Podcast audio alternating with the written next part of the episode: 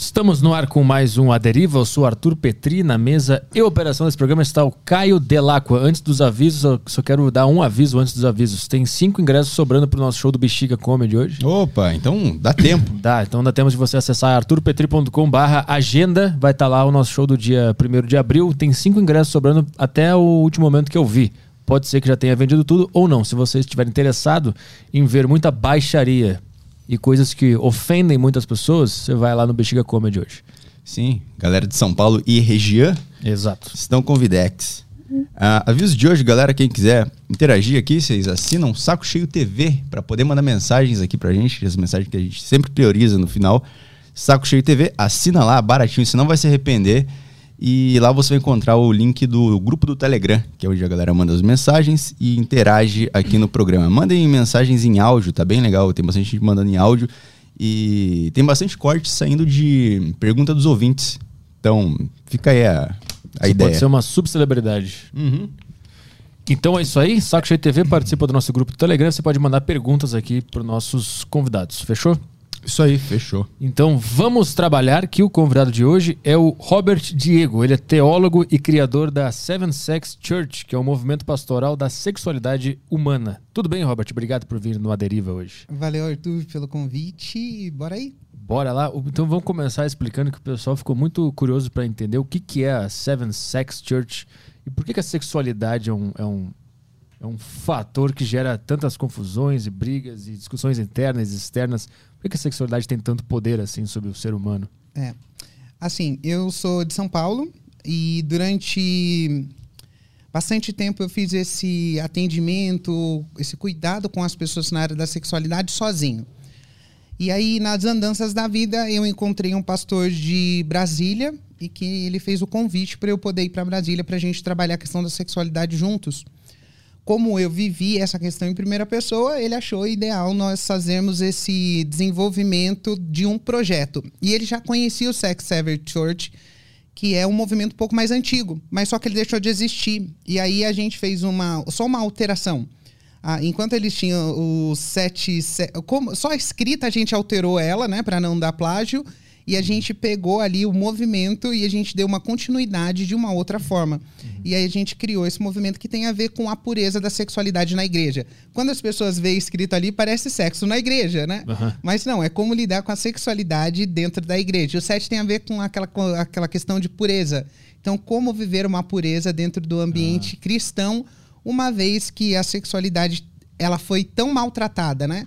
E maltratada aqui foi pouco abordada. E a gente hoje fazendo uma ligação de gerações, eu sou de 86, não sei você, 8-9. 89. Eu sou de 86. Então a gente tem aqui a nossa geração, ela tá fazendo quase que uma junção de outras gerações. Então a gente tem 60, 70 e trazendo o pessoal de 15, 25 agora, a gente tá bem no meio.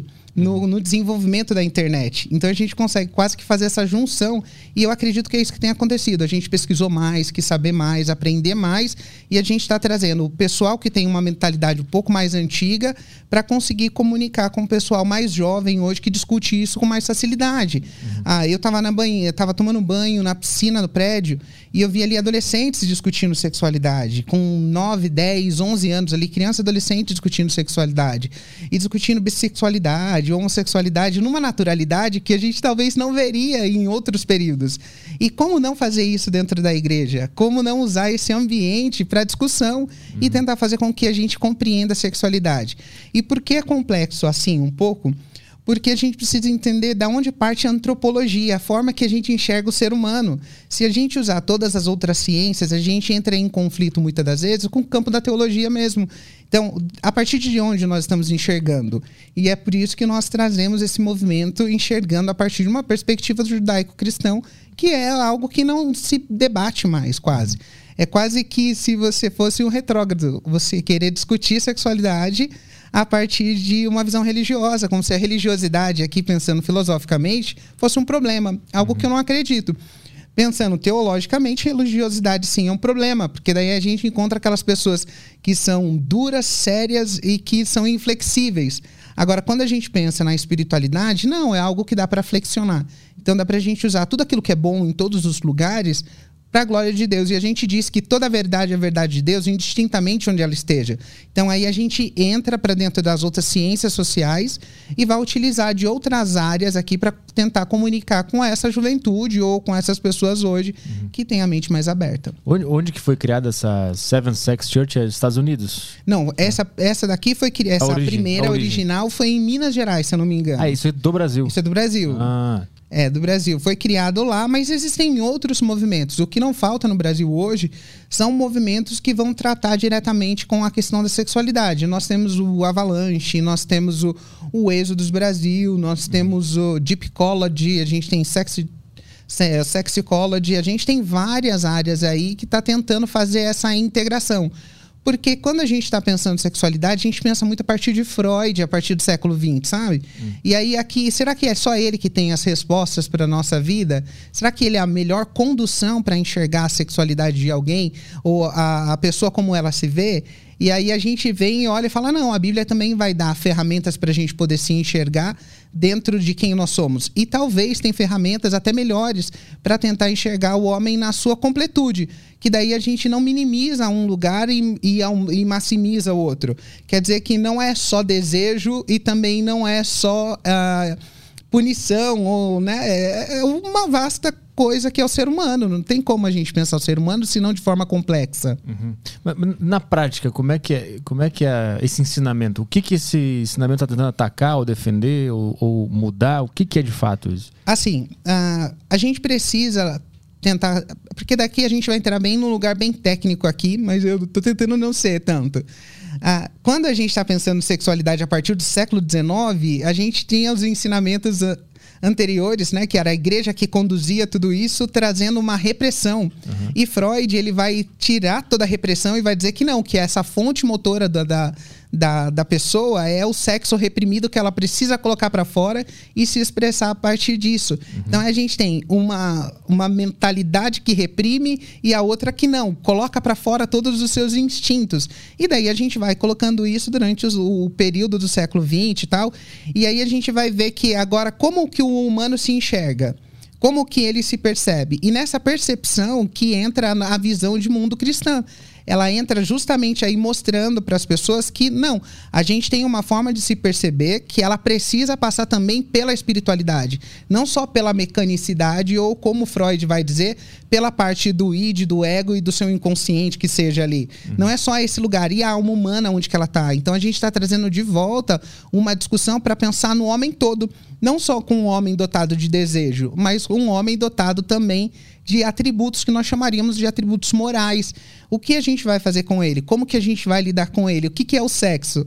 O sexo é feito só para o prazer, para ah, para alegria, para diversão, ou não? Ele tem uma questão a ver com como a gente lida com o outro.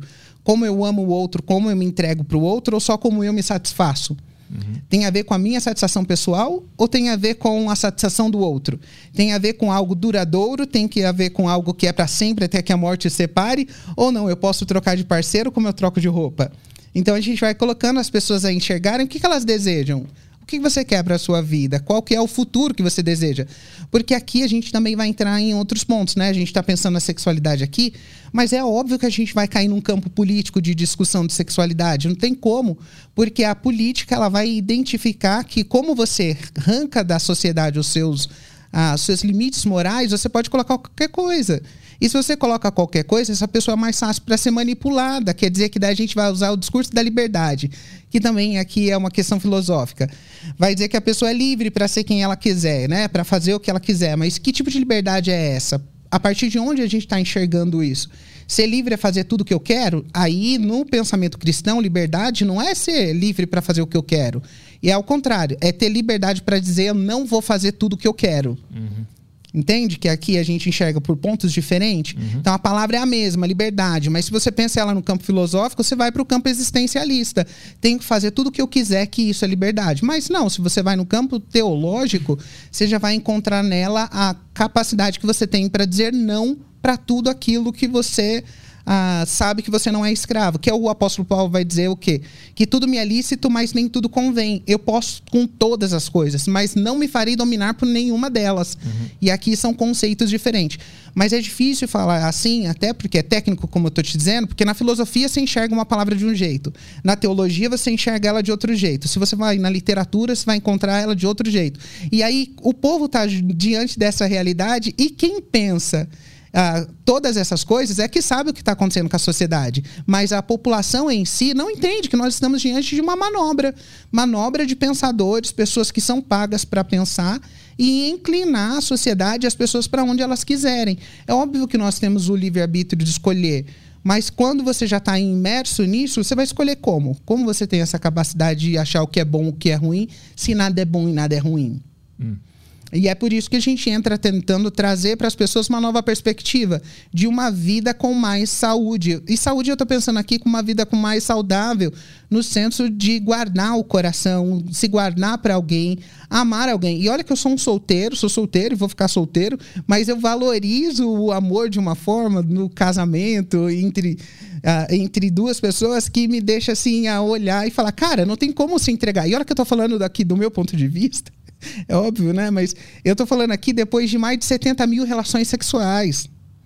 Então aqui eu tô dizendo de um lugar onde eu tô falando, cara, isso não vai dar em nada. Isso aqui é um buraco, uhum. uh, vaz... é um buraco onde as pessoas vão tentando suprir a sua vida nisso e não vai chegar em lugar nenhum, porque a gente está em busca de completude, encontrar algo que não tem a ver com o nosso mundo e que faz parte que consegue acrescentar na nossa vida, sabe? Por que, que a sexualidade é uma coisa tão importante a ponto de definir quem a pessoa é?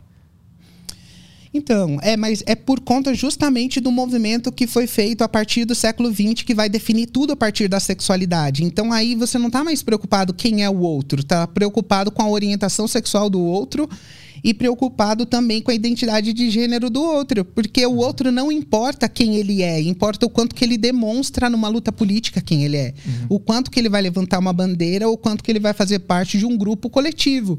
E aqui ele perde o seu valor enquanto humano e passa a ter esse valor revolucionário, sabe? E eu acho que essa é a questão. Quando você usa essa ferramenta toda dos movimentos que sejam para fazer através da sexualidade, através do sexo, uma luta revolucionária. Mas em algum ponto não tem uma, um fator psicológico humano também que valoriza muito a sexualidade? Mas por que é valoriza por... tanto agora e é. antigamente é. era um pouco menos? Mas será que antigamente também não era bastante e a repressão ao sexo veio de valorizar demais também a sexualidade? Assim, a, a, gente sempre vai dizer, né? Alguns historiadores vão dizer que a repressão vem depois do cristianismo. É algo que é um é. pouco discordante, porque até os gregos antigamente eles diziam que a força vital do homem estava no sêmen. Então, quanto menos o homem chegasse ao orgasmo, mais força ele tinha. No entanto, as esculturas gregas a gente percebe que elas têm o pênis tudo pequenininho, nem aparece o pênis, é porque eles valorizavam mais a cabeça, o pensamento, do que o sexo em si, ou ali a vitalidade do homem no pênis. Uhum. E que já é uma inversão total no nosso tempo, porque a gente virou uma sociedade falocêntrica. Quer dizer que tudo gira em torno do pênis, do poder, do controle, do domínio do homem sobre a mulher, da pornografia, né? Porque a pornografia, como a gente vê hoje, o cérebro humano não é nem preparado para isso, né? Mas, ok, a gente, como ela, a gente vê hoje, é essa subjugação onde o homem está no centro o tempo todo mandando em todas as coisas. Uhum. E a gente já olha, fala assim, cara, por que você fez com que essa questão social né, fosse tão alterada ao ponto de o que a pessoa é não tem mais valor. Você pode ver que tira o rosto da pessoa. A gente não olha mais, não interessa isso, interessa do pescoço para baixo. O rosto da pessoa ali, essa personalidade perdeu o seu significado. Pode ter assentada hoje, né? É claro. é, mas é porque isso é uma desconstrução que vai acontecendo. E a beleza da personalidade, do olhar, do gosto, do beijo, daquela coisa que tem a ver com, com o que move você verdadeiramente não só um pouco de você, mas move a profundeza do nosso ser, já perdeu o significado, porque aqui é a quantidade e não a qualidade. Quantas meninas você pegou na balada hoje? Com quantas mulheres você já transou? Então a gente vai vivendo dentro dessa afirmação toda que tem que ser potente, que tem que conseguir que a gente acaba perdendo o brilho do outro. E por isso que a sexualidade é valorizada demais hoje ou falada demais. Porque é uma arma que a gente vê que ela é revolucionária para conseguir mudar todas as estruturas. Porque daí, se você é uma pessoa dada ao prazer, você tem menos controle. E se você tem menos controle, você está sujeito a tantas outras coisas. E a pornografia vai ser gravíssima, ainda mais ainda. Porque a gente nota os maiores problemas que a sociedade sofre são por conta das pessoas que têm problema na pornografia. Tem gente que vai falar, eu vejo pornografia e nunca fiz nada. Mas a gente enxerga a pornografia como uma escalada, sabe, Arthur? A gente vê, a pessoa começa numa pornografia hétero, daqui a pouco tá numa pornografia homo, daqui a pouco tá numa zoofilia, daqui a pouco tá numa necrofilia, e aí você vai vendo uma escalada de destruição fora estupro e tantas outras coisas. Aqui, todo, toda pessoa que vê pornografia é um estuprador? Não. Mas tenha certeza que todo estuprador viu pornografia. Hum. Então, entende? É uma dinâmica que a gente vai colocando hoje para tirar a sociedade do seu equilíbrio. Por isso que a gente volta falando, não, dá para viver uma vida sexual um, um, pouco mais equilibrada. Imagina eu, fui garoto de programa, né? Ou fui um, sei lá, mas eu fui puta, vou falar assim, desculpa, gente. Não, Tem gente aí, que não gosta, que fala assim, né? Mas é que eu tenho alguns irmãos crentes depois que falam que eu sou desbocado. Mas é, eu fui puta, cara. Então, tipo assim, eu sei onde que tá os lugares mesmo do coração humano, quanto que ele tá na busca disso. E não é uma busca de. Não é uma busca do sexo também, né? É a busca da gozada. Porque é a gozada que ele tá em busca aqui daquele, daquela gozada que demora um minuto. Então perdeu o valor. Uhum. Tá muito sem significado, tá muito só porque eu preciso desse momento, sabe? Então é, é nisso que a gente vai olhando e vai falando, cara, mas será que é aí mesmo? Será que não tem um valor a mais, não tem um cheiro a mais, não tem um toque a mais, não tem alguma coisa que aconteça? Ou será que acabou mesmo o amor entre as pessoas? Como é dito que acabaria e a gente não viveria essa realidade. Por isso a gente volta, né, aqui, né, e apresenta para as pessoas o quê? Cara, vamos pensar de um outro jeito. Talvez tu queira ser imoral e seja imoral como você quiser, mas se isso tá te produzindo felicidade, contentamento, tal, eu duvido particularmente. Eu acho que é uma busca de saciar o vazio existencial num lugar onde produz prazer um pouco mais rápido e o cérebro é inteligente para saber disso.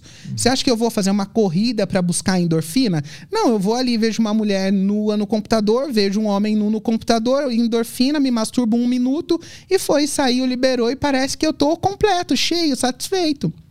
Eu queria te perguntar, eh, antes da gente entrar na tua história, na tua experiência pessoal, então, o que eu estou entendendo é, existem, existem dois momentos. O um momento onde a repressão ao sexo foi exagerada também. Sim. Fora de controle. E a gente partiu disso para o outro extremo, que é a liberação e aceitação de absolutamente tudo. É, respeite todos os seus instintos, tudo que o teu corpo te falar é o certo.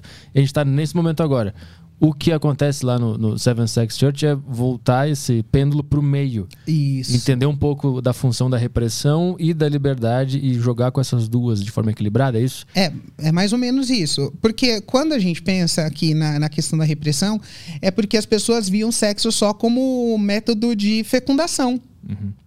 Então você tinha que transar para ter filhos, né? E a gente entende que não.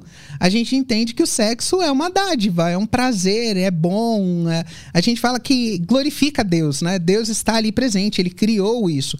Então o sexo ele, tem essa finalidade de fazer com que duas pessoas se amem, mas não sejam egoístas ao ponto de pensar em si. Aí o sexo ele tem a ver com dar prazer ao outro em vez de receber prazer. Então a gente mostra essa dinâmica que lá não é só para fazer filho, não é para diversão, é para você estar com a sua esposa dentro de um relacionamento monogâmico e heterossexual, né?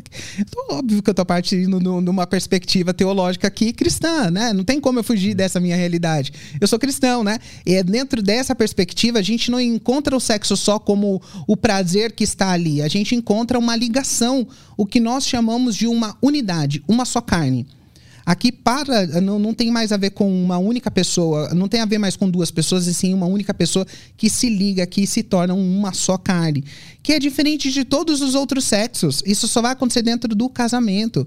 Não vai acontecer num relacionamento homossexual que seja. Você pode ter muitos parceiros homossexuais, pode ter um sexo homossexual e pode viver a homossexualidade como quiser, mas não vai conseguir atingir esse lugar aí onde é criado, onde Deus criou né, o homem e a mulher para essa unidade porque é algo que transcende a materialidade. Materialmente, você pode dizer, né? No materialismo, você pode dizer que tudo é válido, ok? Uhum. Mas espiritualmente aqui não chega nesse lugar. E quando chega nesse lugar, o que a gente pensa, né? Eu penso, é que, cara, é a imagem e semelhança de Deus somos os, os humanos.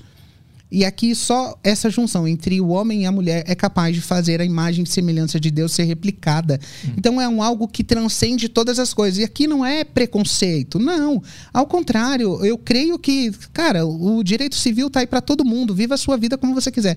Mas é quando entra no campo da espiritualidade, eu estou apresentando aqui a partir de uma perspectiva cristã essa junção do homem e da mulher que é espiritual e é algo que você pode ver, cara, ainda que não queira, mas 99% das músicas, a história do mundo é baseada dentro dessa realidade. E a gente não vai conseguir alterar ela nunca, porque é algo que é, é místico, né? É uma mística essa unidade, né? E tu é homem, cara, tu, tu imagina, tu sabe o que é isso.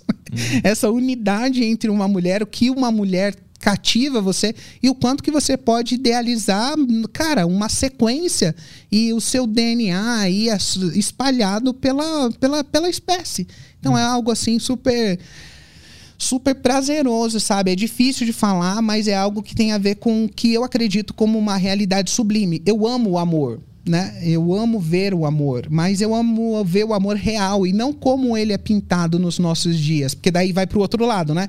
Então aqui eu estou mostrando como dá para ser esse amor, esse relacionamento de uma forma sem ser reprimida, mas ser vivida no dia a dia. Agora, no outro ponto, não, não tem a ver. Aí a gente transfere o amor com a relação sexual. Ah, mas vocês não querem, vocês não acreditam. É o amor, né, entre duas pessoas do mesmo sexo. Eu acredito que possa haver, né? Eu não vou chamar o amor aqui bíblico, não vou chegar nesse lugar porque o amor ágape aqui, como eu penso, ele é um amor diferenciado. Eu estou pensando em, em, questão teológica, mas pensando socialmente, acredito que dá para acontecer esse amor como a gente vê. Mas quando a gente vai definir o que é o amor hoje, a gente não consegue chegar lá. Como você chega lá e fala o que é o amor? O que é? Não dá. E às vezes eu estou enxergando o amor numa perspectiva, a pessoa em outra. Uhum. E aí ela está falando assim, mas ah, vocês estão se preocupando com quem eu vou amar? Mas será que, que você vai amar todas as pessoas que você vai transar? Então não mistura desejo e vontade de fazer sexo e colocar esse sexo livre como amor. Isso não é amor. Tá usando talvez uma perspectiva diferente. E aí por isso libera tudo desse lado, dizendo que tudo é amor. Não, tudo é amor. Mas se tudo é amor, nada é amor. Uhum. Tá, mas se, se um, um, sexo entre um homem e uma mulher que não tem fim para reproduzir não é o mesmo de um casal homossexual? Mas é aqui que eu tô te dizendo. Ainda que ele não tenha essa finalidade, não quer ah. dizer que ele não foi feito para isso. Uhum. Entendeu? Ainda que não é, mas ele foi feito para essa finalidade. E aqui há uma junção, há uma coisa, uma mistura, vão dizer, né, alguns campos da ciência até, que há uma troca de DNA. Você vai assumindo aquilo da pessoa a hum. nível genético mesmo. Vocês vão quase se tornando um. E é, isso é um fato. Você vai vendo isso na convivência. Mas você vai tornando um no mundo daqui, de uma pessoa que não é o seu mundo. Uhum. Você é homem num mundo diferente, numa realidade diferente, num pensamento diferente, com uma pessoa diferente, com um corpo diferente, com tudo diferente. Isso faz uma complementariedade. Porque quando eu vou pensando no relacionamento entre os dois homens ou duas mulheres, eu acho particularmente, tá? É, assim, é a minha opinião. Eu acredito que é muito a busca do reparo. É um reparo que vai acontecendo e aí eu vou buscando talvez no outro que eu não tenho. Mas não é meio que também no heterossexual? Que o homem procura a mãe e a menina procura o Aí pai. Aí é pensando Freud. Você tá pensando é. Freud, essa realidade do complexo de Édipo. Tô, tô te dizendo, por isso que a gente sempre parte de Freud. Se for pensar psicanálise, a gente pode chegar nesse lugar. Mas aí você vai ver que é sempre uma, uma família em Freud que é uma família que está desestruturada. Que ele vai dizer que ela não está funcionando da forma correta e a gente vai olhar. Família disfuncional gera hum. todo esse ambiente? Aqui é uma outra discussão. Sim. Né? Mas mesmo que esteja funcional, a lógica não é a mesma? Que a menina procura o pai e o, o menino procura a mãe? Ela, mas ela tá buscando o quê? Ela tá buscando aquilo que é diferente do, do que ela é. Ah. Agora, quando nós estamos pensando no relacionamento entre pessoas do mesmo sexo, ela tá em, talvez aqui, né, numa busca reparativa daquilo que ela não teve, que pode ser o pai não presente. É aqui é sempre o complexo de Édipo aparecendo. Uhum. O pai não presente ou a mãe autoritária que vai acontecendo aqui, né? E aí ele vai buscando reparar isso de algum jeito. Então aí o cara vai procurar num homem aquilo que o pai dele não foi, uhum. ou aquilo que o pai dele não é. Mas isso aqui quem, quem fala é Freud, né? Sim, não, não sim. tô nem no campo teológico aqui. é ele que fala, né? Aí, aí quem é do campo da psicanálise tá ligado.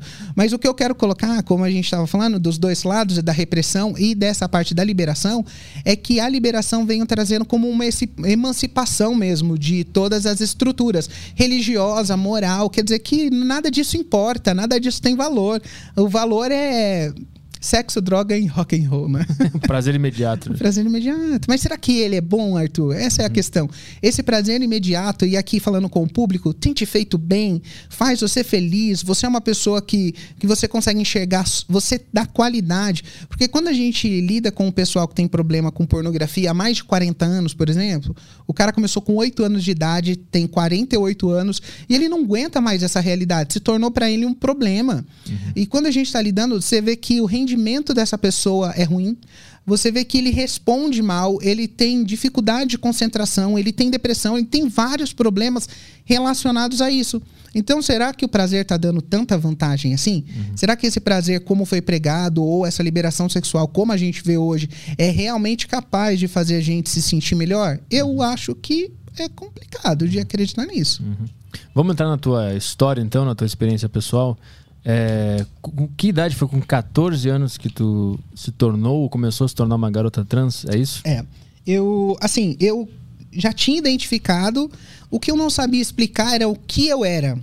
Porque até eu conseguir chegar nesse lugar né, foi difícil porque eu não tinha capacidade, eu não, não consegui deslocar. Então, pra mim, eu sempre fui uma, fui crescendo como alguém indefinido. No entanto, uma vez eu tava brincando com um menino na rua, olha só, brincando com um menino na rua, né? Fazendo o que será, né? a gente tava na rua, brincadeira foi e tal, e eu toquei ele. Ele me abraçou por trás assim e eu falei, ah, vou me soltar daqui. Mas como eu já era malicioso e eu já sabia como que eu ia provocar a situação, eu fui, peguei na genital dele, apertei assim e soltei. Quando eu soltei, aquilo ali na cabeça do adolescente um pouco mais velho, deu aquele flash. Quando deu o flash, ele falou: Não, eu vou provocar essa situação, né? Eu vou com ele. Ele já me levou para um lugar mais escon- escondido e tal. E ali a gente fez o que antigamente nós chamaríamos de troca-troca. o que hoje as pessoas chamariam de, de educação sexual, natural, né? A Aula de gente- biologia. é, a gente chamaria de troca-troca. E foi rolar esse troca-troca. Ainda que eu era mais novo, ele mais velho. Ah, e aqui eu sempre falo que os maiores abusadores são os adolescentes, mas ninguém quase está pronto para esse para essa discussão, né? Aí ele foi e me levou. E quando a gente estava fazendo, tá óbvio que eu não ia conseguir ter penetração com ele, era criança. Quando ele acabou ejaculando nas minhas costas, eu fui para casa, comecei a chorar no chuveiro, me lavando e tal, e falei, eu vou engravidar. Então, tu imagina, um menino nessa idade de aproximadamente 8 anos que não sabe se é menino ou menina e que ele não pode engravidar. É óbvio que aqui você já tem uma, uma, uma- a disforia, não que é a dor, né? Mas você já tem aqui uma incongruência de gênero. Essa pessoa não conseguia se enxergar. E aí, as pessoas na minha volta, eles olhavam e pensavam que eu era gay, né? Mas não era que eu era gay, eu era um menino delicado. E essa delicadeza, dentro de um comportamento de uma mulher, ou uma mulher trans, iria cair muito bem. Mas dentro de um menino não cairia bem, porque parecia ali o estereótipo que você quebrou o estereótipo da sociedade de masculinidade. Então eles me chamavam de bicha, né? Vão fazer o quê? Ah, tu é bicha, né? Porque é, os meus irmãos também, né? Durante muito tempo. Mas eu sou super de boa, desencanado. Mas eu não sabia quem eu era. E aí os meninos que estão sempre em volta, eles estão atentos a tudo isso. Então um, um, um flash de feminilidade cativa eles. Eles não vão assumir, né? Os caras hétero. Da- né? Eles depois, né? A gente sabe que eles são hétero na fala, mas depois na vida, assim, a gente sabe que todos eles sempre brincaram, fizeram alguma coisa, né? Era até uma pegadinha, sei lá, né? É, eu não acredito 100% que não. Mas, enfim. Ah, mas eles seguiram a vida normal e eu não, e eu tô naquele conflito. E eu vou passando esse conflito desde os sete anos de idade, que dali eu já tinha tido essa percepção que tinha alguma coisa diferente, mas não sabia o que era. E aí eu tinha uma- um, um caderno que antigamente era o. Ah, como que é? Papel de carta.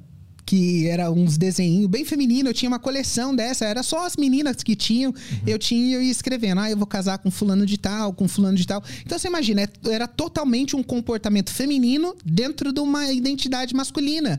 Era incompatível. E eu fui vivendo isso durante muito tempo. E aí eu não sabia como sair dessa realidade, como viver, nem sabia o que é, e quem eu era e nem as possibilidades que tinham. Uhum. Até que eu fui pro ensino, pro ensino médio. Quando eu chego no, no, na escola tal, ali é o momento que eu vou me deparar então com esse mundo eu acho mais hostil. Hoje a gente vê, né, as pessoas estão batendo muito contrário ao bullying, ao sofrimento. E, e no meu período, se eu tivesse se eu fosse uma pessoa mais introspectiva, talvez eu teria tido problema. Mas eu fazia o quê? Eu ia praticar esporte para colocar para fora tudo aquilo que estava dentro. Porque eu não podia chegar em casa e falar para minha mãe: mãe, os outros estão tá me chamando de bicha. Mãe, os outros ficam me chamando de Gina. Mãe, os outros me chamam de Linda Inês. Cara, Arthur, eu nunca tive nome masculino. Nunca ninguém me chamou de nome de homem. Uhum, uhum. Até hoje, eu vou falar no telefone, os outros me chamam de senhora. Tu imagina antigamente. Uhum. Aí eles toda essa pressão acabou fazendo com que eu tinha buscar um lugar de refúgio e o ambiente religioso, né, o ambiente da igreja foi esse lugar onde eu podia estar perto das pessoas, as pessoas me abraçavam, estavam comigo, ah, então eu tinha as amizades, o entrosamento. No entanto, quando você chega na adolescência, na fase dos 15 anos, você vai chegando no momento de questionamento. Você vai se questionar e as pessoas na sua volta vão ouvir seus questionamentos também. Mas naquela época as pessoas não sabiam responder. Elas não sabiam como lidar com isso, como hoje. Uhum. Hoje, um menino que, que vem lidar com, com questões da sexualidade, conversar comigo, cara, é óbvio, eu vivi, eu consigo tratar com, com uma pessoa. Além de ter uma, um conhecimento técnico, eu posso falar também de experiência. Mas lá não, não tinha isso. Era as pessoas deduzindo o que era. Uhum. Até que com 15 anos a Malhação veio e colocou um personagem que era igual eu. Uhum.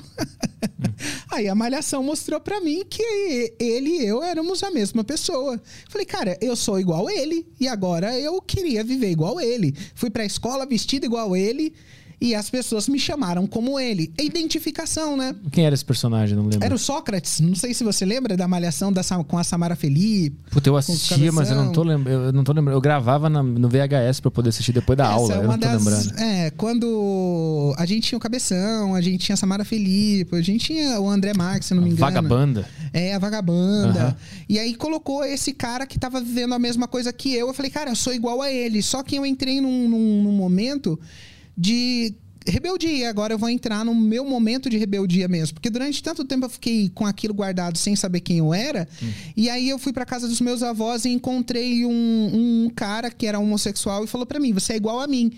Mas igual a mim como? Porque a minha, minha questão é quem eu sou. A minha busca, a busca do adolescente em si, uhum. ele tá nessa busca de identidade, de descobrir quem ele é. Ele vai tentando fazer isso entre os amigos, entre uma banda de favorita, entre alguma coisa. Mas assim, a, a tua dúvida de quem tu era tinha muito a ver com o feedback da sociedade também. Ou não? Eu acho que não. Eu acho que tinha mais a ver comigo mesmo. De eu enxergar quem eu era no mundo. De eu me olhar no espelho e saber quem eu era. Porque aqui a gente está pensando que eu tive uma incongruência de gênero, né? Uhum. Então eu, eu tinha essa questão de olhar e não me ver. No entanto, eu fui me ver a primeira vez como pessoa e falar: essa pessoa sou eu quando eu transicionei. Só quando meu cabelo estava comprido, quando eu já tinha virado uma mulher trans, foi o momento que eu olhei e falei: agora eu sei quem eu sou. Porque isso não acontecia, obviamente, por conta dessa, dessa, dessa incongruência. Uhum. É o que coloca aqui as pessoas em choque do movimento trans. Porque na, na, nas declarações, é óbvio que qualquer pessoa vai notar que tem aqui uma questão. Mas eles vão olhar e falar assim, cara, a pessoa nasceu assim, ela vai ser assim para sempre. A pessoa pode dizer isso na orientação sexual, porque é onde as pessoas tentam me atacar. Quer dizer que a sua orientação sexual, você vai ser gay para sempre. Gente, eu não tô falando de orientação sexual, eu tô falando de identidade de gênero. Uhum. Como eu me identifico? Eu fui uma mulher trans. E agora a pessoa dizer para mim que eu não sou uma mulher trans hoje, isso é um fato. Eu não sou. Então há uma mudança aqui. Ah, foi uma mulher foi, trans. Foi, eu uhum. fui, né? E a pessoa vai dizer, ah, mas você nunca foi genuinamente. Mas, cara, como é possível como é decide, fazer uma né? alegação? Quem é, quem é a pessoa que pode dizer por mim quem eu fui? Uhum. Porque aqui a gente está nesse lugar da identidade, de uhum. se assumir para a sociedade, de se assumir quem você é. Então, eu me enxerguei como pessoa a primeira vez foi quando o cabelo estava comprido. Eu falei, agora eu sei quem eu sou, porque não tinha mais o conflito. Uhum. Mas para eu descobrir as pessoas trans, eu fui, encontrei esse cara que morava perto da casa dos meus avós e ele falou para mim: Olha, tem uma discoteca. Eu tinha 15 anos, imagina. Tem uma discoteca aqui na cidade, você pode ir pra lá e lá você vai ver outras pessoas tal. E eu fui, mas eu era criança. Quando eu cheguei na porta, não deixaram eu entrar. E aí eu vi um cara bonito, um cara charmoso e falei para uma menina, falei, nossa, que cara bonito tal. E ela falou, tu quer conversar com ele? Eu falei assim, ah, mas conversar, não sei, né? Ah, chama lá. E ele veio pra gente conversar, a gente sentou numa numa escadaria que tinha perto da discoteca ali, fora da discoteca, e a gente começou a conversar e foi a primeira vez que rolou um beijo e aí aqui não tinha mais aquela coisa do troca-troca da brincadeira. Uhum. Aqui tinha emoção. Então foi a primeira vez que não foi algo for, não forçado, sabe? Mas não foi aquela coisa só, ai, ah, vem aqui, vamos brincar de troca-troca. Mas tem a ver com paradas. um beijo, uhum. com, com troca de olhares. E foi muito engraçado, Arthur, porque eu fui conversar com ele e ele falou: "Mas você é crente?" Eu falei: "Por que você tá perguntando isso, né?" Porque eu ia para a igreja, fui para a igreja eh, desde a infância até a fase de adolescência. E aí ele falou, por causa da sua camiseta. Cara, eu fui pra discoteca gay com uma camiseta escrito, porque Deus amou o mundo de tal maneira que deu seu filho unigênito para todo aquele que crê. Então, tipo, eu, era duas realidades aqui, né? Uhum. E eu vou explicando no desdobramento essas duas realidades, que eu acho super interessante. que é a realidade da religião, né? Uhum. De, da vida religiosa e agora de ser quem eu quero, né? Essas uhum. duas coisas em choque. No entanto, no meu primeiro encontro eu tô com ela. E aí, quando a gente decidiu ir para um lugar mais escondidinho, para fazer uma, uma brincadeira ali, como é natural, quando ele veio tocar na genital, ali foi o momento que na minha mente já o gatilho veio. Hum. Cara, ele não podia tocar em mim. Ninguém tinha tocado em mim. Ele não podia tocar porque eu era mulher e como mulher ele não me tocava. Então é óbvio que eu tinha que ser o passivo da situação e eu não teria como fazer com ele essa troca-troca, porque aquilo ali para mim era inconcebível. Ele tinha que ser o homem e eu tinha que ser a mulher e ele tinha que ver isso. Mas num ambiente gay, né, num, num relacionamento ah. gay, a gente pensa que isso quase que não vai acontecer, porque aqui não tem a ver com essa com, com a orientação sexual, mas com a identidade de gênero. Uhum. Porque na minha identidade de gênero, a minha mente já estava falando para mim, você é mulher. Então mulher não toca na genital, ninguém vai tocar no meu pênis, porque era aquilo a única coisa que me fazia como um homem. Uhum. Que isso aqui é, é, de certa forma, politicamente correto. Tem mulheres trans que se sentem bem com o pênis e se, não se veem menos mulher por isso. Uhum. Mas aqui no meu caso, eu não me via bem com o meu pênis. E aqui é uma questão pessoal, tá sempre nesse campo dessa descoberta. E aí, nesse lugar, eu não entrei na sexta, que foi ali, né? Mas tinha matinê no domingo. Aí eu falei pra minha mãe, mãe, eu vou pra igreja. Mas eu não fui pra igreja. Eu entrei. Quando eu entrei, cara, parece que eu entrei no paraíso. Porque daquele lugar onde as pessoas rejeitavam, xingavam, maltratavam, eu entrei para dentro de uma discoteca, um ambiente onde todas as pessoas que estavam ali dentro estavam felizes. Uhum. Rindo, se divertindo, bebendo, beijando na boca, homem com homem, aquela coisa toda. Cara, eu falei assim: aqui é o meu mundo. É isso aqui que tem para mim, eu vou viver isso aqui. E eu sou muito intenso. Eu sou muito intenso. Eu tenho uma intensidade assim, e eu tenho uma questão que eu não quero ser os outros. Eu nunca busquei nada, nem identificação muito, sabe? Eu nunca tive uma banda favorita, eu nunca tive uma música favorita. Eu não tenho nada disso, eu não quero ser ninguém, eu quero ser eu. Então, quando eu descobri aqui que eu poderia ser eu, eu coloquei para fora todas as tudo que tava lá dentro. E aquele menino retraído já virou um, um vou dizer assim, um tornado, cara. Eu saí da, daquele lugar de, de rejeição e abandono e fui para um lugar de desejo, de busca, de satisfação. E aí eu mergulhei dentro dessa realidade. Uhum. E os meus amigos diziam para mim que eu era muito afobado. Porque eu pegava todo mundo. Eu queria um, dois, três, quatro, cinco, seis, sem limite ali. Porque eu não tava preocupado com, com ah, não, quero beijar um, quero beijar outro. Ai, não. Ah, é, na, na fala, né? Nossa, mas eu era muito vagabunda. Não, mas eu tava ali pronto para me divertir mesmo. Uhum. E aí aqui há essa mudança então. Agora eu chego dentro do ambiente religioso e agora eu preciso decidir entre viver o que eu sinto e viver o que eu creio. Uhum. Entre viver o que eu creio e o que eu sinto, eu decidi viver o que eu sinto. E aí eu conheci a primeira transexual. Mas tu, quando tu disse que tu é, é, teve que escolher entre o que tu crê e o que tu sente, o que tu é, cria, assim que fala? Cria, é. tava contradizendo o que tu sente? 100%.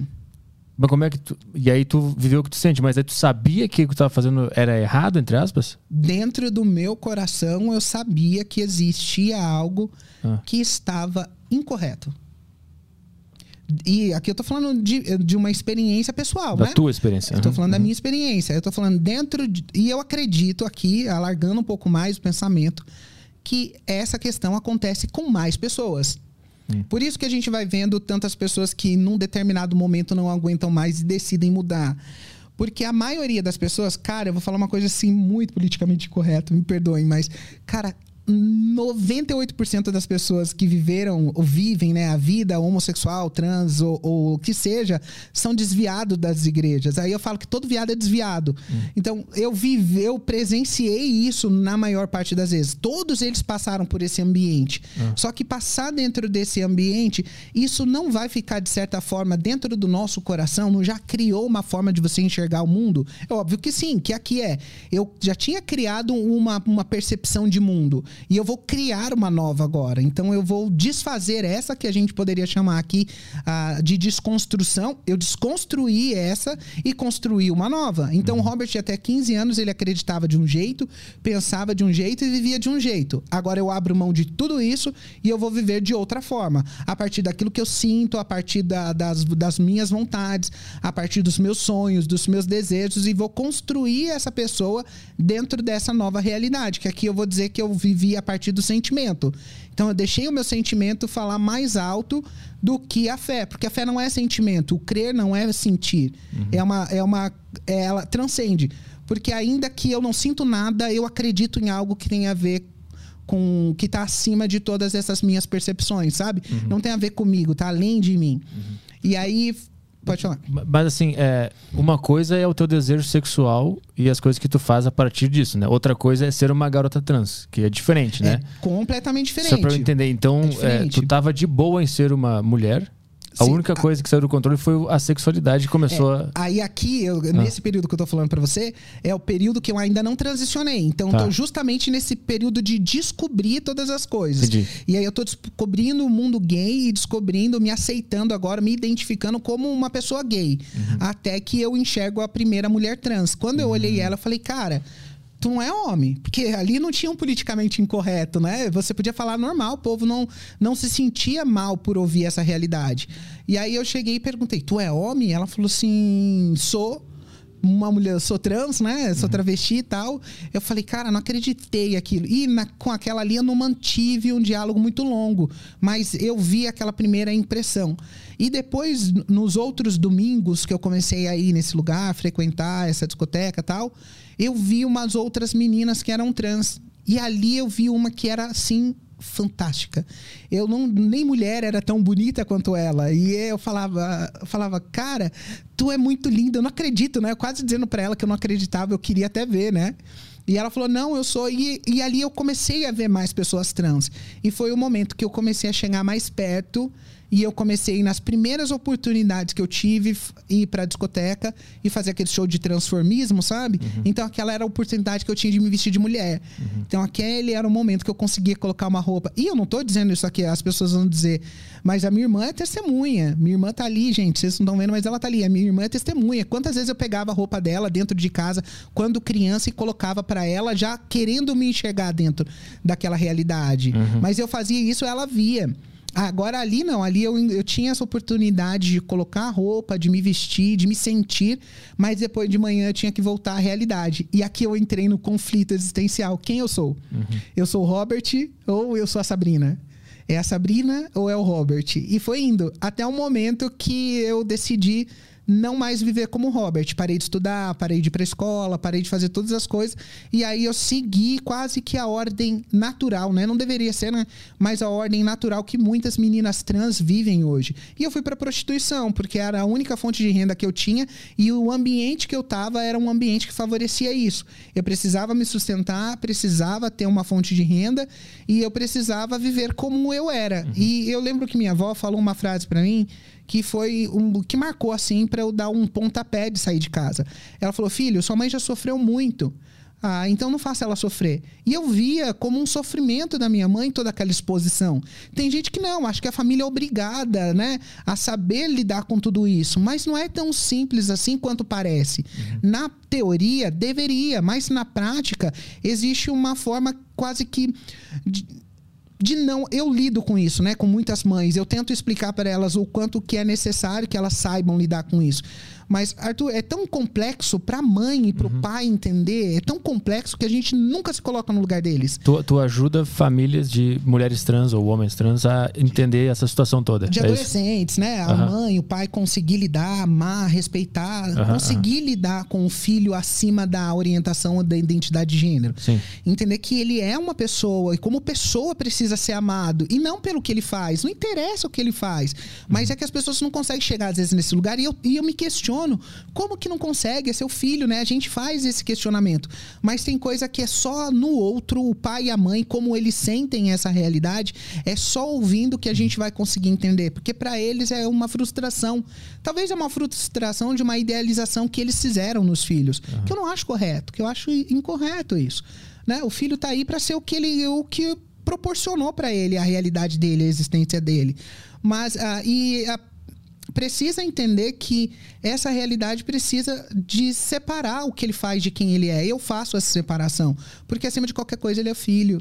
E aí eu não tive, né? Mas a minha avó me deu essa sacada. Então, quando a minha avó falou isso para não fazer minha mãe sofrer, eu entendi que era um sofrimento que podia ser para ela. Mas e eu como- decidi sair de casa. Mas como é que foi que a tua família foi notando que estava mudando? Tu ia chegando em casa? Eu começou- comecei a sair, porque no horário que eu ia pra igreja, eu não ia mais pra igreja, eu ia pra discoteca, eu voltava mais tarde, e eu já comecei a beber, comecei a tirar a sobrancelha um pouco mais, parei de ir pra igreja. Então eles foram notando os meus comportamentos. E a minha mãe foi percebendo e ela quis me parar, né? Falou: não, você não vai. Eu falei: não, a senhora não tem que decidir mais se eu vou ou não vou. Eu pulava a janela e eu ia, tipo, não tinha essa. Mas aí a discussão era ser homossexual ou era ser trans? Ser homossexual. Porque no momento que eu transicionei, eu já saí de casa. Tá, entendi. É, no momento que eu faço a transição, é o momento que eu já não dependo mais da minha mãe pra nada. E aí é o momento que a gente vai viver o, aquilo que, que acontece muito no Brasil, que é a casa da cafetinagem.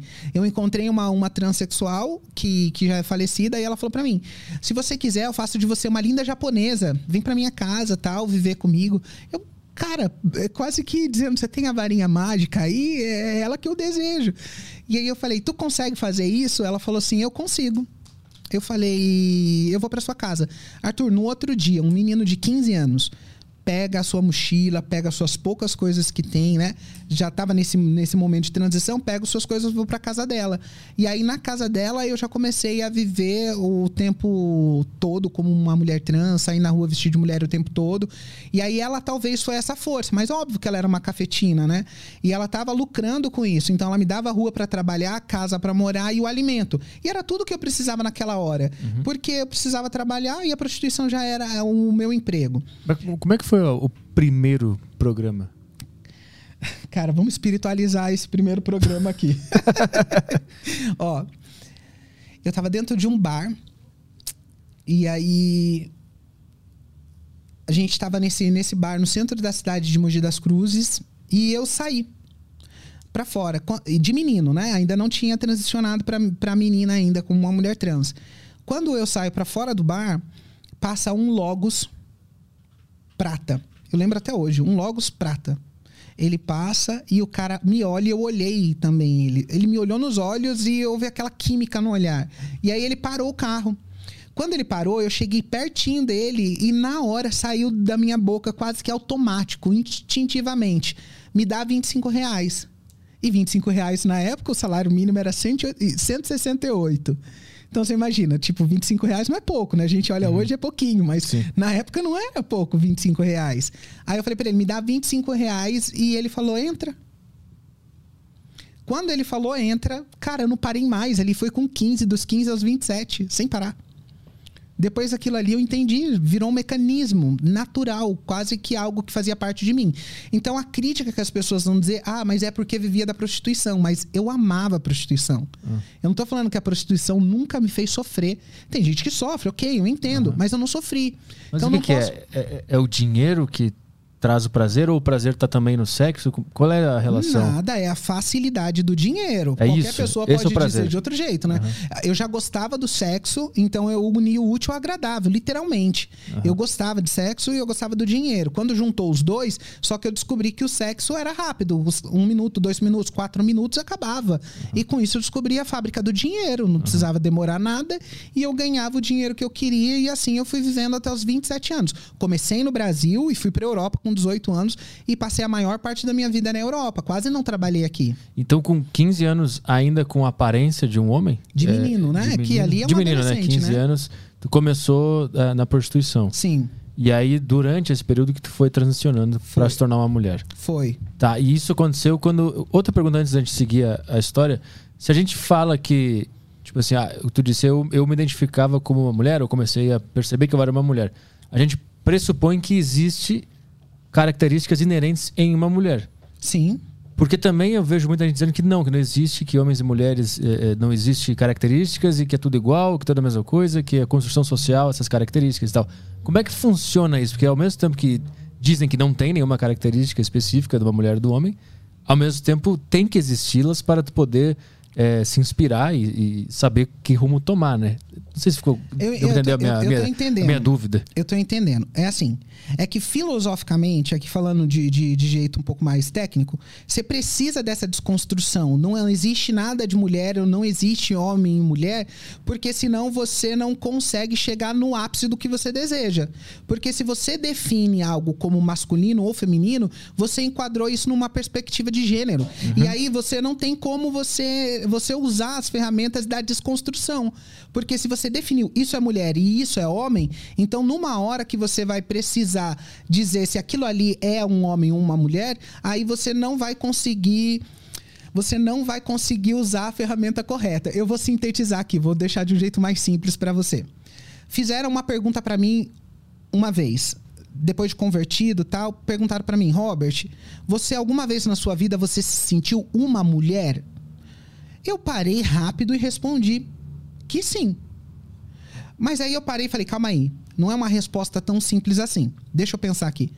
E aí eu comecei a avaliar as minhas atitudes, como eu agia, a minha impetuosidade, o meu comportamento, o meu temperamento, a minha forma de agir em toda a minha história. Aí eu olhei ali, eu consegui definir comportamentos masculinos em quem eu era. Aí eu falei, não. Para a sociedade, eu era uma mulher, mas os meus comportamentos eram extremamente masculinos. Então aqui você pode ver que eu defini o que é masculino e o que é feminino. É, E aqui eu consigo fazer essa definição. Mas porque eu tô olhando e eu acredito que tem realmente masculino e feminino. Agora, quando você desconstrói tudo isso, as pessoas vão dizer, não, era uma mulher em tudo. Quer dizer que até aquele meu jeito de ser não é um jeito masculino. Mulher também é desse jeito. Sim. Porque você precisa dessa desconstrução toda, anular o homem, aqui o homem e mulher, você precisa fazer a anulação da humanidade para você criar o que você quiser no campo da transexualidade, no campo da, da, da teoria de gênero. Porque você precisa do nada. Aqui é, é niilismo, isso aqui, em filosofia. Você precisa do nada para você construir um ser humano desconstruído construído. Mas aí quando tu tinha eh, 15 anos, tu começou a. Acho que foi com 15, começou a se identificar com uma mulher. Que, que características eram essas que tu via nas mulheres e tu pensava, ah, eu sou mais isso do que aquele cara ali? É, aí você pode ver, né? Eu- o corpo já foi a primeira coisa que eu vi. As curvas da mulher, como, como que ela era, a, com- como que ela se apresentava, como que ela era desejada, como os homens olhavam pra ela. Então eu já quis criar alguma coisa que chegasse mais próximo possível. Quando eu vi que eu já fiquei um menino muito delicado, que a gente. ou não tem como usar um outro. de- Que, que eu fui ficando mais afeminado, né? A bicha afeminada.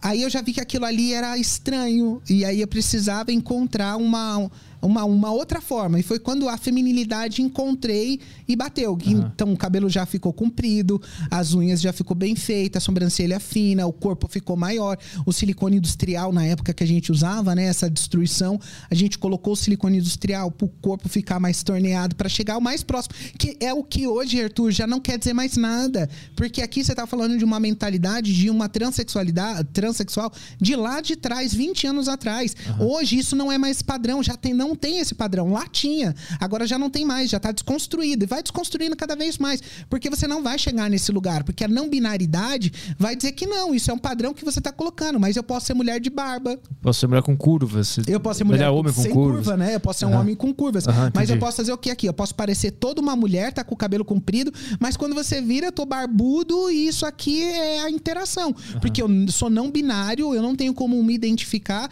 nem homem, nem mulher, eu não sou nenhum dos dois, eu não sou um nada. Porque a gente vai chegando nessa questão. Isso é filosofia aqui. Mas a gente acha que não, é como ver a vida. Não. A gente sempre está vendo a vida a partir de pensadores. Sempre alguém está conduzindo a história e a gente acha que a gente não é influenciável. Não, isso aqui é, é quem eu sou. Não é real isso, Arthur. Não existe isso no mundo. Todo mundo é influenciável, de um jeito ou de outro. Tem gente que quer ser influenciado pela religião, que seja, né? Tem gente que quer ser cristão, tem gente que quer ser influenciado pelo marxismo, que seja. São visões de mundo. Cada um vai chegar num, num ponto desse. Mas quando você chega nessa desconstrução que a gente está vivendo hoje, que não existe homem e mulher, não existe padrão, e não existe também binariedade, que há essa não binariedade, eu não sou homem, não sou mulher, cara, até na juri, na, no, no nível jurídico é até difícil você dizer. Porque você pega uma pessoa que no- na certidão de nascimento dela é não binário.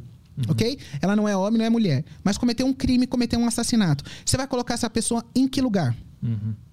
Aonde? Criar um novo. um novo Não presídio. existe, né? Não tem outro. Porque você vai pôr onde? Aí vai segregar essa pessoa, vai dizer que ela não participa. Cara, é muito difícil. Sim. E se a pessoa for falar, como a gente vê nos dias de hoje, que é uma, um trans age, que é uma pessoa que ela não se encaixa na sua idade. Tem nos Estados Unidos um homem de 56 anos que se identifica como uma criança de 6 anos.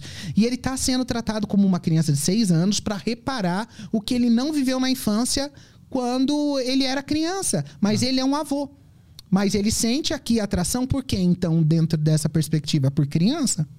Mas Como que ele seis vai se meses relacionar? já nem tinha. De isso. seis anos, né? Ah, seis anos, seis anos. Tá, Mas tá, ele tá. tem 56 Aham. e ele se identifica como uma criança de 6 anos e quer viver como uma criança Sim. de 6 anos. Você vê o perigo que vai acontecendo e jurídico também. Mas isso aqui é um- a desconstrução do ser humano.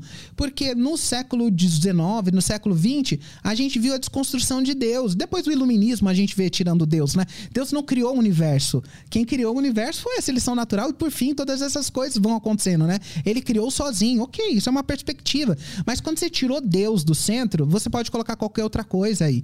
E agora, quando você desconstrói o humano, você pode colocar qualquer outra coisa aí. E aí você não vai ter nada. A humanidade, o humano se perdeu. Ele se perdeu aonde? Se perdeu nele mesmo. E aí ele não sabe mais quem ele é, não sabe como viver, não tem moral, não tem valores. E aqui ele não tem como colocar um, um parâmetro, sabe? Entre. Porque não tem o lógico mais e não tem a objetividade. E isso foi desconstruído filosoficamente também. Não tem o iluminismo da razão lá do século XVIII. A gente está vivendo na pós-modernidade, onde nada disso são valores. Nem a lógica, nem a razão, nem a biologia é, nem a matemática mais é. Então você olha para tudo isso é relativo, cara. Então ser homem ou mulher não existe. E aí quando a gente volta numa perspectiva antropológica cristã, a gente volta falando não, existe sim um padrão, sim, existe uma forma, um homem, uma mulher, existe um gênero masculino e um gênero feminino, como é definido em Gênesis, como é definido em Mateus, e a gente faz o quê? Quase que traz as pessoas de volta para um outro lugar agora para olhar. Existe essa perspectiva. Aí a pessoa vai dizer, mas quem disse que isso é verdade? Talvez pode não ser para essa pessoa, mas para mim é. E no final da nossa existência, no final da nossa vida, a gente vai entender se tinha alguém certo ou alguém errado. E, e aí que eu quero entrar, porque a gente pode acabar flertando um pouco com aquele negócio de, ah, é pecado, então se não for assim. Não é isso que, que tá querendo dizer. Que se não for por essa perspectiva cristã, quem tiver fora disso tá pecando, tá, vai pro inferno, tá errado. É, mas aqui, aqui você está falando numa perspectiva cristã. Então aqui você Ah. tem um definidor. A perspectiva cristã, ela é inteiriça, sabe? Ela é um bloco. Então você não consegue tirar nada desse bloco ou dessa estrutura que seja, né? O, o povo do pós-estruturalismo odeia dizer isso, mas você não consegue tirar alguma coisa. E no homem e na mulher você também não consegue, porque se você desestrutura quem é o homem e a mulher, você desestrutura tudo.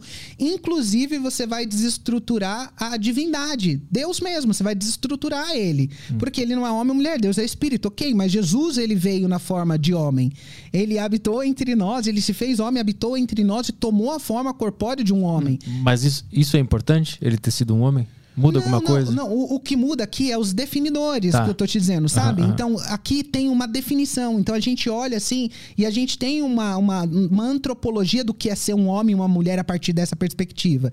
E aí, o que, que nós enxergamos, Arthur? A gente enxerga que o mundo foi criado perfeito. Deus fez todas as coisas de forma boa, como ele diz na criação, né? Tudo que ele fez foi bom, mas ele deu para esse homem perfeito a possibilidade de decidir se ele queria continuar perfeito ou não. Ele só continuaria perfeito se ele obedecesse. E ele tinha essa opção. E ele decide não obedecer. E a partir disso, ele então traz para o mundo o que nós chamamos de caos. Ele traz para o mundo sofrimento quando ele decide desobedecer. Ele traz a morte, algo que nós não deveríamos participar, algo que não é feito para gente. Eu eu sempre olhei para a morte como algo assim, não só o terror da morte, mas o mistério da morte. Porque, cara, a gente não foi feito para isso. E eu sinto essa questão em mim. E isso é o desdobramento de toda a minha vida, porque essa questão central da morte foi algo muito pontual para mim, porque o que é o depois? Talvez tem gente que não se preocupa com isso, mas para mim, eu sempre quis essa resposta. O que é o depois? Quando a gente olha na criação, então, essas coisas entram, a morte, o sofrimento, a dor, a angústia, tudo isso vem fazer parte da humanidade, inclusive a, o homem e a mulher o, o, macho e a fêmea, agora eles vão sofrer também a consequência dessa desobediência. E a partir dessa realidade, a sexualidade também vai sofrer com isso. A partir disso, todas as coisas podem tomar uma nova uma conjuntura. Então quer dizer que é possível, a partir dessa realidade, que tudo seja desfeito. Então aqui o que nós acreditamos como cristão é que nesse momento que a gente chama do pecado original, é onde vai entrar todos os comportamentos que a gente vai enxergar como, como comportamentos pecaminosos e eles vão entrar justo aqui. Tudo que foge desses, desse padrão que é de Gênesis que Deus deu, que criou Deus, o homem, a mulher, macho e fêmea, os criou, e Jesus replica isso no Novo Testamento, todo esse padrão é a antropologia cristã. Hum. E qualquer coisa que foge dessa realidade pra gente só foge porque o homem decidiu fazer o que era errado lá no começo. E aí o que, que a gente entende? Que como o primeiro, Adão, o primeiro Adão cometeu todos os seus erros e todos os seus delitos, a gente tem então um segundo Adão que nós vemos em Jesus Cristo a reparação desse dano. Então em Jesus, tudo aquilo que foi quebrado, tudo aquilo que foi corrompido, tudo aquilo que foi perdido, a morte também é vencida em Jesus. Então, por isso a gente olha para ele como ser perfeito, como o Adão perfeito e o último Adão. A gente olha para ele, inclusive a sexualidade humana é capaz de ser reparada em Jesus, porque aqui a gente já tem uma nova perspectiva. Agora a gente tem uma nova realidade, um novo modelo, um novo exemplo de vida. Por isso que altera. Aí vai falar, mas então você está olhando que isso é pecado? Na perspectiva cristã é na perspectiva cristã, como a gente enxerga a totalidade, faz parte dessa queda e em Cristo Jesus a gente consegue reparar todas as coisas. Então aí você vai ver pessoas que conseguem viver uma nova realidade, vocês vão ver pessoas como eu, que fui uma mulher trans durante toda a vida e consegui voltar de volta a ser um homem e sou um homem sentado aqui conversando com você. E como que isso é possível? E isso só foi possível através do segundo Adão, Jesus Cristo morto na cruz, que me deu a possibilidade de refazer a minha história. Então, para voltar para aquele ponto lá, o que tu, o que tu via como parâmetro para se identificar como uma mulher naquela época era a estética das mulheres. Estética. Era isso. Sim. E aí, então vamos lá, tu, tu conheceu aquela, aquela trans Aquela que te trans? ajudou a se transformar numa mulher, começou a se prostituir, e a partir dessa, dessa história da, dos 25 reais, pra onde a gente vai agora? É, aí eu conheci ela e fui pra casa dela e comecei a interagir e descobri a realidade que era. Mas, Arthur, tem gente que pensa que foi ruim, né? Tipo assim, ah, foi ruim isso. Não! Eu, cara, eu vou dizer pra você, Deus foi muito gentil comigo, bom comigo, sei lá. Mas é, eu não sofri, não tem sofrimento, não tem dor. A minha história não é uma história de dor. As pessoas podem olhar assim e falar: ah, não, é uma história de, de derrota, nada deu certo. Mas não, Arthur, é o contrário, tudo deu certo. foi tudo muito bem, ainda que foi dessa forma. Porque eu chegava para casa, eu me divertia, eu me alegrava, eu saía, eu trabalhava, ainda na prostituição, ganhava o meu dinheiro. Eu falo, eu falo a zoando com o pessoal, né? Óbvio que isso não é um conselho. Mas, cara, tu vai dar de graça. É a maior burrice na vida é dar de graça, cara. É, tipo, não, não é. A gente só paga. Eu Caio, como a gente é o homem da relação, a gente só paga. Paga é, iFood, paga Uber, é isso, paga não, é. presente. É, é assim, né? E aí eu descobri que, tipo assim, sexo de graça é burrice. e aí eu já uni o útil agradável. Eu falo, o cara quer gozar. Opa, é, né? O cara quer, né? Gozar, tem Gozar, tá bom, vai. O cara quer gozar e eu quero o dinheiro dele, porque eu não quero o coração dele. Eu não queria saber dele. Eu queria saber da minha bolsa, do meu sapato. Uhum. Eu queria saber do de quanto que eu ia poder gastar no final do mês, porque eu não tava me preocupando, porque eu sei que o cara só queria isso. E aqui tem uma, uma questão, né, que as pessoas não, não se dão, não, não se dão conta, mas a maioria das mulheres trans, ela só sai com cara hétero. Então, o cara hétero, ele tá muito voltado pra fantasia. E a gente fala quase que é uma maldição, né? Em aspas aqui, né? Só uma força de expressão. Mas é porque a mulher trans, ela sofre no amor. Ela pode ter todo o dinhe- dinheiro no mundo, ela é linda. Mas aqui, olhando pra pra mim, pra minhas amigas, várias pessoas que são honestas, né? Elas vão se identificar com essa questão. Elas sofrem no amor porque elas amam um homem hétero. E aí o cara quer sair com ela, quer curtir aquele momento com ela, talvez, ali, de sexo, né? Mas ele não quer andar com ela na rua, assumir ela e ter que dizer pros outros que ele sai com ela. E isso gera frustrações. Então ela pode ter tudo, pode ver que muitas se jogam no dinheiro ou na conquista pessoal, porque o amor é defeituoso. E foi uma realidade. Eu descobri que eu saía só com os caras héteros, que então eles queriam só uma diversão. Aí eu falei, não, descobri a fábrica do dinheiro, né? Mas antes, quando tu era um homem gay ainda, também era hétero? O público ou eram outros homens Só gays? quando eu era adolescente, né? Na, naquela fase de, de adolescência do troca-troca. Quando eu cheguei na fase do- dos homens gays, eu fiquei pouco tempo, porque eu já transicionei, porque Tá. eles não, não, não tinha essa, essa questão, né? E o homem hétero, ele já tinha um pouco desse não me toque, alguns, né? A- até que depois eu descobri que eu precisava, como ferramenta de trabalho, utilizar do Ptolomeu, né? Porque o cara tava saindo com uma mulher trans pra quê? Pra diversão com o Ptolomeu. E aí, né, eu tive que colocar ele pra funcionar. Aí mudou a forma de pensar, porque daí eu virei mecânico mesmo, né? Então eu entendo que o meu pênis era a minha ferramenta de trabalho e eu utilizava ele pra prazer dos homens, mas eu ganhava o meu dinheiro e vivia a minha vida. Até que depois de muitos anos eu falo, cara, eu não aguento mais viver assim, porque eu me olhava no espelho, uma mulher, eu me sentia uma mulher, me via como uma mulher, sofria a repressão da sociedade por viver como uma mulher trans, né? Porque, cara, se uma pessoa é trans, ela tem capacidade de enfrentar qualquer coisa. Que tipo de preconceito sofria? Tipo, é olhar, é diferente, né? O, é o preconceito do diferente. Aham. É, E, tipo assim, às vezes passava desapercebido, às vezes o olhar era diferente. Então você tem que estar. a pessoa tá sempre se preocupando, cara, como que a pessoa tá me olhando. É óbvio que eu não tava nem aí como a pessoa tava me olhando, mas isso não quer dizer que o olhar não existia. Tá? Mas, mas tu sofreu algo, algo, algo explícito? Algum preconceito explícito? Transfobia explícita? Alguma coisa assim? Cara, Era é só o um- olhar. Sofre, mano. Isso não tem como a gente não dizer, né? É. Sofre, vai sofrer, sofre. Mas eu, eu queria viver a minha vida, entende? Eu sofria, mas não tava, não tava nem aí. Talvez eu saia com a minha irmã, sabe? Eu saia com a minha mãe, eu ia provar uma roupa, os outros estavam rindo de mim. E a minha mãe já chegou em loja de dizer: vamos embora daqui, porque essas meninas não têm educação, não estão te respeitando. Ah. E era uma realidade, não estavam respeitando. E a gente sabe que isso tá aí. A gente tá tentando mudar isso, colocando em cena as pessoas, né? Estamos colocando a linda quebrada no, no Big Brother para poder fazer quebrar os paradigmas. E eu acho que eles precisam ser quebrados. A minha insegurança é só fazer isso de forma impositiva, que vai criar justamente a versão oposta. Porque aqui dizer que a gente aceita, ok, as pessoas vão dizer isso, mas eu não quero saber de- desse tipo de aceitação. Eu quero saber da integração social que essas pessoas vão ter, como que elas vão viver socialmente realmente. E aqui qual que é a interação? Porque hoje eu tenho dois parâmetros, Arthur. Eu tenho duas realidades. Então eu tenho a realidade da Sabrina, mulher trans, como que foi o, o meio que eu vivi, que acabei vivendo só no meio de pessoas como a mim, e hoje como Robert, que eu vivo no meio de, de outras pessoas e interajo em vários meios.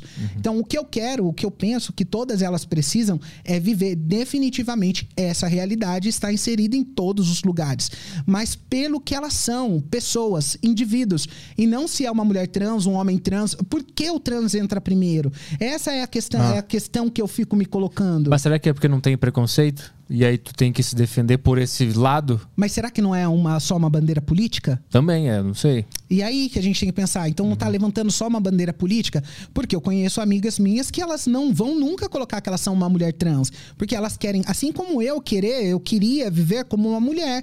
Então eu não ia nunca levantar a bandeira da mulher trans. Porque eu não queria levantar essa bandeira. Eu queria só ser eu. E ser eu era ser mulher. Então se eu pudesse não contar pra ninguém, eu não contaria. Mas isso é uma experiência Sim. Pessoal. Tem gente que não, que quer essa luta mesmo, Uhum. quer essa batalha toda. Mas aí, tipo, a partir do momento que tu sofre um- uma transfobia na tua época de trans, e aí tu identifica que outras, outras trans também têm essa dor em comum, vocês meio que se unem e partem a, def- a defender a mulher trans, porque é a mulher trans que está sofrendo preconceito. E aí, aí não sei se é uma bandeira ou se é uma dor de verdade daquele grupo, entendeu? Não, não, é, é uma dor. É, então. uma dor. Ninguém Que pode ter sofre. sido utilizada depois por, um, por uma política, né? Sim. Esse é o ponto. Mas é, é- isso é um fato, Arthur. Não tem como a gente desumanizar as pessoas trans.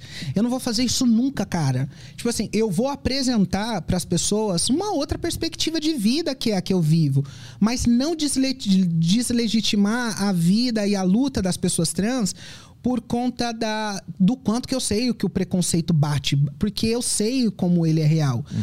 A única coisa que me, me deixa assim é, é quando a política ela quer entrar dizendo que ela é a solução do problema e aí ela quer mostrar que ela é dona dessas pessoas e da forma delas de pensar. E aí aqui é a parte onde eu falo, não é desse jeito, porque tem interesse ali Sim. de alguma forma. Não tá olhando para a humanidade dessa Indivíduo, pessoa, né? pro indivíduo, tá olhando para a causa. Então usa a bandeira da causa para que essa pessoa seja vista. Não, não, essa pessoa precisa ser vista pelo que ela é. E é aqui que eu falo que ela deveria entrar e viver na sociedade, não trazendo, ah, eu sou uma mulher trans, um homem trans que seja, sendo quem ela é. Ah, eu sou o Marcos, eu sou o João, eu sou a Lavínia, eu sou a Maria. E por assim ficou. Para que a gente chegue nesse lugar de uma vez por todas de tirar. Mas por que isso não vai acontecer? Porque a luta política é justamente você colocar os opostos em guerra. Você colocar o. Não é a luta, a classe, a luta de classe de Marx, não era proletariado a burguesia, hoje não é mais assim. A luta é o branco e o negro, a mulher e o homem, é o gay e o hétero, e assim a gente racha a sociedade e vai levantando forças de poderes. Aí quem tem mais domínio político tem mais poder. E é essa guerra toda que a gente tá vendo aí, Bolsonaro de um lado, PT do outro, e toda essa guerra acontecendo e, e esquecendo do indivíduo. A gente tá olhando pro coletivo, pro todos, né? Mas aqui é olhar pra pessoa, como que a pessoa pode ser mais feliz, cara. E ela precisa aderir qualquer um dos lados para essa busca da felicidade. Eu não sei, eu acho que é problemático. Eu não tiro a dor delas porque doeu em mim. Eu sei o quanto que foi ah, doloroso, por exemplo. Hoje, cara, hoje é um paraíso. Há 20 anos atrás não era assim. A gente sofreu demais, o povo hoje, graças à luta. Óbvio que essa luta política das pessoas que fizeram com que eles parem de sofrer, coisa que lá atrás a gente sofreu muito. A gente entrar no terminal de, de metrô juntas e quase juntar pessoas para agredir a gente só porque a gente estava andando. Caralho. E eu entendo que isso é uma dor e não tem como menosprezar. E é por isso que a gente precisa de políticas públicas que vão atender. Mas aqui é pensando justamente no bem das pessoas e não só olhando as pessoas como mais um número para sua causa política. Não, porque aqui a minha crítica é, Arthur, eu participei do, do- da mesma coisa que eles, ok. Vamos supor, por exemplo, se a minha luta não é a mesma luta que a deles politicamente, por que eu sou excluído? Porque uma mulher que não é feminista, ela não é atendida talvez pelas feministas. Ela é vista como alguém que traiu o movimento. Então não é essa a realidade. Você está lutando pelas mulheres, pelos gays, pelos trans, Pelo ou você grupo, tá lutando né? pelo grupo? Ah, pelo grupo. Ah, então o grupo aqui é benefício de alguém. Alguém está lucrando com Entendi. isso, entendeu? E a única coisa que eu tô pedindo é olha pra pessoa. Saiba o nome dessa pessoa, se identifique com a dor dessa pessoa. Não sambe no leito dessa. Não sambe em cima do caixão dessa pessoa. Eu escrevi um texto e fiz uma crítica num, num portal de notícia, justamente porque as pessoas olham para o assassinato de trans. O Brasil é o país que mais mata trans no mundo. Cara, isso daí é, é eles serem desleais com o verdadeiro, a verdadeira causa de morte de pessoas trans. Porque a gente sabe que essa cafetinagem que eu vivi, essa cafetinagem que eu passei, aonde uma pessoa vai colocar uma prótese que custa 5 mil e a outra pessoa cobra dela 25 mil, 20 mil a mais para colocar uma prótese. A gente sabe que esse lugar é o lugar que mais causa prejuízo. A gente sabe que é esse ambiente, que é o ambiente mais criminoso, vai fazer com as pessoas e tira as pessoas de vários lugares do Brasil para viver dentro dessa realidade. Mas por que ninguém toca nesse assunto? Por que ninguém vai falar sobre isso? Por que ninguém vai falar que a cafetinagem, que as- a, prostituição e o tráfico de droga são grandes problemas? Porque a gente precisa responsabilizar alguém. A gente precisa responsabilizar o coletivo. O coletivo da heteronormatividade. É ele o culpado. É porque vocês nos excluem. Não, gente, mas a gente não ataca o problema. A gente faz o quê? A guerra política. Não, o problema é, é a cafetinagem, é a prostituição, é, é o uso de entorpecentes, são hum. problemas reais. Deixa eu fazer o advogado do diabo aqui, mas as pessoas trans não são jogadas para esses lugares perigosos porque a sociedade é heteronormativa e machista e vai excluindo e elas têm que recorrer a esses lugares perigosos? É, sim, e é, eu, eu entendo isso, que a gente fica sem opção. Mas é, como que a gente quer solucionar o problema, Arthur? A gente quer levantar o problema, eu entendo, esse é o problema. Mas como que a gente vai solucionar esse problema? E daqui a gente vai chegar num outro problema aqui. Por exemplo, eu ganhava 10 mil, 12 mil, 15 mil por mês. Você acha que eu ia querer fazer um trabalho de ficar num caixa de supermercado ganhando mil reais? Uhum. Não, Arthur, eu não queria, eu gostava do que eu fazia. Então aqui a gente tem problemas reais. Pergunta para uma pessoa: você quer sair da prostituição? Ah, as igrejas, eu conheço vários ambientes que dão possibilidade. Você quer sair da prostituição? Você quer viver uma nova vida? Você quer, quer estudar? Eu conheço vários lugares. E sem forçar a pessoa a querer deixar de ser quem ela é. Não é isso. Mas pergunta, cara, é, é muitas das vezes é a conveniência também. Eu fui para esse lugar, alguém me pressionou para ir para prostituição? Cara, eu fui porque eu quis, eu gostei, eu sabia. Mas é que ninguém assume que gosta. Hum. Mas dentro desse lugar tem sérios problemas que precisam ser tratados. Precisam. A cafetinagem internacional, pessoas que vão para fora do país, tantas coisas assim que passa batido. Porque é o grupo. Esse grupo é o mesmo grupo que o nosso. Então a gente não pode olhar para esse grupo e ver ele como um rival, porque ele não é um rival, porque ele faz parte da nossa luta política, que é o quê? O crime, em partes, a, o tráfico de droga, em partes, e a cafetinagem ou a prostituição que seja faz parte. Porque não vão demonizar isso, porque isso é fruto de uma sociedade apodrecida.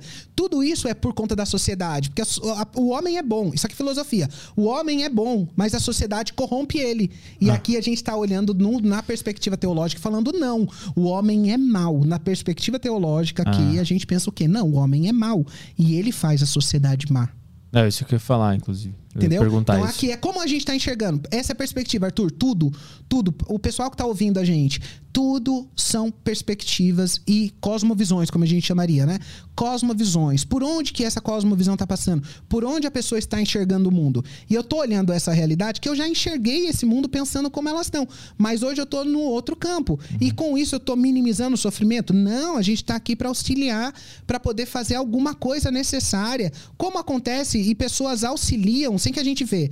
Quantas senhoras que eu já vi fazendo visitas no hospital, cuidando, amando, sem que a gente nunca vai saber. Uhum. E elas são cristãs e tem dentro do coração delas esse, esse benefício.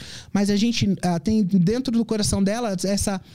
É, é inerente a ela, sabe? Fazer essa ajuda ao próximo, mas sem tocar trombeta, como a gente diz, sem fazer com que as pessoas saibam. As coisas estão acontecendo sem que a gente saiba.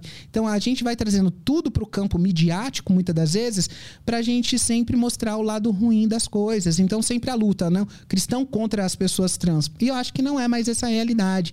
A gente tá tendo que quebrar barreiras. Mano, eu sou uma quebra de barreira, porque tu acha que eu não sofro preconceito hoje? Tu acha que dentro da igreja, naquele ambiente, os outros falam ai, não, sofreu muito na vida e veio para cá para parar de sofrer. Quem disse que para de sofrer? Hum. Você acha que onde tem pessoas tem problema. E onde tem pessoas, que a gente vai dizer, onde tem pecadores tem problema dobrado. Uhum. Porque as pessoas vão continuar com rejeição, abandono, com maus, maus tratos. E a pergunta que as pessoas sempre me falam, me fazem, né? Ô Robert, mas a igreja te aceitou? Né? Essa pergunta é clássica, né? Mas como que a igreja te aceitou? Eu falo, cara, a igreja não tem que me aceitar. Sou eu que aceito as pessoas que andam comigo. Sou eu que aceito com quem eu quero estar. Eu só tô perto de quem eu quiser. Eu não preciso estar perto de todo mundo, nem que todo mundo queira estar perto de mim. Uhum. Eu sou satisfeito em mim. Né? Não estou dizendo que eu me baste no, no, sentido que eu não tenho outras pessoas. Mas eu não estou procurando que todas as pessoas me amem ou queiram estar comigo ou me, me aceitem. Para que isso? O mundo todo não vai nos aceitar. E aqui é indistintamente. Dentro tem preconceito na igreja? Tem preconceito no mundo gay. Tem, tem maus tratos na igreja? Tem maus tratos no mundo gay. Ah, então tem hipocrisia dentro da igreja? Ah, porque não vai ter no mundo hipocrisia. Então é uma falta aqui de argumentação e ficam em, em palavras que não se sustentam. Porque não existe em todos os outros lugares. Cara, o que mais ficou claro aqui pra gente é a hipocrisia do mundo LGBTQIA. É um dos mundos mais hipócritas que existe. Que eles estão defendendo a causa política, mas não defendem a pessoa. Aí o cara agora que saiu, não vou, não vou citar, né? Mas o cara que se assassinou, é, que cometeu suicídio por conta que o namorado, num relacionamento aberto, estava saindo com outro cara. Ah, o cara era do movimento trans. E aí o que aconteceu? Os gays vieram e bombardearam ele com um monte de palavra transfóbica e o cara se matou. Então, cara, isso é hipocrisia. Isso é a tremenda. Eu defendo a luta política, mas eu não defendo o ser humano. Ah, então quer dizer que você defende a bandeira, mas agora você tá atacando a outra pessoa ao ponto que ela tira a própria vida dela? Cara, quer ambiente mais hipócrita do que esse? E aí, se você não é um gay padrão, um corpo malhado, um, com, com recursos financeiros, uma boa aparência, parecendo masculino, cara, se você não é esse padrão, você já não entra no mundo deles, porque o mundo deles é exclusivo, falocêntrico desse padrão que a gente vai chamar do patriarcal masculino. Então você quer quebrar o patriarcal masculino lá fora, mas não quer quebrar dentro do, do ambiente gay mesmo. Você não quer, porque a gay que é negra, a gay que é gorda, a gay que é afeminada já não participa desse grupo. E aí a gente tá olhando, a, a lésbica que é mais masculina não participa com a lésbica mais feminina. E aí você olha, a mulher trans que é mais feminina já olha pra outra como a gente fazia, chamava a outra menos feminina de javali. Então você tá vendo toda essa realidade que vai acontecendo ali dentro, mas o povo não toca nesses assuntos. Por quê? Por que não seja honesto? Então todos os lugares têm problema. Aí as pessoas vão dizer: ah, mas a igreja é o lugar para as pessoas serem perfeitas? Quem dera. Quem dera. Não é essa a realidade. Todo lugar é ruim. Né? Onde tiver pessoa, vai ter problema e pessoas más. Então não tem como a gente generalizar, colocar um todo. No todo não dá, Arthur. Não vai ter como fazer isso. A gente tem que ser honesto. E o que eu tento fazer é não tirar a dor das pessoas, né? E mostrar que a possibilidade para outras pessoas. Tirar que. Eu quero que todas as pessoas vivam como eu vivo. Quem dera, eu quero que todas as pessoas morem no céu, porque eu creio que o céu é real. Isso pra mim é uma realidade. Eu quero. Mas se eu não consigo fazer que uma pessoa more no céu comigo, ou, ou que essa pessoa vá pra eternidade comigo, cara, eu preciso fazer com que a vida dela aqui na Terra seja um inferno? Hum, sim. Uhum. De jeito algum. Então eu preciso criar uma forma de fazer com que essa pessoa melhore de vida. E eu acho que essa, essa é a nossa luta. Se você tem o direito de lutar para defender os seus pontos de vista, que, que seja cristão, mas não minimiza também a dor da outra pessoa que quer viver só como ela é. Então ela tem o direito de viver tal e ela precisa ser respeitada. Não ser maltratada, não ser xingada, não ser espancada, não ser morta. Que pessoas vão morrer por conta da homofobia e também da transfobia, cara, isso é um fato. Mas a gente precisa sondar o que está acontecendo e não soltar tudo. Porque soltar os dados assim, como foi soltado pelo grupo, um grupo da Bahia que fez esse estudo dizendo que aqui é o país que mais mata, cara, é um, é um estudo fraudulento, a gente sabe disso. Mas isso aqui só dá barulho. E aqui a não é barulho que a gente precisa trazer. Barulho é a política que faz. A gente precisa trazer solução. Mas o, o dado é fraudulento ou ele foi Fraudulento. mostrado de uma forma de. Não, é fraudulento te leva a mesmo. crer? Com, como eles colocaram ali, tem artigos. Sim, tem artigos de, de jornais que foram refazer o dado e viram que não é desse jeito. Mas o Brasil é um dos países que mais mata trans. Isso é um, isso é um, isso é um fato. Esse é o dado que saiu ali, né? Se você quiser depois colocar para o pessoal ver, eu te mando o artigo e você coloca um Tá. ali. Porque assim, ele é o que mais mata, mas por que morrem? Essa não é a pergunta. Tá, Eles estão morrendo, mas onde estão morrendo? Se- Como estão morrendo? Se faz o Por salto quê? lógico que é culpa da, do Da hétero, né? que é, É o isso. hétero transfóbico que mata. É, essa é a Se questão. faz um salto lógico e não entra no detalhe. é não entra você no tá detalhe. dizendo. O que a gente está dizendo é o porquê, né? Entendi. A gente precisa trazer o índice, porque se você descobre a causa, você tenta solucionar o problema. Uhum. Mas o problema aqui não é para ser solucionado, é para ser politizado. Essa é a minha crítica. Tudo é política, óbvio, né? Os pensadores todos dizem que tudo, infelizmente, é política. Uhum. Mas, cara, se a política está acima do, do, do ser humano, da dor, da alma, do coração de alguém, cara, para mim é uma desumanidade. Porque daí você só tá pensando o quanto que a sua forma de enxergar o mundo precisa ser tutelada acima de qualquer coisa. Mas é porque a gente tá nessa época, sabe? Filosoficamente a gente tá nessa pós-modernidade. E ela é uma era muito estranha, é uma era muito onde você olha assim, cara, você já não entende mais nada. Aonde o, o indivíduo perdeu seu significado porque não vale o indivíduo, vale o coletivo. É o coletivo que vale, né? ainda se o indivíduo precisa morrer para o coletivo viver, mate o indivíduo, uhum. sabe? E aí é o problema, porque eu acho que cada pessoa é particular. Uhum. Você tem o seu jeito, sua vida, você é um ser humano que interage com a vida diferente de mim. Como a gente vai colocar tudo no mesmo lugar é meio complicado fazer isso. Sim. E é por isso que eu falo, a minha, a minha guerra, às vezes, assim, né, de, de debate é com o movimento, não com a pessoa. Ao contrário, eu tô dentro do ambiente com, com várias pessoas pessoas, não perdi minhas amizades, continuo com elas, eu só falo o que para mim parece uma coisa óbvia dentro daquilo que eu vivi. Eu apresento essas duas realidades, né? A realidade de lá, a realidade de cá, como eu vejo a luta política, como eu enxergo hoje a questão do, filosófica do coletivo, do indivíduo, tal, como que eu vou fazendo essas análises. Uhum. Mas não, não é nada tão simples. Eu passei 12 anos lá, e agora eu tenho 10 anos aqui. Eu passei 12 anos como mulher trans, já tenho 10 anos como Robert de volta. Então é quase ao mesmo tempo, entende? Uhum. Aqui não é aquela pessoa para pensar, ah, não, daqui a pouco, como falavam lá atrás. Não, daqui a pouco ele tá aí de volta, fazendo as mesmas coisas, continuando do mesmo jeito. Não é isso. Uhum. Porque é óbvio que aqui no meu caso, eu tive uma, um choque eterno, né? Eu tive um choque com o eterno. Deus se revelou para mim. E aí tem pessoas que vão acreditar nisso, pessoas que não vão acreditar, mas eu tô nem aí que elas acredite ou não, mas é a minha vida e isso fez com que eu alterasse, porque eu mostrei para você que tudo é bom, né? Eu não disse para você, eu vivia a prostituição, tudo era bom.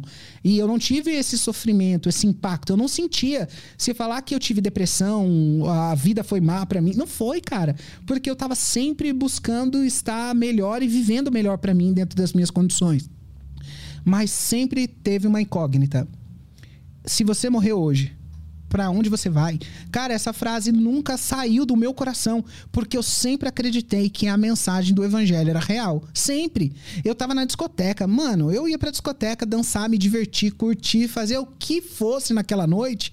A sempre eu me esbarrava com palavras que entravam dentro de mim e me balançavam. Às vezes eu estava conversando com as meninas, eu falava verdade, eu falava sinceridade, eu falava eternidade. Eram palavras que tinham um peso em mim que eu olhava assim, era como se eu estivesse vivendo uma vida que não era verdadeira, sabe? Uhum. Uhum. e aquilo ali me confrontava dentro de, de mim, mas eu não ia mudar nunca. Não tinha como acontecer isso. No entanto, ninguém acreditou nunca que eu deixaria de viver como eu era. Uhum. Nunca, ninguém. Minha família, os meus amigos. Como? Porque eu cheguei no ápice. No ano de 2010, eu fui para Bangkok fiz a mudança de sexo no ano de 2010. Uhum. E foi o dia que eu olhei, cara, falei assim: essa é a realização da minha vida. Essa é a completude de quem eu era. Eu fui para a Europa com 18, né? E vivi na Europa dos 18 até os 27. Quando chegou nos 24, que eu ia virar para os 25, foi o momento que eu decidi, porque eu, eu olhava para o espelho, saindo com os caras. Mano, eu era uma mulher e eu olhava para mim e falava, cara, eu não acredito que eu sou uma mulher e eu tenho que ficar fazendo sexo como uma pessoa ativa com esses caras. Isso é humilhante. Hum. E eu olhava o espelho, aquilo ali me humilhava enquanto, enquanto pessoa. Falei, não, eu não aguento mais viver isso. Aí eu assisti um outro documentário chamado My Secret Self. Nesse documentário, as crianças eram transgênero, elas tinham incongruência de gênero. Hum. E aí foi o momento que eu descobri quem eu era. Ali, de novo, apareceu uma, uma, uma explicação de que eu não era, em aspas aqui, como as, as travestis, né? Eu vou colocar assim só para fazer uma diferenciação. Ah, como as trans, né? E aí eu eu falei, não, é isso que eu quero para minha vida. Fui para lá, fiz a mudança, tal. Com quatro dias que eu olhei no espelho, cara, era o ápice da minha, da minha realização nessa empreitada, né? Começou com os 15, chega nos 24, 9 anos. Então eu cheguei no ápice dessa construção, não só de beleza, de aceitação, com o nome social feminino, com tudo isso. E quando eu olhei no espelho, que eu olhei que eu não tinha mais o Ptolomeu. Cara, foi bom. E as pessoas hoje não conseguem entender que eu sou tão seguro com o que eu vivi e eu não jogo o que eu vivi no lixo porque faz parte de quem eu sou, cara. Então eu fui com tanta certeza fazer o que eu fiz que foi tão bom, foi tão prazeroso dentro da minha história que hoje é consequência disso. Não, não me falta nada. Hum. Ao contrário, eu tô dentro daquilo que é a minha vida. Então não tem a idealização de viver como os outros, querer ser como os outros e fazer o que os outros fazem. Porque eu não tenho essa, essa, essa frescura. Então eu lido bem, as pessoas acham que eu lido mal. E agora? Cara, às vezes a pessoa fala, e agora? Mas eu já transei demais nessa vida, né? Não é que transar nunca é demais, né? Olhando assim, né? Mas, mas já foi bastante. Mas eu, eu olho para mim assim e falo, cara, não, eu entendo a construção que eu fiz, eu entendo o que eu vivi e isso faz parte. Então eu não quero ser igual a todo mundo. Parece que eu sempre quis ser o diferentão. Uhum. Acho que eu sou de aquário, tô brincando. Deixa eu fazer, vou fazer a, voltar para a linha cronológica da, da tua história até chegar em Bangkok, que eu quero, eu quero deixar bem clara essa história. Então, é, com 15 anos começa na prostituição e aí com 18 tu vai para a Europa, é isso? isso? Eu quero saber quando é que começou a transição é, aí nessa fase. O que, que, que, que tu tomou? Como é que foi a história do silicone? Uhum. Quem ajuda? Como é que é toda essa, essa parte da transição? Assim, a, eu, eu descobri que a gente fazia a, o tratamento hormonal com a progesterona e eu lembro que nesse período eu tinha tanta vontade de mudar tão rápido que eu tomava injeções todos os dias. Eu tomava injeção no braço, tomava comprimido e colocava progesterona pelo nariz todo lugar que você imaginar. Eu me dopava, né? Eu fiquei, tava na fase de transição, né? Era um adolescente, então eu, inibia a puberdade hum. fazendo esse tratamento e aí eu fui cada vez mais tomando forma feminina. Quando eu voltei para casa da minha mãe depois de seis meses, eu era outra pessoa. Mas o que, que, isso aí impede a testosterona de, de, de agir? O que, que é isso? É, isso vai alterar a sua produção de testosterona. É. Porque a, a, a, produção de testosterona vai continuar, é. mas a progesterona vai crescer. E quando ela cresce, você vai desenvolver mais formas femininas do que masculina. Mas isso é, é orientado dentro da comunidade, dentro dessa, dessa casa com essa cafetina? Como é que é isso? Isso não, isso era entre as meninas, né? A gente conversava na rua e elas ah. já sabiam o que precisava fazer. Que aqui aqui entra uma crítica que eu faço sempre. Porque eu estava num debate de saúde pública esses tempos, falando justamente sobre isso. Porque o Alexandre Sadé, não citei nome de ninguém, mas citei o dele, né? O, Alexandre Sadé, ele é um dos, dos. Vou falar cabeção aqui, dos psiquiatras que tratam crianças transgêneros. E ele estava nessa discussão. Eu falei para ele: sabe o que é bonito de ver aqui endocrinologista, psiquiatra, todo mundo discutindo aqui o tratamento correto? É porque eu acho que isso é bonito, mas não funciona. Hum. Porque vocês querem tratar 1% da população, quando os 99% da população vai fazer isso por conta própria. Porque hum. eles não estão aqui com um preparo, não tem como chegar até esse lugar. Eles não têm como ter todo esse acompanhamento, fazer dois anos de tratamento. Eles não vão fazer isso. É a minoria. A maioria quer o quê? Solucionar o problema. Que é a mesma coisa que eu vivi, solucionar o problema. Qual é o problema? Pareço menino. E eu não sou homem, eu quero parecer uma mulher. O que, que eu faço? Tudo que eu tenho direito. Uhum. Aí você faz, no meu caso, silicone industrial para ficar com o quadril mais largo, com o bumbum maior. Eu quero saber como é que é isso. O Jax, tu foi, tu ficou com medo? Eu fiquei, podia ter morrido. Quantas ter morreram, morrido. né? Direto ali na injeção. Porque é um líquido que você coloca que pode entrar na corrente sanguínea, pode dar uma embolia pulmonar, pode travar uma veia e você vai morrer. Porque é extremamente caseiro. Hoje, as ah. meninas trans hoje não passam por esse, por esse sofrimento, a maioria, porque elas estão seguindo um padrão mais natural. Uhum. Mas há 20 anos atrás, não. A frase era: quem tem óleo frita. Você tinha que ter silicone industrial para dizer que você era travesti. É. Travesti só era travesti se tivesse silicone industrial. Porque o padrão do corpo feminino era um. O padrão uhum. do corpo feminino hoje é outro. Quando tu foi colocado, tu sabia que tu podia morrer? Sabia, claro que eu Mas sabia. E o que, que te leva aí mesmo assim? É o risco, é a, na minha opinião, é a inconsequência da adolescência, no uhum. meu caso. Porque o adolescente ele não vai tomar decisões racionais. Nem o adulto hoje toma, porque a razão quase não existe nos nossos dias. Todo mundo toma decisão a partir do que está sentindo. Ah, eu estou sentindo, vou lá. E vai no calor do momento. E eu fui direto nessa. Você sabia o que você estava fazendo? Claro que eu sabia o que eu estava fazendo. Podia dar errado? Podia. Deu certo? Entende? Você vai naquela num, num jogo, numa roleta russa. Uhum. E a maioria vai nessa roleta russa, sabendo que pode dar problema, pode cair no pé, pode ir no joelho, pode ir na panturrilha, pode trazer um monte de problema. Depois, quando é adulto, vai dar mais problemas ainda. Então a gente vai porque a gente quer rapidamente resolver o problema. Uhum. Qual é o problema da pessoa? E como ela se enxerga. Se eu, me, se eu pareço um menino, eu preciso eliminar todas as formas de menino. Uhum. No corpo já começa fazendo isso. O cabelo você faz crescer, o, o o, o peitinho vai crescendo quando você vai tomando as injeções, né? De, de hormônio feminino, ele vai crescendo naturalmente. E aí depois você põe a prótese. Quando toma pro, coloca a prótese, o seio já ficou definido. Então é um processo que vai acontecendo quase que naturalmente. Mas o, o que a gente vai vivendo nos nossos dias? O meu aconteceu assim da experiência da vida, de sair na rua, né? Sair pro mundo para enxergar todas essas coisas. Mas o próprio Alexandre Sadé escreveu um artigo, ele que, que é um dos maiores psiquiatras na, na área, e o movimento trans esmurrou ele, dizendo que 1% da população pode ter incongruência de gênero. 1%. Ele disse isso. Ele disse isso. Uhum. Só que a partir de um período, isso aumentou mil por cento. E ele está dizendo que não, que isso é um modismo. Uhum. Isso aqui é fala dele. Isso é um modismo. TikTok, Instagram, YouTube, e um monte de lugar está fazendo com que isso se torne algo natural. E as pessoas vão ensinando como você faz tudo isso.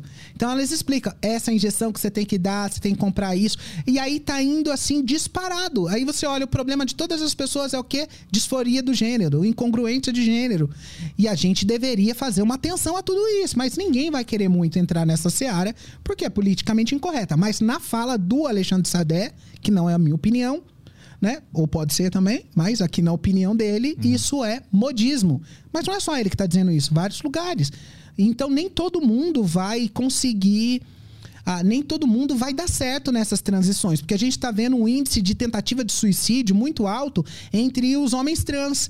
A gente vê que 84% eu vi esses dias numa pesquisa que eles tentam. Mas aqui na minha, eu fiz um, um texto falando sobre isso também eu acredito que o efeito colateral dos hormônios é a depressão, é um deles. Eu sei disso, porque na bula tá escrito isso. Não preciso nem ser um master para dizer isso. Tá escrito lá que é um dos efeitos colaterais e a pessoa vai tomando, isso vai mudar a forma dela de funcionar. Uhum. Mas a gente não faz atenção a isso, porque a gente não tá se preocupando com o indivíduo. a gente grupo, né? tá se preocupando uhum. com o grupo. Com a bandeira, então. Com uhum. o grupo, com a bandeira. E aí eu olho assim e falo: não, não, talvez não é por aí. Talvez isso não funcione para um, talvez funcione para o outro. E cada caso é um caso. Mas se eles dizem né, que todos precisam de acompanhamento, também acredito. Mas a gente vai colocar isso num hospital público. É óbvio que no, no HC, aqui no Hospital das Clínicas, eles fazem. Mas vão atender uma parte insignificante da população. E o resto? Cadê o resto? O que vai fazer como eu, sem que ninguém diga, sem que a mãe saiba, sem que o pai saiba? Eu conheço pessoas que, que com, com 19 anos tiveram AVC porque estavam tomando testosterona sem acompanhamento médico. É certo? Não é, mas a pessoa quer aliviar o sofrimento, uhum. que é a disforia de gênero. Ela quer aliviar isso de algum jeito.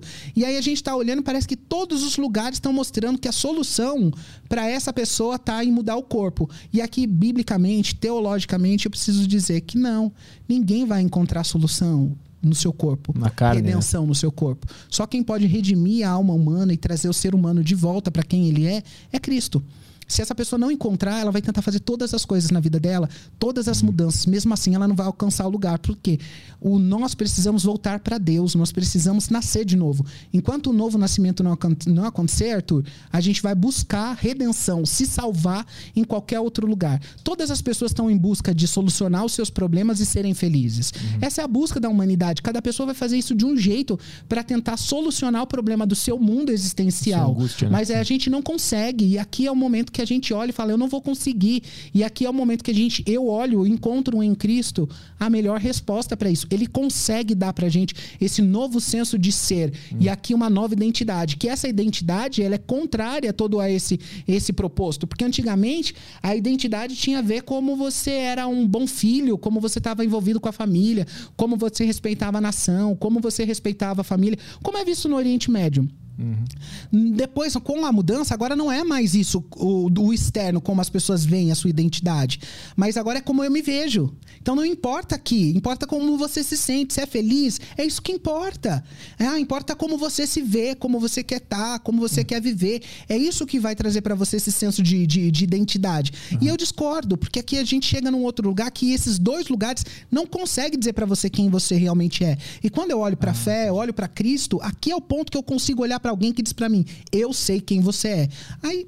Mas o, o problema de usar Cristo ou Jesus não é que para muita gente isso pode ser pode parecer piegas, para quem não conhece, para quem não é quem não é religioso, quem não estudou a história, vai te ouvir falando, ah, a resposta está em Jesus. Aí a pessoa pensa, ah, que Jesus? Isso aí é você é um cara da Bíblia, não, conversa com a pessoa. Mas por que a gente pensa isso? Porque há um senso de busca de salvação de mundo, que eu tô dizendo que a que salvação de mundo é tirar você do seu lugar de sofrimento e, de, e te dar felicidade, ok? A gente está tentando solucionar esse problema.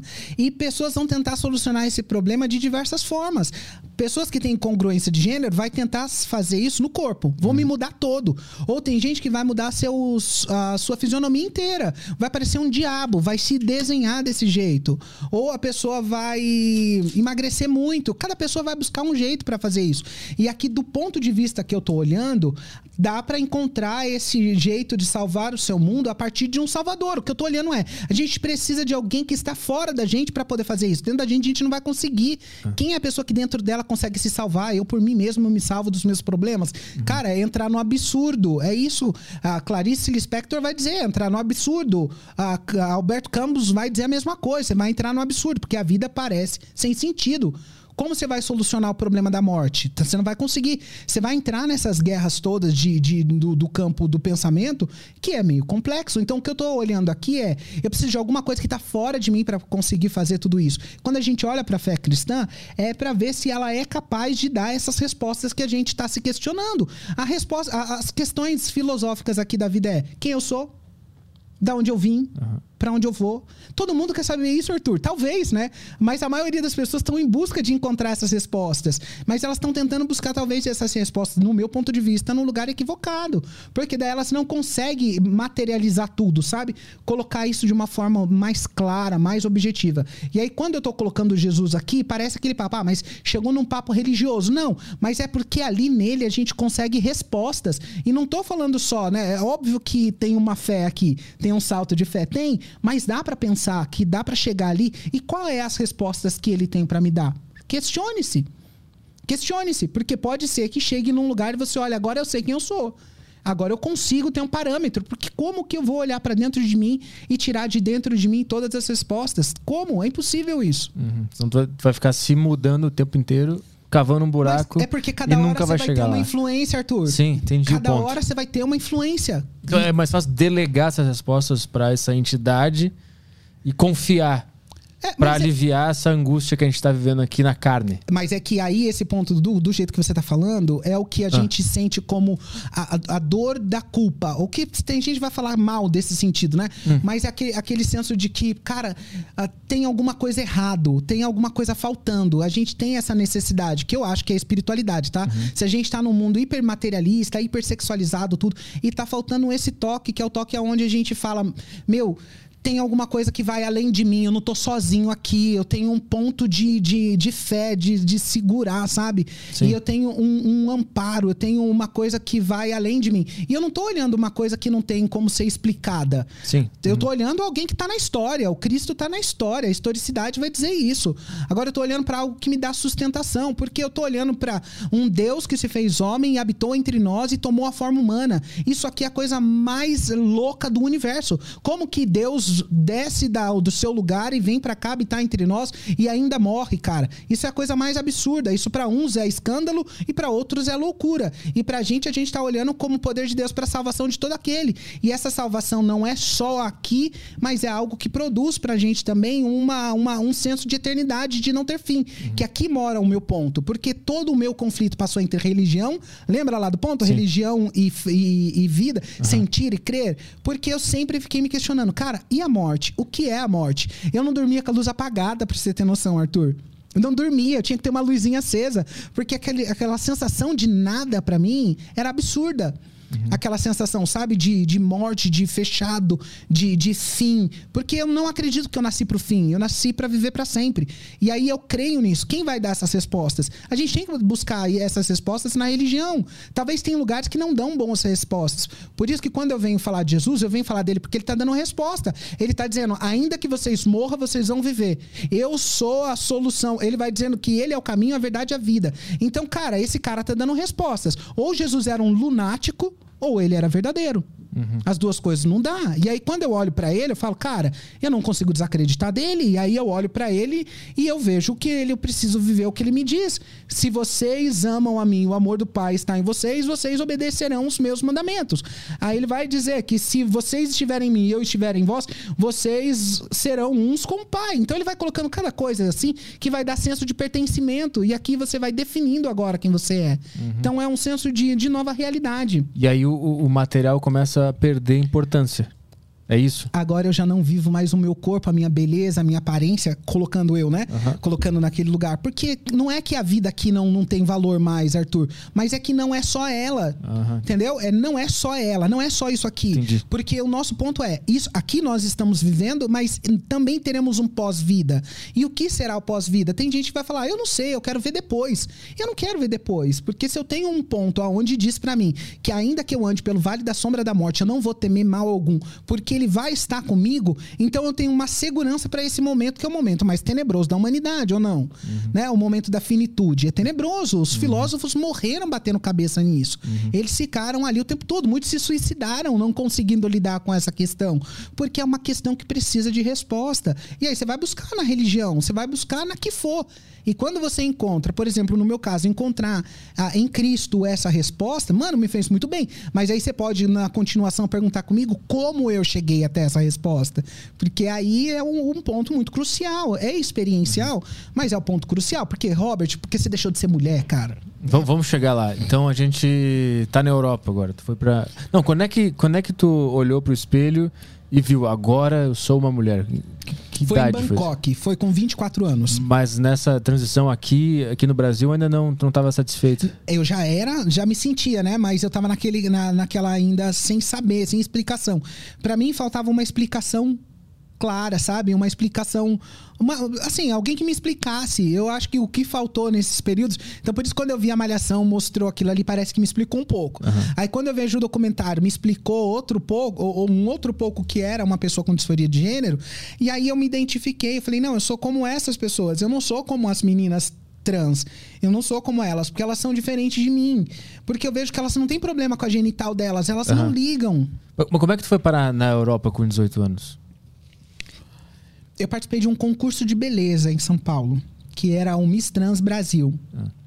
E aí uma trans tinha vindo da Europa e viu a minha amiga. A gente morava na mesma casa, viu a minha amiga e a minha amiga namorava e ela não quis ir pra Europa. E aí eu era solteiro, né, na época.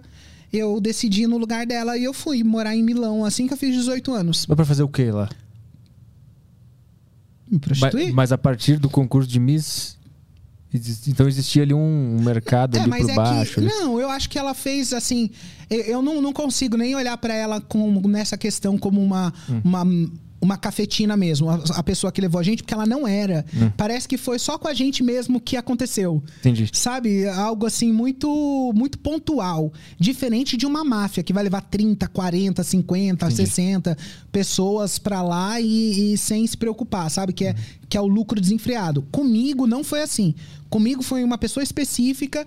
Com, com contato com uma outra pessoa, duas pessoas. E depois a gente virou amigas, né? Então a gente teve um relacionamento de amizade. Todo o tempo na Europa, essa pessoa pra mim foi, em aspas, como uma mãe mesmo. Não foi alguém que me ma- maltratou. Por isso Entendi. que quando eu falo que eu não sofri, é por isso, não tinha esse sofrimento. E como é que foi essa experiência em Milão? Cara, foi assim, absurdo. Assim, p- pra mim foi. Eu sempre fui muito impulsivo, mas foi absurdo no sentido de. Eu fui de São Paulo, Zurique, Zurique, Nice. De Nice peguei um trem e fui pra Milão. Quando eu cheguei em Milão, o táxi me pegou e me levou pra casa dela. Cheguei lá, era mais ou menos umas 10 horas da noite. Aí eu falei, oi, a gente se conheceu ali com essa, né? Eu falei, oi, tudo bem? Eu sou fulano de tal, tal. Aí ela falou assim: ah, não, legal, aqui, ó, aqui é o seu quarto, você pode ficar aqui e tal, tranquilo, eu vou te levar pro outro apartamento. Falou, eu vou te levar pro outro apartamento, tá? Aqui é a casa onde eu moro. Eu falei assim, sério? E era por volta de umas 10 horas da noite. Eu falei assim: eu posso já trabalhar hoje? Posso já trabalhar hoje? Pode. Aí eu fui pra outra casa, já fui pra rua direto. Só que daqui você vai na rua, olha só, pra mim foi um choque total. Porque eu fui pra rua trabalhar e tinha que correr da polícia.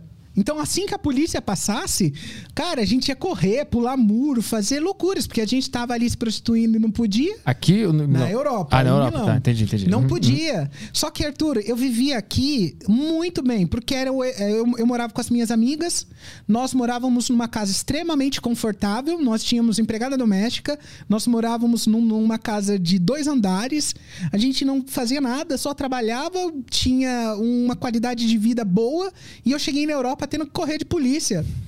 Imagina, cheguei lá, falar, não, é Europa, aquela coisa. Correr de polícia e 8 mil euros para poder pagar para a pessoa que me levou. Então eu queria pagar aquela dívida o mais rápido possível. Não, tem que pagar, tal, tem que Aham. morar. Aqui no Brasil tu ganhava quanto nessa época? Eu fazia um cálculo por baixo, Ah. por baixo. Era 300 reais por dia. Era o que eu tinha que fazer. Uhum. Então eu sempre coloquei isso. Era a minha meta. 300 por dia, 300 por dia. Era a minha meta. Às vezes fazia 500, 600. E aí você coloca isso no mês, dá em torno de 9 mil reais. Mas eu tô falando isso aqui com 16 anos, Arthur. Sim, 17 sim. Ah. anos.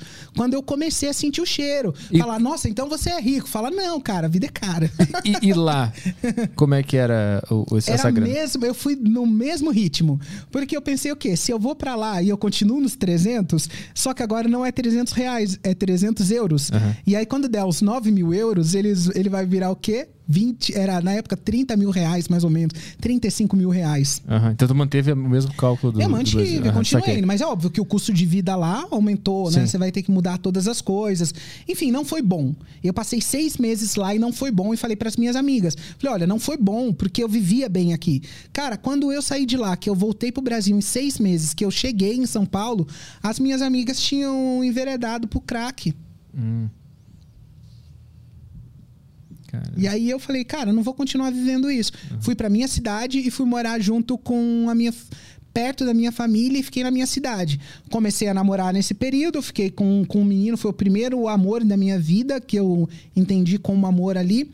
E depois eu, ele sofreu um acidente com o meu carro e eu fiquei com uma despesa de cinco carros para pagar, porque engavetou e ele não tinha habilitação. E aí imagina, tipo, falei, vou embora para Europa porque é a única forma que eu tenho para poder pagar essa conta e voltei para Europa. E aí eu fico lá de novo, Onde volto, aí eu volto para Viarejo, fico na região da Toscana da Itália e depois eu vou para a região de Roma, que aí em Roma eu vivi toda a minha vida nesse depois disso. E quando é que surgiu a decisão de ir pra Bangkok fazer a cirurgia? Foi no ano de 2010. 2010. E aí que, que tu olhou na, no espelho? Assisti, aí fui, olhei pro espelho, o espelho mostrou pra mim que eu era uma mulher completa ali. Cara, e foi muito engraçado, porque eu fiquei um mês em Bangkok, quando eu cheguei no, no, no avião, já indo embora pra, pra, pra vo- voltando pro Brasil, eu fiz Itália-Brasil, eu olhei um cara, o cara mexeu comigo depois de um mês, né? A primeira coisa que eu já fiz é colar do lado ali, não que ele ia brincar comigo, porque eu tava daquele jeito, né? Mas naquela segurança de agora eu sou mulher, sabe? Era uma segurança que ninguém podia tirar agora, porque era segurança da, da genital. Então agora quem vai dizer que eu não sou mulher? Então aquilo ali tinha chego no ápice, sabe? Mas como é que se chega nesse contato de saber que em Bangkok tem e como é que faz toda essa, essa o trâmite pra Ah, ir a pra lá? gente já sabia todos os lugares que tinha. Tinha no Equador, tinha em Londres, tinha no Brasil, tinha ah, em Bangkok, tinha na no Marrocos e tinha lá também. E aí cada pessoa tomou a sua decisão, escolher esteticamente qual que era melhor, qual que ficava mais bonita. Ah, é escolha, né? Tipo, vai escolher um carro, você vai escolher uma pepeca. E, e no caminho pra lá, quando tu chega lá, e é num hospital, onde é que era? Uma Era clínica? um hospital, era algo bem legal. E aí, no meio do caminho, fica- tem alguma dúvida? É uma certeza? Como é que é? É, eu tive uma dúvida só quando ele mostrou pra mim a cirurgia como era feita, né? Porque dá aquela, aquele frio na barriga, porque eu imagino, eu sozinho em Bangkok. Minha família, só falei pra minha irmã, não falei pra minha mãe, não falei pra ninguém. E aí eu, naquela vibe toda, eu fui, mas eu fui pro hotel. Então eu já tava tão decidido, já era uma coisa que eu queria tanto, que eu cheguei no hotel, dormi, passou, já tava pronto pro outro dia e fiz a cirurgia. Arthur, pra você ver como a mente nossa é, é algo assim, cara, muito, muito, muito profunda. Eu não senti dor. A minha dor passava com paracetamol. Paracetamol não corta nem minha dor de cabeça. Eu tenho dor de cabeça, paracetamol é água. Agora, imagina você fazer uma cirurgia de mudança de, gê- de, de adequação de gênero, como diz, uma, uma cirurgia de adequação de gênero e não sentir dor, cara. Onde já se viu? Sentir dor alguma, nada, não sentir dor.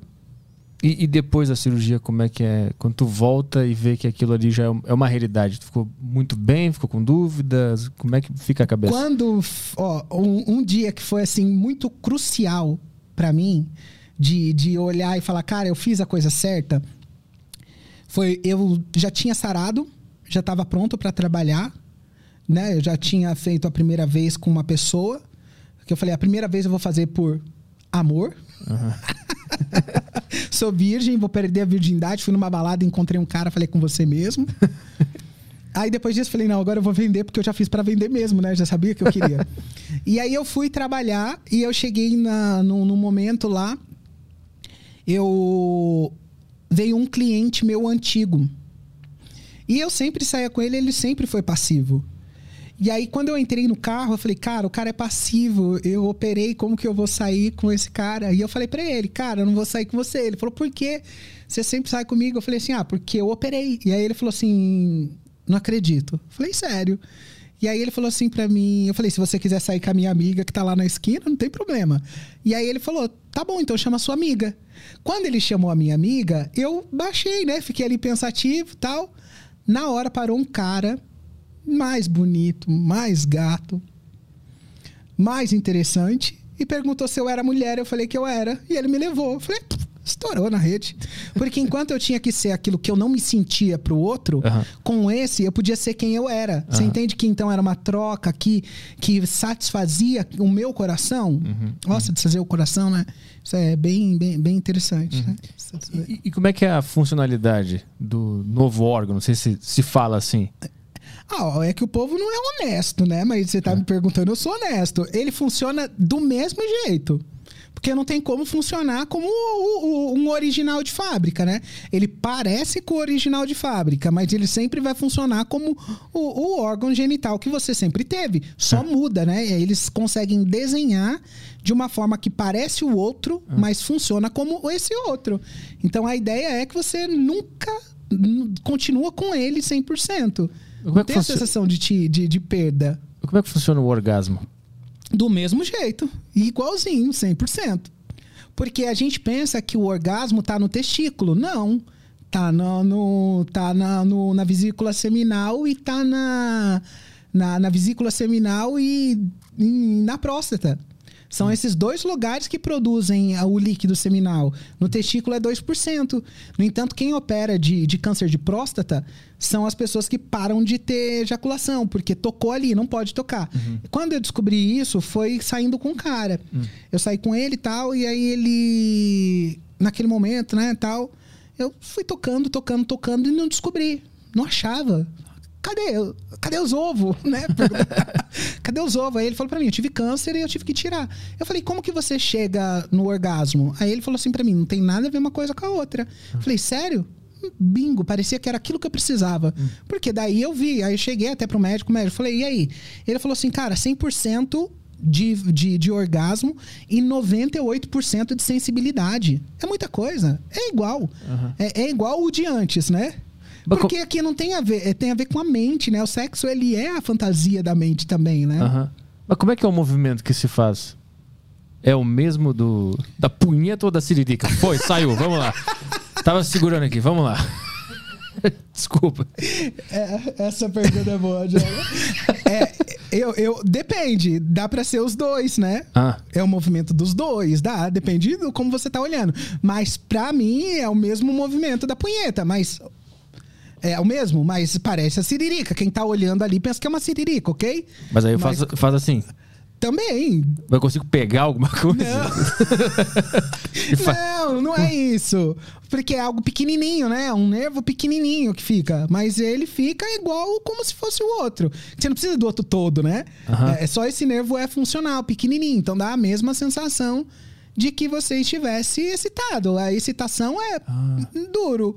Não é, ai, tô todo molhada, né? Não existe isso, né? Aham. Quem vai fazer isso é truque que vamos usar pra poder o homem achar que ele tá abalando, né? Mas é nada, é o gel que tá lá dentro fazendo todo o seu exercício, né? Então meio que se transforma num clitóris. Igualzinho. Ah. É tudo funcional, é tudo parece. Mas aí, quando você perguntou pra mim, a estética parece. Agora, a função não tem como, né? Porque na função ele vai funcionar como um outro, Aham. porque não tira o outro, ele desenha o outro. Então Uhum. o outro funciona do mesmo jeito. Então, se você tem aquela sensação, é aquela sensação, ai, ficou duro. A sensação é. Ficou duro? Mas de fato. Mas não vê, né? Isso. aham, Porque entendi. não vê, porque é tudo pequenininho, né? Tudo embutido. Entendi. É tudo desenhado, não vê, mas a sensação é essa. E- Não é aquela coisa, ah, como a mulher encostou nela, ela tá toda Aham. livre, né, ali, né? É diferente, a gente vai usar o truque pra isso. Existe. Agora, quando chega no orgasmo, aí vai, né? Vai molhar. E se for alguém, como no meu caso, que toma testosterona, meu filho, se chegar no orgasmo, vai feder. no meu caso hoje, vai feder, vai feder. Mas sai por onde? Sai pelo. pelo... Não, sai pelo canal da urina, igual, é a mesma coisa. Hum, tá. Não, eu tô. É, porque. né? Sim. E- mas tem prazer com a penetração? Uhum. Interessante. Tem, né? Porque daí o prazer ele tem a ver com a cabeça e com todas Aham. as outras coisas. É, aí é gosto, né? Cada Aham. um sente de um jeito. Tem amigas que gostam, tem amigas que não gostam. Mas aí aquela parte ali é o coador de pó. E quando é que Jesus entra nessa história? Até que enfim, né? Ô, Janaína, aleluia, né? Tava esperando, né? Daqui a pouco o pessoal vai dizer que nem crente eu sou. Que eles gostam de cortar o que eu falo, né? Falam que eu sou imoral, né? Mas não é isso, não. Mas é que a gente precisa ser honesto. Tem gente aí que quer ouvir. Cara, Jesus entrou nessa história quando eu achei que ele não ia entrar, porque Jesus não deixou eu curtir muito. Porque passei em 2010 eu fiz a cirurgia, 2011 eu fiquei alguns meses no Brasil, voltei para Europa, 2012 eu venho pro Brasil, fico aqui um período de tempo. E nesse período que eu fico aqui no Brasil, o que eu queria curtir o brasileiro, sabe? Eu passei muito tempo na Europa, então como mulher agora, eu já tinha feito a cirurgia uma vez e fiz uma outra estética na, na Espanha. para ficar mais bonita, eu fiz outra estética na Espanha. E aí, quando eu voltei pro Brasil para passar esse tempo de, de, de resguardo tal, eu falei, não, eu vou ficar aqui direto para poder entender o brasileiro tal e ganhar grana aqui. E aí eu fui trabalhar, cara. Eu sempre gostei de trabalhar na rua, porque eu sempre gostei. Não na Europa, não trabalhava em casa, mas aqui eu gostava de olhar na rua, porque assim eu escolhia com quem eu ia sair. E eu fui trabalhar na Barra Funda. Ali tem uns hotéis ali em volta da Barra Funda, eu fui trabalhar ali. E ali eu comecei, aí encontrei pessoas tal, e fui fazendo é, essa dinâmica né, de, de vida no Brasil, até que eu cansei do Brasil. Falei, não, vou voltar para Europa, porque agora já deu. Já tinha passado 11 meses. E eu fui. Quando eu cheguei lá, eu estranhei estar lá. E parecia que as coisas não estavam se encaixando. Mas eu tinha deixado um namorado e a gente já estava tudo certo para casar no final do ano. E aí eu falei com a minha irmã, falei, Jana, eu não sei o que está acontecendo aqui no Brasil, aqui, que tá tudo estranho, nada tá dando certo. Aí ela falou para mim, minha irmã é convertida há vinte e tantos anos, é cristã desde de novinha. Aí ela nunca se opôs ou falou alguma coisa contrária ao que eu vivia. Mas nessa vez que eu perguntei pra ela, né, só falei pra ela o que estava acontecendo, ela falou pra mim assim, "F- essa é ela falou assim, o Espírito Santo mandou eu te dizer que essa é a sua última viagem para Europa. Ela nunca tinha falado nada. E aquilo ali chamou muito a minha atenção, porque a gente sabe que nós cremos que Deus fala, né? Nós cremos que o Deus do, do cristianismo é um Deus pessoal, que ele se relaciona. E aí, quando a minha irmã fala isso pra mim, eu fico com, com a antena levantada, mas tava vivendo a vida. Falei, não vou voltar pro Brasil, tô aqui na Europa, então eu vou deixar as coisas acontecerem. E aí eu ia casar no final do ano com o Cláudio, a gente teve uma briga e decidimos não casar. Quando virou 2012, 2013, foi o momento que eu tive uma clara percepção. Eu ouvi nitidamente como eu tô conversando com você. Esse é seu último ano de vida. Você vai morrer esse ano. Eu falei, que pressentimento estranho, né? Eu falei, nossa, que pressentimento estranho. E viajei. Cara, eu nunca tive um coma alcoólico depois de beber três doses de vodka. Eu tive nesse 2013, no começo de 2013, em fevereiro. Depois, nunca eu tive um Boa Noite Cinderela. Eu tive um Boa Noite Cinderela. Como assim? Eu saí com um cliente, tinha duas garrafas, um- duas latinhas, uma de coca e uma de Fanta. E eu peguei a Fanta pra beber, tinha droga lá dentro, ele me levou pra poder abusar de mim sexualmente. Isso nunca tinha acontecido. Foi a primeira vez. E aí eu falei com meu amigo, falei, cara, eu preciso casar porque o cara abusou de mim e tal. E eu preciso poder chamar a polícia na Europa. Podia. Tinha que ser livre para poder viver. E eu não era. não tinha documento, era extracomunitário. Então eu não tinha nem como chamar a polícia para me defender. E aí eu fui, combinei com ele, tava tudo certo pro casamento nosso. E eu fui fazendo as minhas viagens, marcamos o casamento. Quando chegou na semana, eu tava numa cidade, voltei para casa. Quando chegou na quinta-feira, um cliente veio sair comigo, eu casava no sábado. E aí, Arthur, o que mais chamou a minha atenção assim é que aqui depois da mudança, eu já não usava mais o nome de Sabrina, eu usava o nome de Caroline. Porque quando eu era trans, eu tinha feito muitos vídeos, filmes, tudo que você possa imaginar. Aonde tinha uma divulgação de imagem, eu tava lá. Eu queria aparecer, porque era a minha forma de ganhar dinheiro. E esse cliente, ele veio no meu anúncio, no meio de várias mulheres do mundo inteiro, ele veio e falou para mim: "Eu quero sair com você porque eu sei quem você é". Ninguém sabia quem eu era ali. Ninguém conseguia vincular uma coisa na outra porque os clientes são um pouco diferentes. Mas tudo bem, esse cara veio e falou: Eu quero sair com você pelo, por quem você é, eu sei quem você é. E aí ele veio e ofereceu para mim um valor X pra gente se divertir e passar bastante tempo. E a gente era um poli, né? Porque era algo que fazia parte da diversão da minha vida. Nunca fui dependente, né? Mas pra, pra diversão, eu gostava. Era o que eu mais gostava para me divertir, porque era diferente. Tem gente que gosta de beber. Eu não gostava, porque a, a bebida deixa você de um jeito estranho. E ali não, eu ficava de um jeito alegre, conversando, me divertindo tal. E eu não queria, porque na sexta-feira eu tinha que fazer cabelo, fazer unha, ficar pronto para poder casar no sábado. E aí ele veio e começou a, a, usar e eu não queria. Até uma hora que eu falei, não, esse cara tá demorando demais, eu vou acabar com a droga dele. E aí eu comecei aí, né? Bastante quantidade numa alta velocidade. Bastante quantidade, alta velocidade, não, não deu outra. Teve uma hora que eu fui entrar em pane. E eu deitei na cama nessa hora, me, me senti mal, o coração bateu muito forte, eu me senti mal e deitei. Quando, quando eu encostei ali, foi o momento que travou. O olho parou de, de, de piscar, a respiração mudou, o coração acelerou. E o cara começou a pegar a droga, jogar fora e tentar me acordar. Acorda, acorda, acorda. E eu não voltava, cara. Não tinha ação, não tinha movimento. E aí foi aquele momento que dentro de mim eu comecei a pensar: tô passando mal, o que tá acontecendo comigo tal. Tô passando mal. E aí não acontecia nada, eu não conseguia me mover. E foi a hora que dentro do meu coração eu pensei: eu vou morrer. Pensei comigo, falei: vou morrer. Nessa hora, a mesma voz que tinha falado comigo falou comigo de novo. Na virada do ano. Falou: chegou o dia, é hoje. Imagina, cara, eu tenho uma, um pressentimento na virada do ano. E esse pressentimento se materializa naquele momento que eu tô me sentindo mal. Uhum aquilo ali para mim foi, cara, vou morrer. Eu senti isso, sabe? Aquela angústia pré-morte.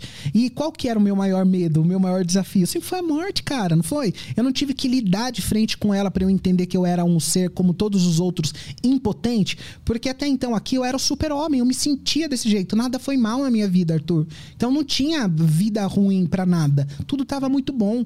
E aí chega aqui eu vejo que eu sou impotente. Aí nessa hora que eu senti que era o meu momento de morte, foi o momento que eu pedi a Deus. Falei com Deus. Falei, Deus, não deixa eu morrer, me dá uma oportunidade. E aí foi nessa hora que eu, meu corpo ficou automaticamente em pé na frente da cama.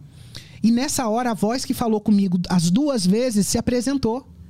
E aí essa voz falou comigo de novo. Sou eu, Deus, que falo com você. Como assim se apresentou?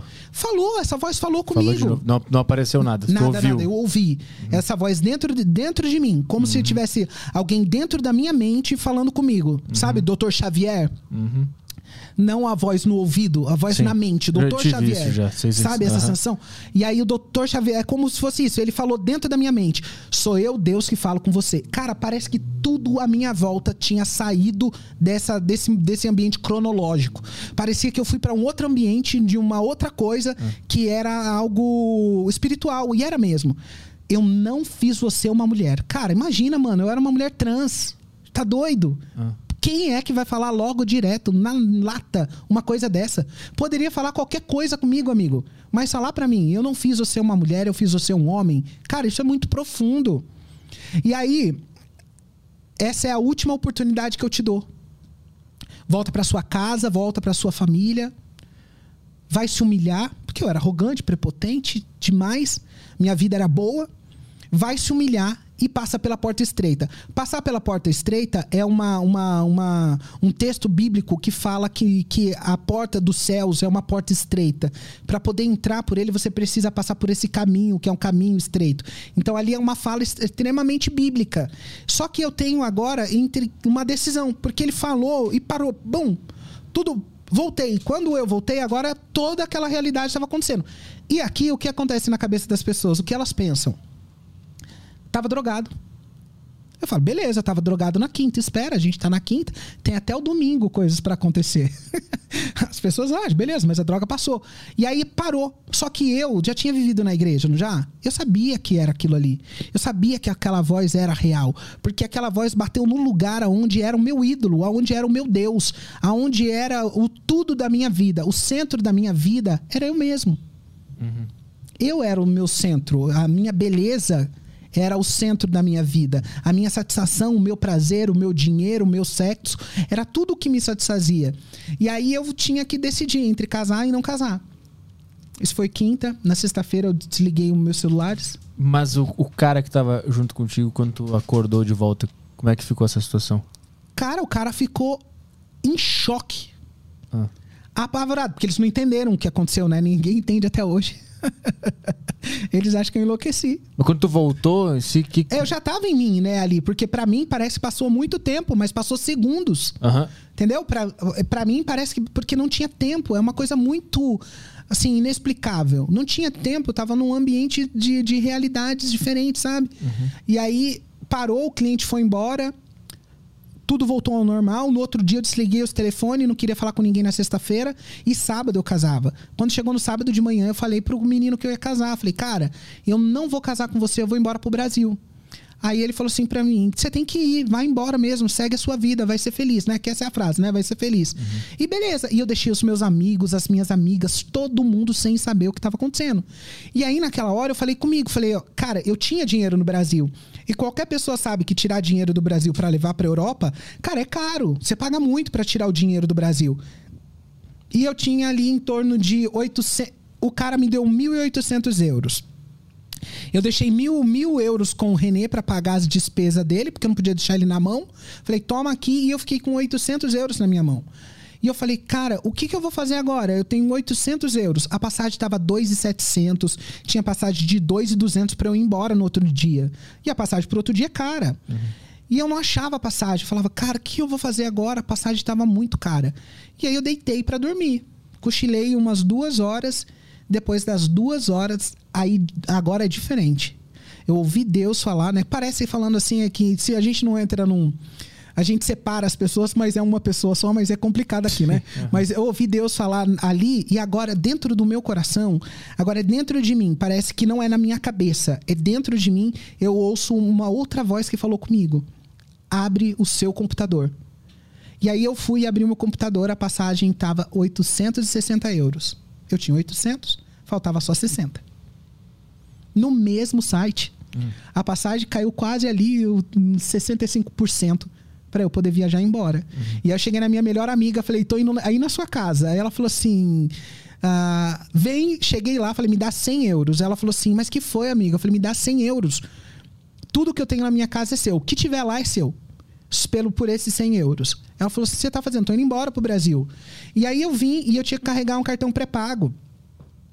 Eu falei, cara, eu vou andar essa cidade toda, porque os correios lá tava fechado para carregar tudo de uma vez, e a gente carregava no Tabacá e às vezes eu não conseguia carregar 200 euros.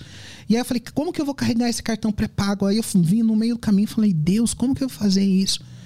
Cheguei no primeiro tabacaio que tinha ali na, em Roma, na Zona San Giovanni, e perguntei para ele, cara, quanto que você tem de limite? Ele falou, eu tenho 860 euros disponível. Mano, coloquei os 860 euros, cheguei em casa e eu falei com Deus. Falei, o senhor quer me levar embora mesmo, né? Aí nessa hora que eu falei, eu lembrei do contexto da minha mãe. Falei, cara, meu. Aí eu falei com Deus, falei, Deus, a minha mãe é problemática, o meu irmão é envolvido com a criminalidade organizada, meu pai bebe. Falei, Deus, eu sei que o senhor quer me humilhar, não é a frase que saiu lá? Falei, eu sei que o senhor quer fazer isso, mas tem misericórdia da minha vida. Arthur, quando eu falei isso, aquela voz de dentro de mim falou de novo comigo: entrega o teu caminho nas minhas mãos, confia em mim. mas eu irei fazer. Nessa hora, dentro de casa, sem ninguém ver, eu levantei a minha mão para o alto e falei para Jesus: falei, Senhor, eu entrego minha vida nas tuas mãos. Quando eu entreguei minha vida nas mãos do Senhor, eu vim para frente do espelho que tinha ali na frente da minha cômoda.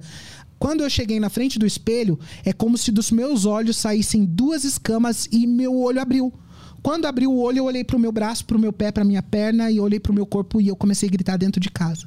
Eu sou homem, eu sou homem, eu sou homem. O que, que eu fiz na minha vida? Meu Deus, meu Deus, o que, que eu fiz na minha vida? Eu sou homem. Cara, eu acordei.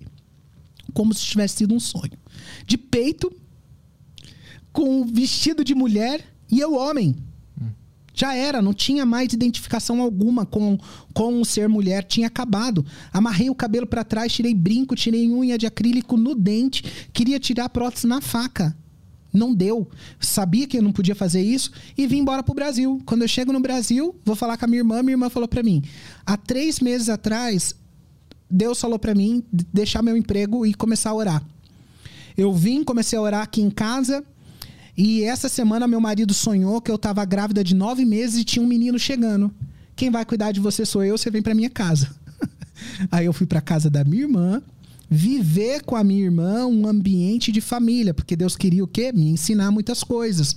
E aí eu chego na casa da minha irmã e vou com ela. Falo, Jana, olha como que eu tô, Deus falou comigo, mudou a minha vida, não consigo mais me ver assim. Ela falou, calma, que a gente já vai fazer tudo que precisa. Cheguei na segunda, terça-feira a gente foi conversar com uns parentes, os familiares tal. Quando foi na quarta, eu entrei no shopping da cidade de Suzano, cortei o cabelo, amarrei a prótese, coloquei uma roupa de homem, já saí dali vestido de homem, e na porta o cara me chamou de brother. Falou, ô brother. Eu falei, uau, testificou, né? Que uhum. maravilha. Porque para mim foi interessante ouvir aquilo.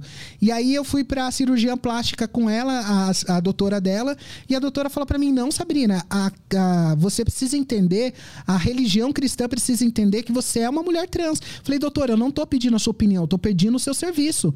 A senhora quer fazer o seu serviço, eu pago. Agora a sua opinião não me interessa. Uhum. Mas e não é grosseria aqui. Não é, não fui grosso com ela. Fui direto, honesto com ela. Sim. Porque eu não queria mesmo a opinião. Fui, tirei a prótese e aí depois de mais ou menos um mês tirei a prótese e fiz toda a transição. Nunca mais me vi como mulher. Aí dizer que a minha experiência é a experiência de todo mundo, é o que a Léo Aquila me perguntou. Falou, por que o Robert é diferente de todo mundo e com o Robert acontece o que não aconteceu com a grande maioria das pessoas? Aí ela me colocou nessa questão, a Léo Aquila, quando a gente estava fazendo um podcast. Aí eu falei assim, cara, eu entendo que nem todo mundo vai estar onde eu tô aqui com você, Arthur. Uhum. Mas a mensagem do evangelho de mudança de vida, de salvação e de Cristo como Senhor e Salvador de todos aqueles que, que creem, como o evangelho, a mensagem de Deus para salvação de todos vai chegar, mas está chegando através da minha vida. Decidiu Deus fazer assim. Quem sou eu para olhar para ele e falar assim: o senhor tem que fazer assim com todo mundo? Ele é uhum. é Deus. Existe uma resistência social a trans que quer deixar de ser trans, que foi o, o fato da médica lá que quis meio que te dar uma, uma lição, não sei o que quis te dar ali naquele momento. A resistência é porque a gente está é, dentro de um ambiente de uma construção so social, uma construção, né? Eles dizem que homem e mulher é uma construção social, né? Hum. E hoje eles estão refazendo essa construção social. Eles estão mostrando para as pessoas que é um, alguma coisa que ser ou, ou trans ou, ou não ou ser trans aqui é algo natural. Mas quando você se depara com uma realidade como a, a do cristianismo, que está colocando aqui um lugar de quase de conflito entre duas cosmovisões, porque são duas formas de enxergar o mundo. Ou uma tá certa, ou a outra. Não tem como a gente fazer essa junção. Quando as pessoas tentam fazer essa junção, elas vão fazer isso de uma forma que a gente chama em, em teologia de, de uma. Ou não, em, em, na pós-modernidade a gente vai falar de, de, de pós. A gente vai falar de uma de uma desconstrução. Eles vão fazer uma interpretação do texto a partir de mim. Quer dizer que nenhum texto tem significado. O que significa é só como eu interpreto. Tudo é uma questão de interpretação. Então eles vão pegar a Bíblia e vão falar que é uma questão de interpretação. E aí eles conseguem reinterpretar o que ela diz da forma que eles querem nessa visão. Por isso que ela fala que eles têm que aceitar. Porque é uma cosmovisão que acredita que você pode reinterpretar todos os fatos a partir da sua visão social hoje. Que é diferente de uma visão tradicional de teologia que acredita que não, você precisa estar no texto a partir daquilo que o autor quer dizer e não a partir do que você acredita que o autor está dizendo. Uhum. Essa é a tradição, essa é a visão mais tradicional. Uhum. E quando você vai para essa tradição, o que ela está dizendo não, não se sustenta, porque aqui você tem duas visões de mundos em conflito. Uma tá certo, ou uma tá errada. Não tem como as duas estarem certas, porque são duas formas diferentes de enxergar. E aí, quando você chega numa experiência como eu tive, clara aqui, ninguém foi falar de religião comigo, ninguém chegou lá em casa para falar, nenhuma igreja fez a minha cabeça. Eu já saí da Europa com a cabeça toda feita, eu já saí decidido, eu já saí com os meus. Ninguém pediu para eu fazer nada. A religião lavou sua cabeça. Não, eu tive uma experiência sobrenatural e a partir disso a minha vida mudou. Aí é, mas por que, você, por que tem, tem que ser assim com você ah, e por que não pode ser de outro jeito com outras pessoas? Eu diria, cara, por que então eu não poderia continuar do jeito que eu tava? Por que eu tive que mudar? Por quê? Então a gente tem um Deus aqui mutável, que numa hora ele é de um jeito e outra hora ele é de outro. E nós cremos em teologia que uma das, um dos atributos de Deus é ser imutável, ele não muda. Então as suas decisões vão durar para sempre. Então esse conflito entre transgeneridade, esse conflito entre homossexualidade e a Bíblia, cara, se a gente viver mais 3 milhões de anos, ele sempre vai existir.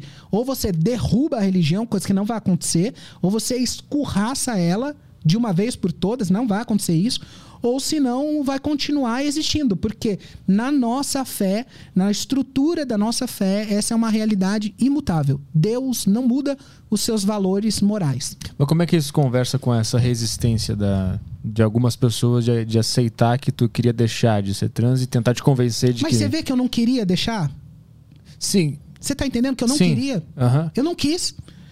Tá- Aconteceu Aqui só. comigo aconteceu uma, uma- um exemplo gigante aqui, só pra gente chegar num exemplo. O apóstolo Paulo, em Atos dos Apóstolos, ele tá caminhando em sentido a Damasco para perseguir a igreja.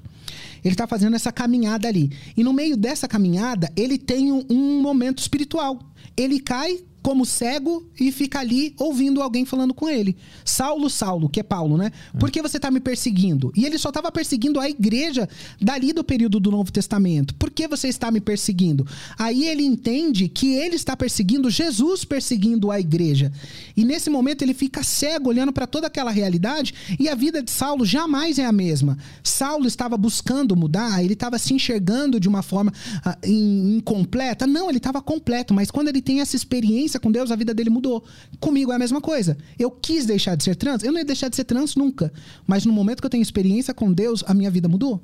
E aí, e- essa é a diferença, porque eu tenho um encontro direto com Deus. Hum. Eu tenho esse encontro. Todas as pessoas vão ter. Arthur, não é necessário que todas as pessoas tenham esse encontro. Agostinho de Pona, ele vai dizer que a gente precisa do golpe da graça. Ele vai dizer que Deus nos atinge primeiro e ele abre o nosso coração para poder responder a ele. E de que forma isso vai acontecer? De várias formas. Comigo foi assim, mas com uma pessoa aqui agora pode ser ouvindo eu falando. E nesse momento Deus toca o coração dessa pessoa e muda ela. É uma nova natureza que a gente chama. É um novo ser aqui.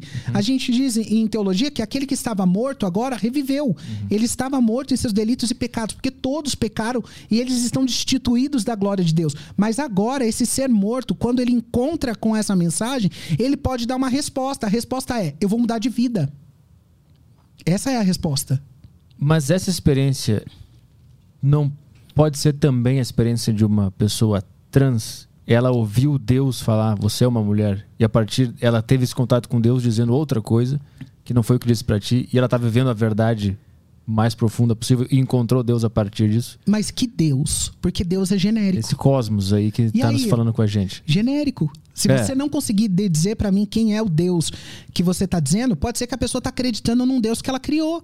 Ela pode estar acreditando na mente dela, porque quando eu tô te apresentando um Deus, eu tô te apresentando um Deus na história. Eu não tô apresentando só uma voz que falou comigo. Sim. Não, eu tô te mostrando historicamente que no, no, no Gênesis, em Mateus, em Atos, eu tô te dizendo um Deus que se revelou na história e o texto sagrado mostra pra gente que ele tá revelado ali. Esse Deus é diferente. Porque aqui a gente precisa olhar para esse Deus que eu tô dizendo. Ele tem nome, Adonai, Yahvé, Yahweh, ele tem um nome. Hum. É, o eu sou, né? Como, como é dito, o eu sou de Moisés. A gente sabe, eu sei quem é esse Deus. Agora, quando eu paro para ouvir pessoas que estão dizendo para mim que Deus falou, do jeito que você disse para mim, que Deus falou para ela, para ela ser desse jeito, e eu pergunto para ela, sério? Então me fala mais sobre o seu Deus não é consistente. Tá, mas aí a gente tá. É uma abstração. Mas quando tu ouviu Deus, tu não tinha todo esse conhecimento. Eu não Só tinha ouviu. todo esse. Ok. Mas e de... naquela época tu não conseguiria explicar esse Deus. Naquela época eu não conseguiria explicar aquele Deus. Pois é, e essa pessoa que tá agora. Mas qual que é a demonstração que Deus falou comigo? A evidência que Deus falou comigo é um, o que nós chamamos de novo nascimento. É uma nova pessoa, uma nova então. realidade. Porque eu, eu me via de um jeito e agora eu passo a me ver de outro. Por quê? Deu e esse é o meu exemplo, tá? vou te dar Sim. um outro exemplo aqui. Eu tenho um amigo meu chamado Marquinho. Marquinho é convertido há mais tempo que eu. Marquinho deve ser convertido há 24 anos. Marquinho era Luminha. Luminha também viveu como mulher trans operada uhum. e se converteu. O Marquinho, no tempo que ele passou de conversão, ele ficou dois anos indo para a igreja como mulher trans. Uhum. Mas dentro do coração dele, ele sabia que não era aquilo que Deus tinha para ele. Essa é a questão. Nós estamos Sim. apresentando um Deus que, em sua essência, a sua antropologia é definida homem e mulher, macho e fêmea. Uhum. Essa é a realidade. Que é testificada por Jesus, que fala a mesma coisa. Uhum. Então, essa é a antropologia bíblica. Não tem fuga daqui. O Deus que você está olhando, judaico-cristão, ele não vai fugir dessa realidade. Ele não muda. Uhum. Não é? O que eu estou te dizendo, um dos atributos Sim. dele é imutabilidade. Esse Deus é um. Agora, a gente precisa enxergar os outros. A não ser que você está fazendo uma leitura das escrituras a partir de qualquer outra ciência. Aqui Não. a gente muda toda essa realidade. Uhum. Como é que estamos interpretando esses fatos e esse Deus que se apresenta na história? Que essa é a questão aqui. Por isso uhum. é cosmovisão. Como que tá olhando? E aí quando eu questiono a pessoa, tá bom, esse Deus falou com você. Eu já tive essa é, essa troca de experiência. O que eu disse para a pessoa? Nós estamos falando de deuses distintos. O seu Deus não é o mesmo que o meu. Hum. Porque é genérico. Eu sei, mas. Você tá entendendo o que eu tô dizendo? O mesmo tá se manifestando em dois deuses diferentes. É o mesmo Mas no final isso daí não é, não é o mesmo assim. É o mesmo quando a gente pensa assim que todo mundo tá cego, todo mundo é cego e tá cada um tocando uma parte do elefante. A um tocou no rabo, eu entendo ele pelo rabo. Um tocou na perna, entendo pela perna. Uhum. Isso aqui o que a gente está colocando é que todas as falas de Deus é o mesmo Deus, né? Todas as vezes que a gente cita Deus, não é, porque Sim. Deus é genérico. Deus você pode falar que a formiga é Deus e tem gente que vai acreditar na Índia.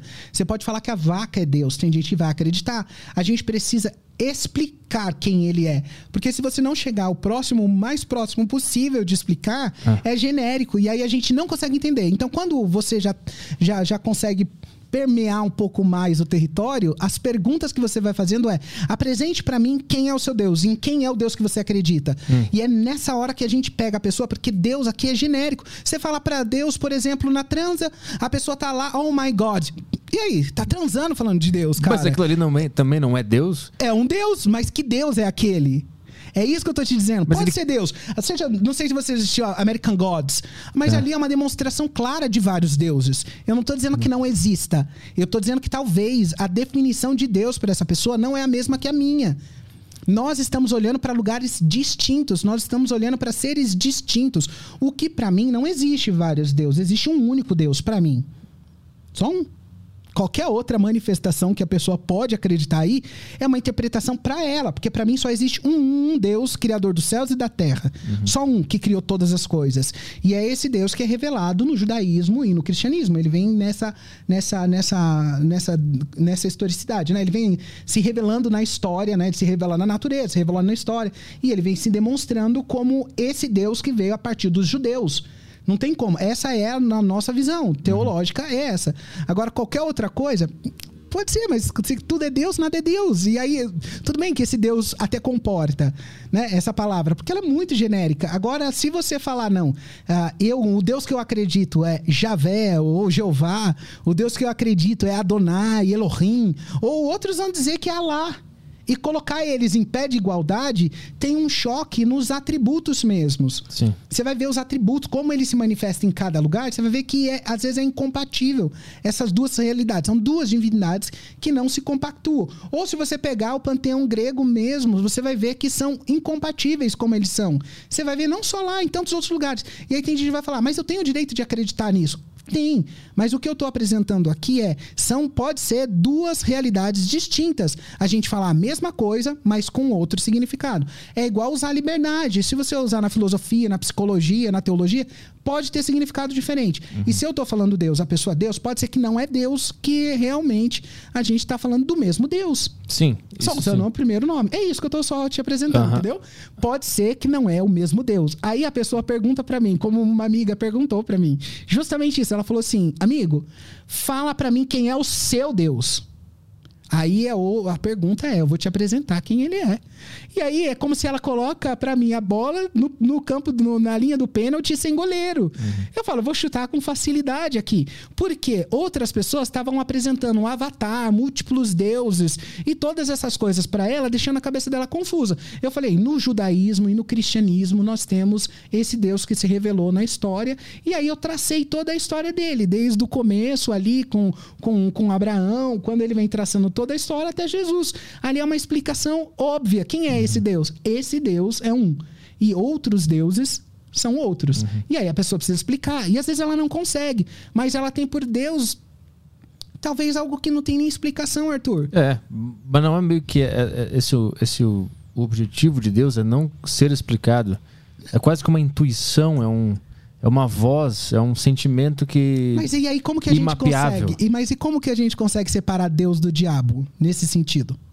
Pois é, é um grande problema. Tu nunca sabe se tá ouvindo Deus ou o diabo. Seja bem-vindo. Mas eu acho que é, é foda, é Você foda. chegou numa. Você não sabe. Porque ele pode se materializar até no anjo de luz e a pessoa acreditar É. que é uma divindade e na realidade não é. É só um engano. Ou é a Exato. projeção do coração, ou é a mente. Tem tantas coisas que pode acontecer. Por isso que a pessoa pode olhar e falar sua experiência é única. Não, mas a minha experiência é única, respaldada pela teo- teologia. Teologicamente, a minha experiência tem respaldo. Agora, uma pessoa falar, não, Deus quer que eu continue desse jeito, eu acho meio perigoso, porque teologicamente e na história não tem respaldo. E aí é muito perigoso. Eu não sou um adepto de coisas novas. Eu gosto de inovar, né? De, de participar de tudo que é mais. ah, eu gosto de ser exclusivo em aspas aqui, né? Mas, cara, tem coisa que eu não, não vou fazer isso. Se ninguém na história falou, eu não vou ser o primeiro a querer acreditar. Tipo, eu tô olhando pro todo. Não tem como fugir desse todo. Você vai olhar para ainda mais para duas religiões que é a base do Ocidente. O Ocidente está pavimentado na justiça, na, em todas as coisas que vêm dessas duas religiões. Pode inferir vários problemas nelas e não é isso a nossa análise. Mas é quem é o Deus que se apresenta no judaísmo e no cristianismo. Quem ele é? Ainda mais, vou complicar um pouco mais aqui.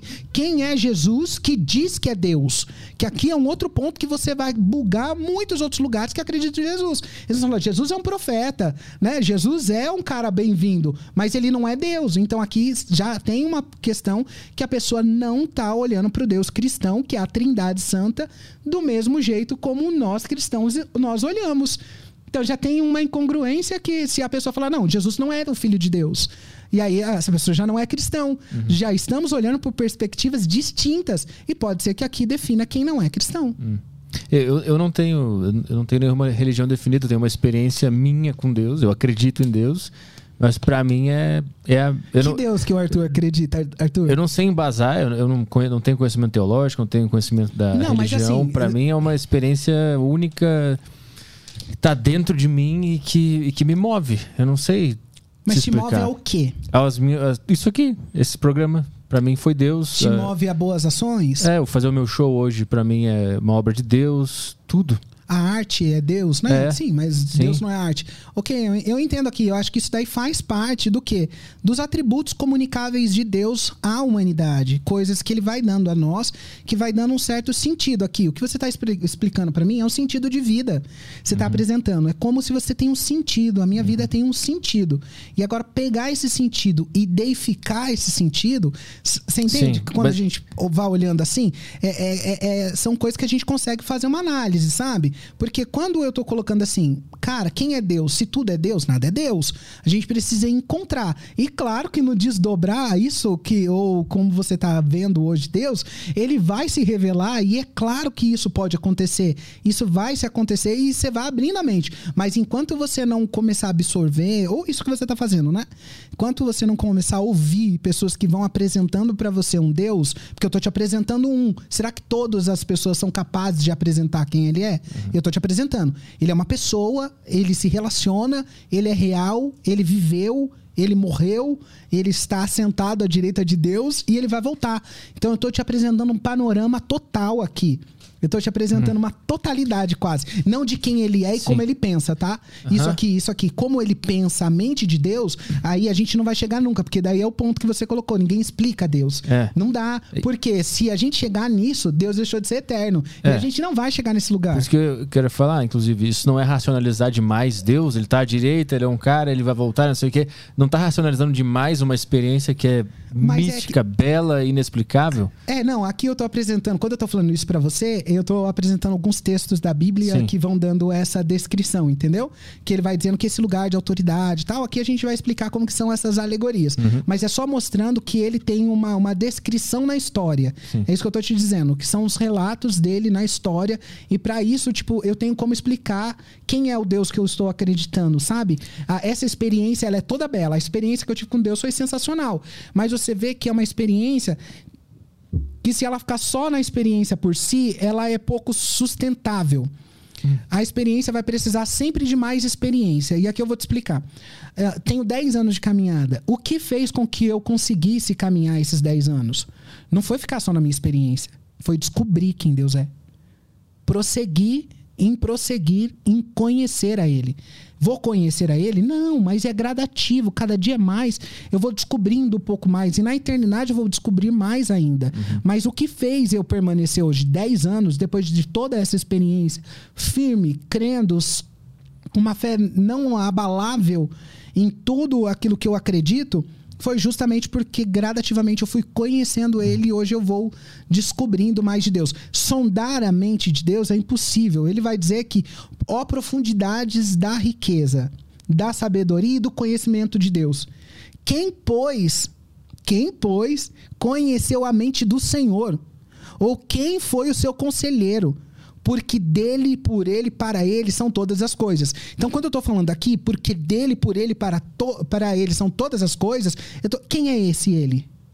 Quem é ele? É isso que eu estou dizendo. É o senso de explicação de quem ele é. Quem ele é. E aí é na história que a gente volta e vai dizendo: ele hum. é o eu sou. Mas a história não é o ser humano tentando racionalizar esse Deus, que foi uma experiência única para cada pessoa. E a gente também está escrevendo a história de Deus agora com esse podcast, que alguém vai ver daqui 500 anos e vai ver a minha perspectiva, sim. vai ver a tua. E tudo é Deus já se manifestando de alguma forma? Sim, sim. Eu, creio que é Deus se manifestando de todas as formas.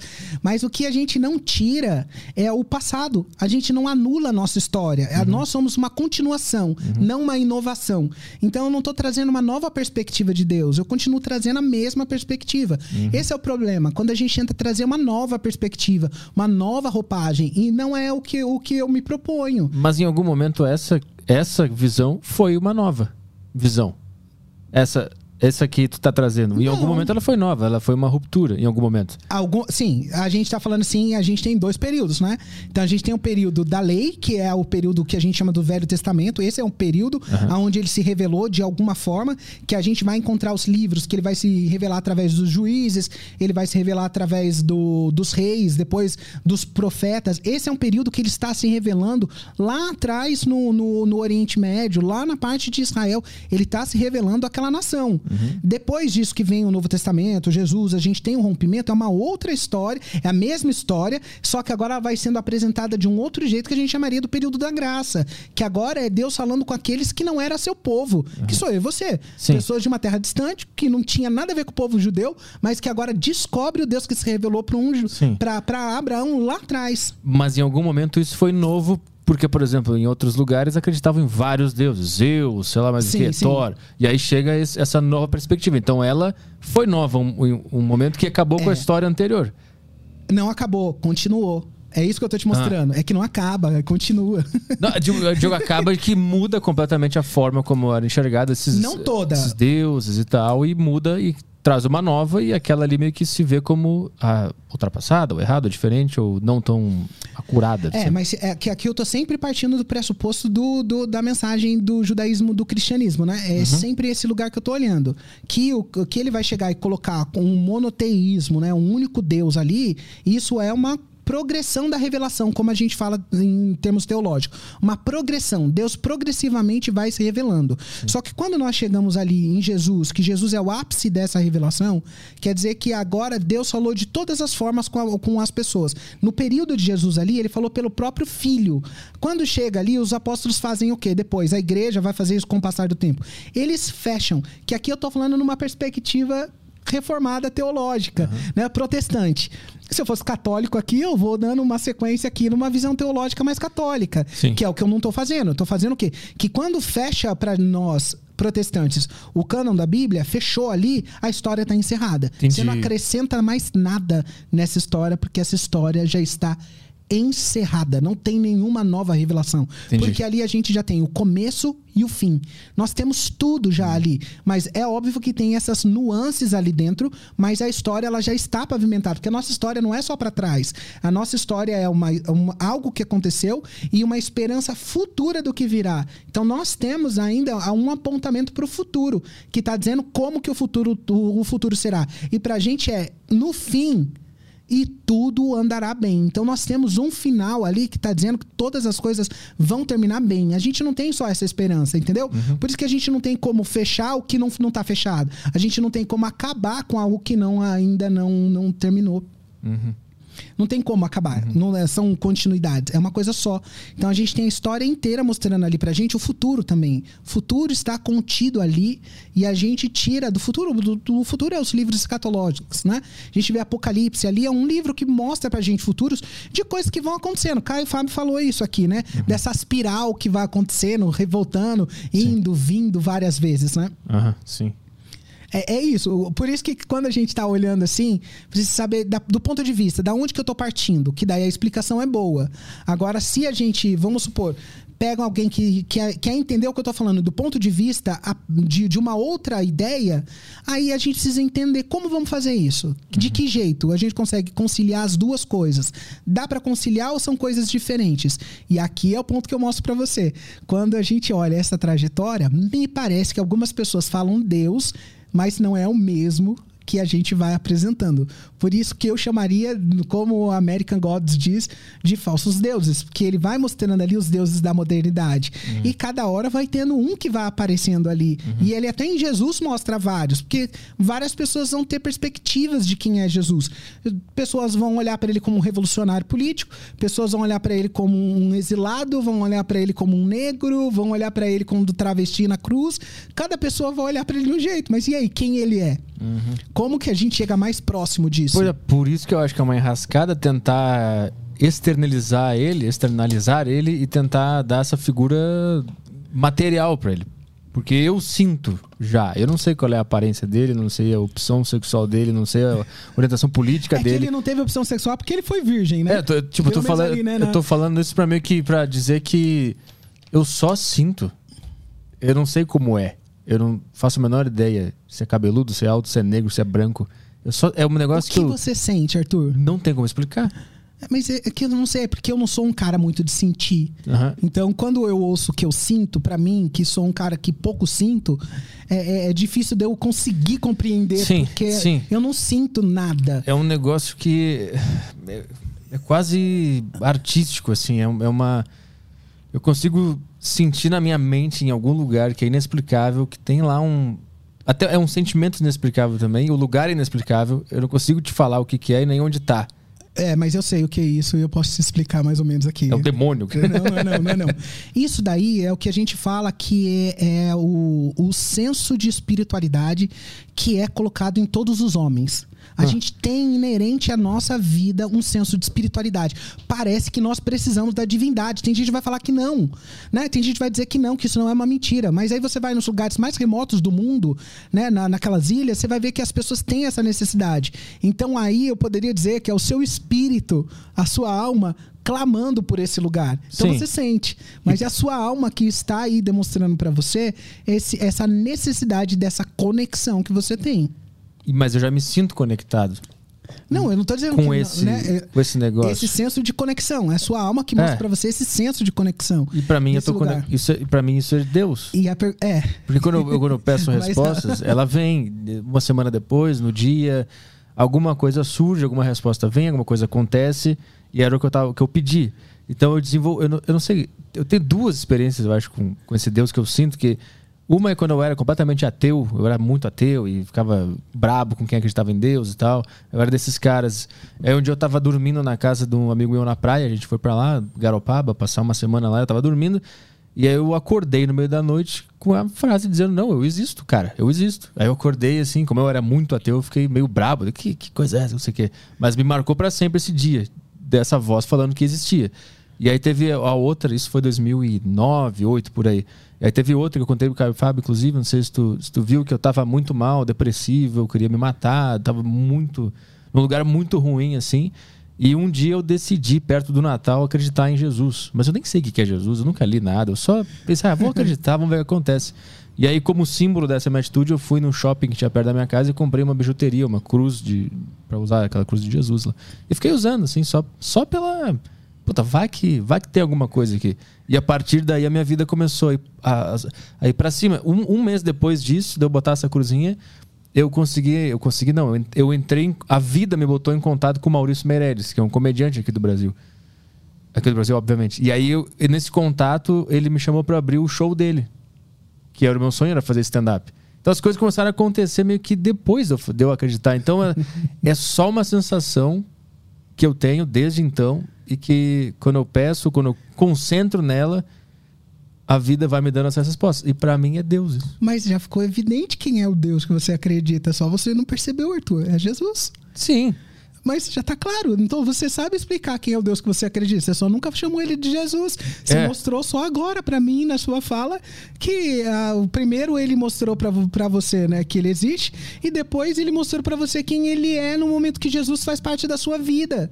Então Sim. aqui você sabe explicar quem é o meu Deus. Jesus hum. é o meu Deus. Mas eu não sei explicar porque eu, não, eu nunca li nada, não conheço. Eu só vi o mas... Mel Gibson. o filme do Mel Gibson foi o máximo Mas já faz uma grande diferença uhum. na vida aquilo, né? Sim. Ver o filme filme do Mel Gibson é algo que faz a gente é. realmente entender um pouco do sacrifício de Jesus de uma forma mínima, óbvio, Sim. né? Mas o que eu tô mostrando para você é que talvez você não dê nome ao Deus que você acredita só, mas Mano, você falando aqui para mim, cara, o Deus que você acredita é Jesus. Você só é. não sistematizou, não entendeu isso ainda de uma forma a explicar, mas não tem outra explicação além de olhar para você e falar, cara, você sabe quem é o seu Deus, é Jesus, mas você ainda não tem, não, não verbalizou isso, porque você ainda talvez tem insegurança de fazer essa afirmação com essa talvez tantas informações do que é certo, que é errado, o que é aquilo, ah. ou dessa relativização que é os nossos dias. Tudo pode ser Deus também. E quando, na realidade, a gente olha para o Deus uh, verdadeiro, né? Jesus aqui, ah. uh, Deus que a gente vê duas naturezas nele, a natureza divina e a natureza humana. Por isso que a gente chama Jesus de Deus, né? Porque a gente sabe que o homem não poderia fazer o que ele fez, só Deus poderia perdoar os pecados. Por isso que a gente acredita que Jesus é Deus. Caso contrário, a gente adora um outro homem que é criatura, e Jesus não é ele é. Uhum. Ele não é feito, né? Ele é Deus de, de, Deus, né? Como, como a teologia vai dizer. Por uhum. isso, é, quando a gente dá nome ao nosso Deus, as coisas começam a ser mais claras. Mas eu, eu fico pensando também, será que eu não desvirtuo a beleza? Que pode ser Jesus, é, eu não tiro essa possibilidade. Mas é quando eu nomeio eu meio que não estou jogando no humano Jesus, porque para mim é, uma, é um sentimento que, obviamente, pode ser Jesus, e se for ele, do caralho, mas eu prefiro concentrar no, no sentimento que está me passando essa fé do que no nome, na história, onde ele esteve, o que, que ele fez, entendeu? Eu prefiro me conectar com essa essência que tu vai identificar como Jesus, e se Sim. eu contar para um cara no Japão, ele vai identificar como outra coisa. Só que a essência dos dois é a mesma, então eu prefiro concentrar nessa essência do que na nomenclatura. É, mas é que essência aqui é a mesma. É muito complicado. Porque como que você vai definir que a essência é a mesma? A gente vai fazer essa análise em ciência da religião, talvez, ou em teologia, para a gente conseguir entender os atributos que se comunicam, quais são aí é como a gente vai tentar olhar a personalidade dessa divindade. Ah, e é nesse ponto que a gente sempre vai encontrar enrascada, que nunca vai chegar naquele devido lugar. Porque o grego, ele estava procurando isso há muito tempo. O grego estava nessa busca. Uhum. O grego passava o tempo todo tentando querer imaginar como que o universo tinha sido formado. Da água, do fogo, por todos os campos, os meios possíveis. Aí João, o apóstolo que andou com Jesus, ele fala: não no princípio, ele era o Logos, ele estava com Deus e ele era Deus. E todas as coisas foram feitas por meio dele, sem ele nada poderia ter sido feito. Ele está falando, no princípio, Jesus era Deus, ele estava com Deus. Todas as coisas foram feitas por meio dele. Cara, isso daí, para o grego que estava buscando essa resposta lá no primeiro século, é uma diretiva.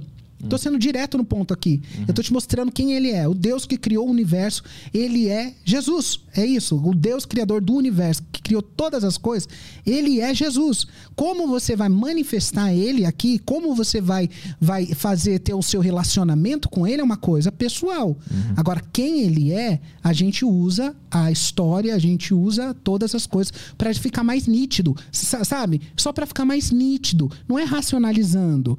É só para dar sustentação substância para dar mais, mais, mais sustentabilidade, sabe? Sustentabilidade. Uhum. Esse é o ponto. Porque depois de um tempo, Arthur, eu falo isso depois de 10 anos caminhando como cristão com toda aquela experiência. Chega num momento da vida, cara, que se você não tem uma estrutura, parece que você não sabe nem com quem você vai falar. Aí você não sabe com quem nem com quem conversar. Aí você conversa e, e, não encontra. Mas eu acredito, minha irmã, minha irmã tá ali, teve uma experiência como muito parecida com a sua. A minha irmã estava dentro de um bar, depois de ter curtido a noite inteira, ah, de ter usado crack a noite inteira e parece que dos olhos dela saiu aquelas escamas, como na minha, os olhos dela se abriu. E ela chegou dentro de casa e minha avó tinha uma imagem lá de um quadro de Jesus. E aí ela falou: Jesus, se você existe e se você é real, muda a minha vida. Aqui, ó. Vai fazer 25 anos. Nunca mais usou crack. Uhum. Entende? É uma experiência particular, mas Sim. aí ela vai fazer o quê? Ela descobriu ele gradativamente, ela foi descobrindo ele. Porque Jesus não apareceu do nada pra gente. A gente só conhece Jesus por conta do, da história que tá aí. Uhum. Se não tivessem escrito, falado, conservado e morrido por Jesus, entregado a vida deles, passado pelo martírio, quantas pessoas morreram? Todos os apóstolos, tirando João, todos eles foram martirizados. Quantos mártires nós tivemos no Coliseu? Quantos mártires nós tivemos na Síria? Quantos mártires nós temos nos dias de hoje no Iraque, no Irã, em todos esses lugares porque as pessoas creem em Jesus? Então aqui não é abstrato, é real. O Deus que eu estou te apresentando não é abstrato, ele é real. Ele é tão real que a gente vai ao ponto de entregar a vida ao sacrifício, à morte por conta de quem ele é. Então não tem como abstra fazer uma questão abstrata aqui, não dá, porque ele é real. Então a gente consegue pontuar. O Deus que eu acredito é o Cristo ressurreto, Filho de Deus. Eu não tô querendo bugar a uhum. sua cabeça, mas eu tô querendo colocar você só para refletir, tá? O que, eu, é que eu tô pensando assim, que, como eu falei antes, se eu contar a minha história pra um cara de uma outra cultura, completamente diferente, talvez ele vá explicar que é o, sei lá, o fulano de tal. Mas não interessa ele explicar quem é, interessa você falar quem é. Mas eu... É que nem eu mostrando para você aqui ou ela. Não interessa eu tentar deixar a pessoa tentar a, entender na mente Sim. dela quem ele é. Interessa eu dizer para ela quem ele é para mim, porque ele é real, é uma pessoa se revelou e quem é essa pessoa? Aí é onde eu mostro para a pessoa, porque aqui a gente está entrando no ponto de mostrar para ele que essa pessoa também está interessada que ele descubra quem é esse Deus. Uhum. Não só que ele saiba que existe um Deus diferente, mas que essa pessoa descubra quem ele é e a partir disso essa pessoa pode encontrar o que eu encontrei. Você está dizendo aqui que na minha pode ser um proselitismo religioso. O que, que significa? Até, proselitismo é ganhar fiéis de outra religião pra gente. Ah, né? Tá, tá. Né? Mais ou menos a pessoa de outra cultura, tirar ela da cultura dela para viver a nossa cultura. Uhum. É essa a ideia que pode passar na, no, nos nossos, no pessoal que está ouvindo. Mas não é isso. É apresentar para eles justamente que a gente tem como falar quem é a pessoa que nós acreditamos, quem ele é. Sim. E é esse é o ponto, mostrar para ele. Então, sempre que eu for falar com alguém, eu não vou tentar comunicar ele de um jeito que ele entenda a partir da ideia dele. Eu não vou tirar a cultura dele, mas eu vou explicar. Porque, por exemplo, pra gente é uma outra cultura. O judaísmo e o judaísmo do, do Velho Testamento e do primeiro século é uma outra cultura. A gente está aqui lá no confins da terra, a gente está num lugar longe pra caramba daquele lugar e a gente está aqui com eles aprendendo aquilo que estava lá atrás. Entendeu? E mesmo assim eles não alteraram a cultura deles para se adaptar a gente. E a gente não faz isso no nível religioso, mas o cristão, ele é o único que tem capacidade de entrar em todos os lugares e, e ele consegue a- a tomar a forma da cultura em aspas aqui, é interagir com a cultura dos outros, mas mostrando que tipo de cultura ele acredita, sem precisar de lutas armadas, sem precisar de nada disso, que é o oposto do, do, do islamismo, né? O mais radical aqui é jihad, ele vai para um infiel, causando ali, se você não for fiel, você vai morrer mesmo, né? Então, é- é- são distintos. A gente não, a gente dá liberdade para a pessoa entender como, quem é o Deus que eu acredito? Quem é o Deus que eu creio? Quem é Jesus? Então a gente explica de uma forma um pouco mais clara para as pessoas entenderem que crer também é pensar. Vamos fazer umas perguntas aí, Caio? Bora. Cara, gente. Começando aqui no Telegram. Oi, Tamires. Vou pegar a mensagem da galera. Tem, tem horário pra sair? Tá- Eu não, tô tá. super de Tá, boa. beleza. Então toca a ficha aí. Vamos começar pelo áudio aqui. Hey meninos, boa tarde. Robert, que legal que você tá na deriva.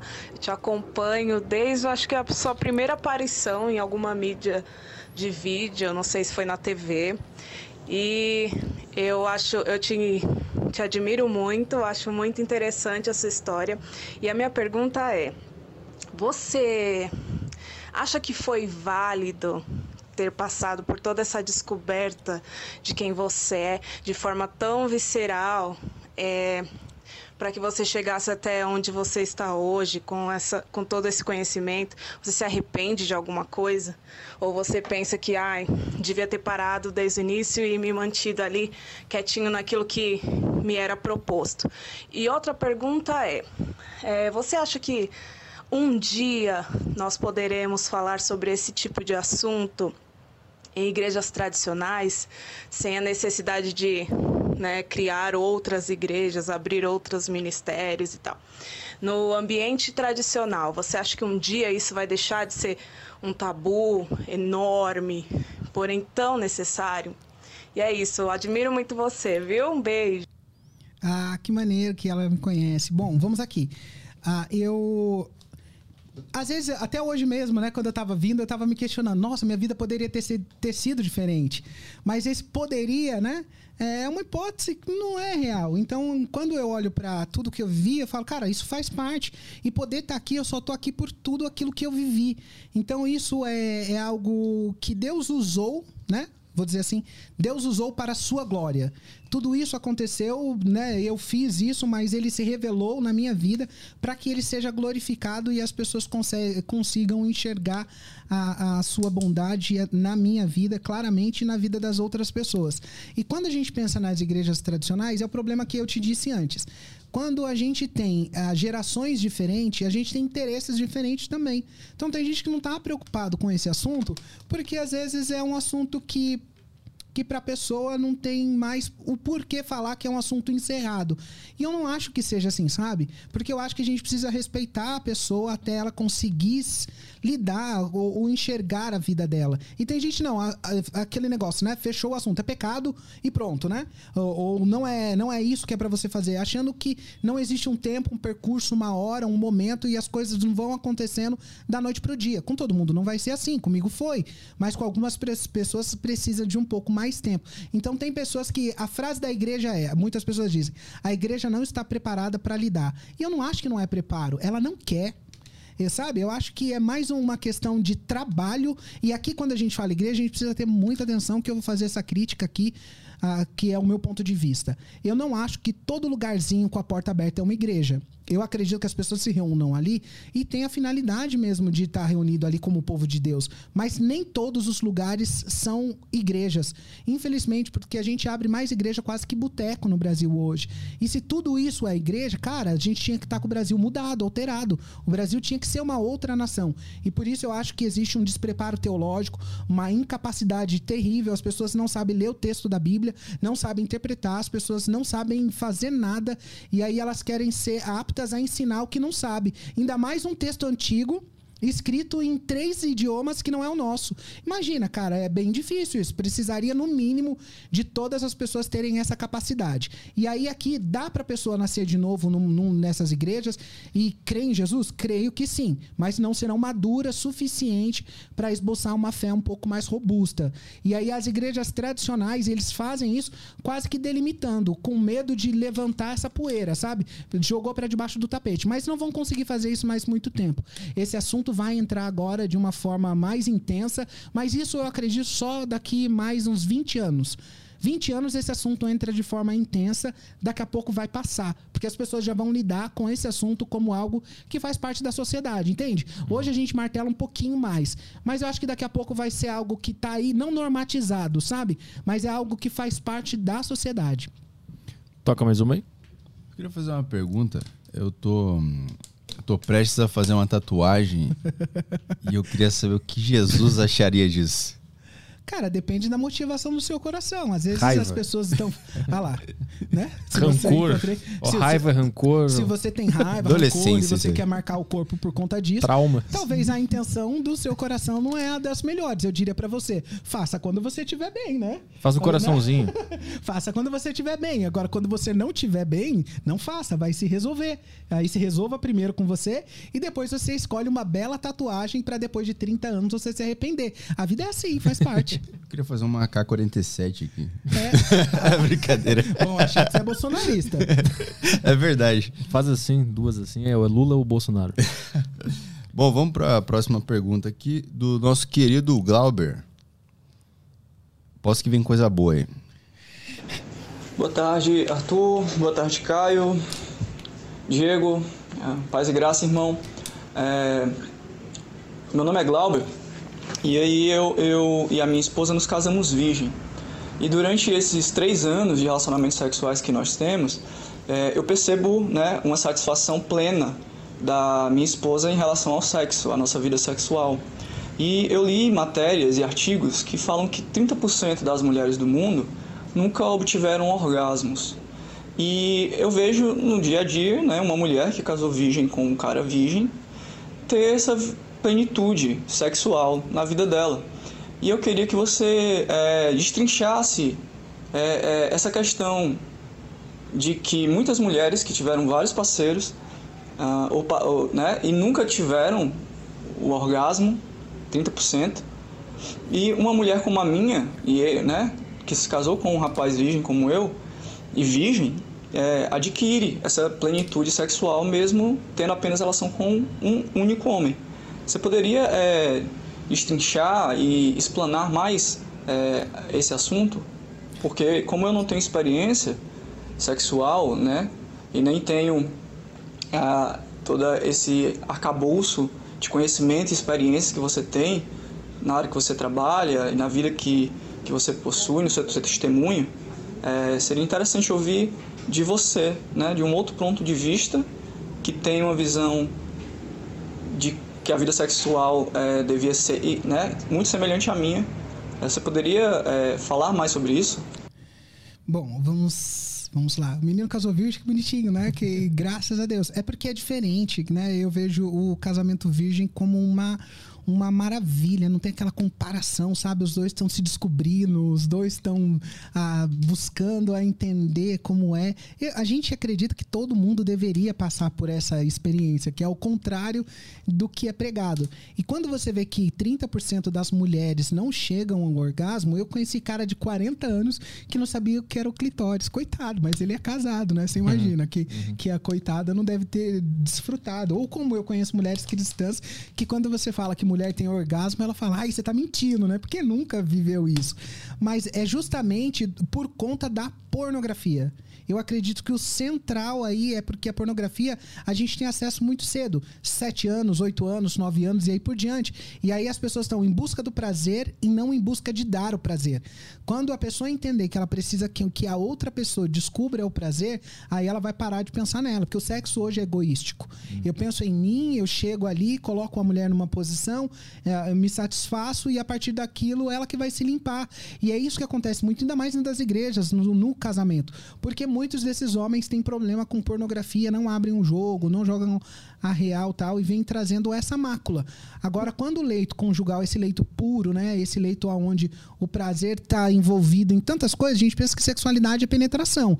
Aí quando uma mulher dessa, que talvez não cristã, descobre uma mulher na cama, cara, ela nunca mais vai deixar uma mulher, né? Porque o homem acha que o pênis dele é tudo e a mulher mostra que a mulher tem pontos erógenos no corpo todo, sabe? Tocar uma mulher. E aí ela acaba gostando da experiência de ter sexo com uma outra mulher, justamente porque o pênis e vagina não é a única coisa que acontece dentro de um relacionamento. Uhum. E aí são os tabus que a gente vai quebrando, né? Quando a gente vai falando de sexualidade, que o sexo é livre, né? Você pode fazer aquilo que não desonre, obviamente, que tem algumas coisas que é indecorosa, mas tem outras que não. E aí, quando o homem entendeu o seu lugar de parar de buscar o seu prazer, aí a gente vai ter mulheres mais felizes. E eu acredito que sim, casar virgem é maravilhoso. Deve ser assim algo que todas as pessoas de, devem aderir, justamente porque não tem comparação. E aí você consegue ter a plenitude com um relacionamento com seu marido. Porque imagina uma pessoa que já teve mais de 70 mil, por exemplo, tô, tô exagerando, né? Uhum. Mas eu tive 70 mil relações e aí eu vou casar.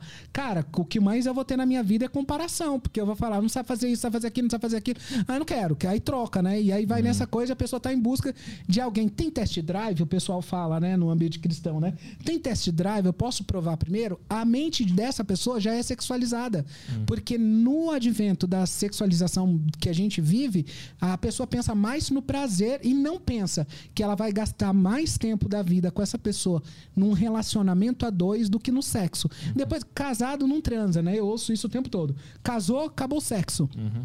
Você vai fazer uma vez ou outra e olhe lá, mas e a vida com essa outra pessoa? Enquanto não for uma junção espiritual, almática, carnal, uma coisa total ali, a pessoa vai pensar muitas das vezes que ela precisa provar primeiro, e aí ela vai provar, mas o que mata a pureza sexual é a pornografia, uhum. mais do que o sexo. Daí depois ela só vai consumar aquilo ali e vai provando. Então quero outra, quero outra. É um buraco existencial que isso vai causando, que aí a pessoa fica completamente suscetível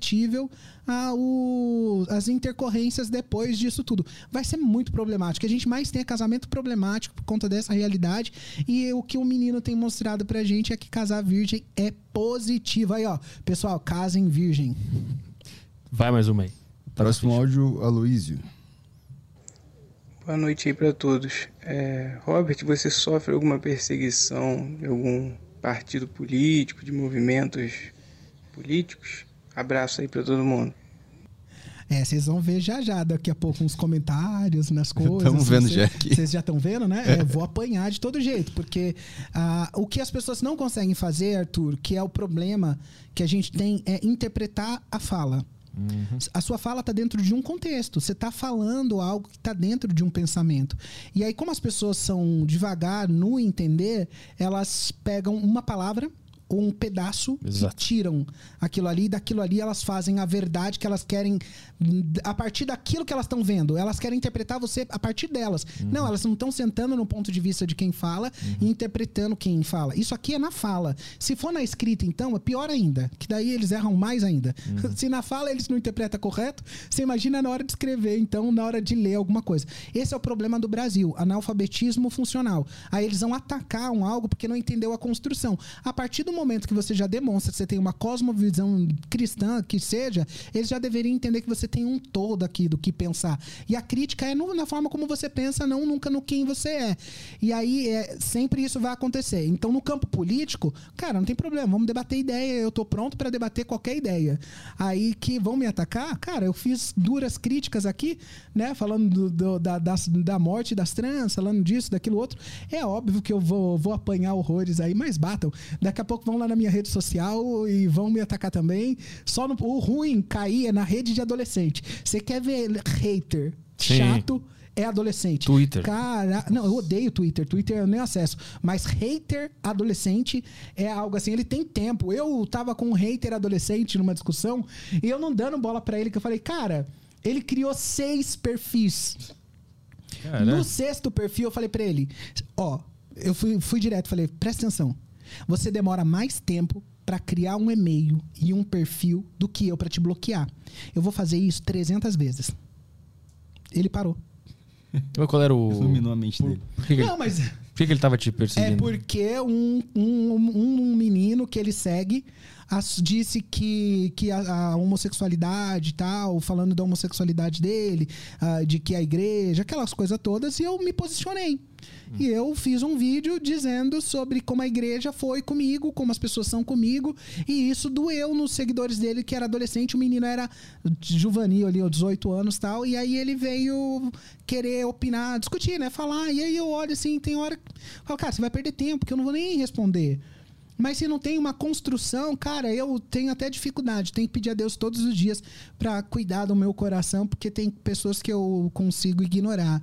E às vezes não é saudável, né? Porque parece que você tá num lugar de superioridade. Mas é que infelizmente tem gente burra mesmo. Tem que ter muita raiva, né? O pessoal vem com muita raiva. É. Quando vê alguma coisa que desagrada ou que ela não entende, ela já interpreta de uma maneira e já a parte pra, pra, raiva. Não existe um- uma conversa, um diálogo, uma amizade, né? Ah, mas não vai existir, porque o diálogo pressupõe razão. Pressupõe você chegar num ponto que você fala, tô certo ou errado, pode ser, né? Sim. E agora, quando você tá na paixão, paixão não. Paixão não. Você não tem como discutir, porque a pessoa tá apaixonada ou louca dentro desse sentimento que ela tá sentindo, dentro dessa, dessa, dessa realidade que às vezes é ilusória. Mas se você apresenta um outro ponto, você tá quase que ferindo os sentimentos da pessoa. E o que a gente tá fazendo aqui não é ferindo o sentimento, é falando com a, com, com a cabeça. É, tu contar a tua experiência, tuas visões, o que tu aprendeu, é o que eu né? penso, né? Isso tem como é tu discordar da experiência né? de uma pessoa, né? Como é que tu vai discordar de uma experiência de uma pessoa? É, por isso que eu digo que você é corajoso, né? Porque Cara, isso é muito doido.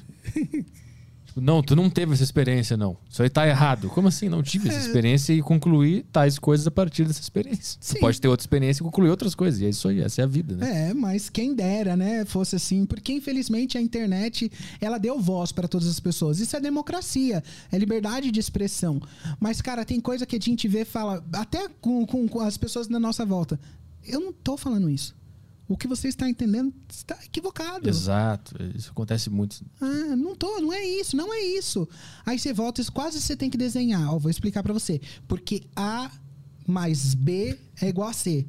Mesmo assim, mas isso tudo é uma construção da pós-modernidade. Isso faz parte do que nós estamos vivendo. Isso não é por acaso, viu, Arthur? Nada é por acaso.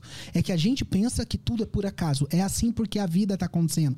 E não é. Essa, essa imbecilização das pessoas é intencional. Porque daí você vai fazer com que elas não sejam pessoas pensantes, mas apenas reprodutoras de sentimento. E reproduzir sentimentos, você vai reproduzir coisas que é o que eu tô dizendo ali pra ele. Ele pergunta da tatuagem. Eu falo, você tá reproduzindo um sentimento no seu corpo a partir do quê? Que sentimento é esse? E aí a gente vai dar nome ao que a pessoa tá sentindo. Quando você começa a dar nome às coisas, você já começa a olhar e pensar: será que agora é o momento? Porque agora tá dando nome. Mas o sentimento, ele é isso, é essa subjetividade da pessoa que ela acha que a gente precisa lidar com essa subjetividade. Tipo, e ela não entende o outro. Cara, o outro tem que ter espaço. Mas pro ambiente político, eu dizer para as pessoas que eu fui trans e não sou mais, é você olhar para todos eles e falar: dá para mudar. E aí a pessoa vai falar: o, o psiquiatra que me deu meu laudo para eu voltar o nome para Robert. O psiquiatra que deu meu laudo para eu voltar a ser Robert, ele falou assim para mim: "Eu tenho mais de 25 anos de estudo. Você vai contra tudo aquilo que eu estudei. Porque você deixou de ser trans. Ele só não pôde pôr isso no laudo. Ele olhou na minha cara e falou isso. Eu só não posso colocar isso no meu laudo. Porque se eu colocar isso aqui, vai contra tudo aquilo que eu acredito. Acima do fato está o que eu acredito. Eu sou a materialização de algo, eu sou o fato aqui e a pessoa é contrária ao fato porque ela prefere ficar com o que ela acredita. Aí o que, que ele colocou? Que a minha transição, que a minha transexualidade era fluida. Ah, Que eu tô dentro do guarda-chuva e eu sou fluido. Entendi. Amigo, ele falou isso pra mim. E aí eu olhei pra ele e eu ri. porque era tudo que eu queria ouvir. Mas essa é a questão. Não importa que é uma verdade.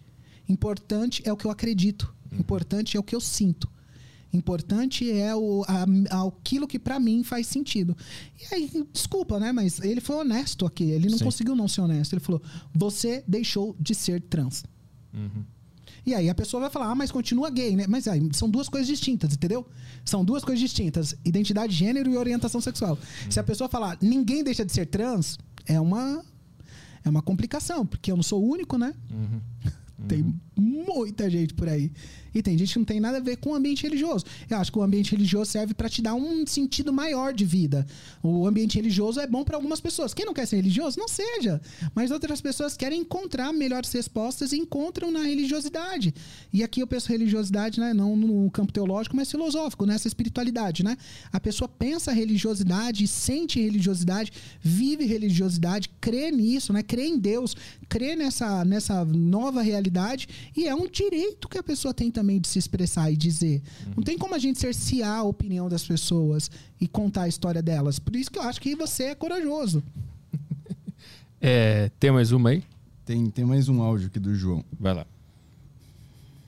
Boa tarde, Petri. Boa tarde, Robert. Ô, Robert, eu espero que você não entenda a minha pergunta de uma forma ofensiva, mas quando você estava falando na parte que você ouviu Deus falar com você, você pode elaborar mais sobre? Se é uma fala de uma forma direta, se é uma intuição, um sentimento?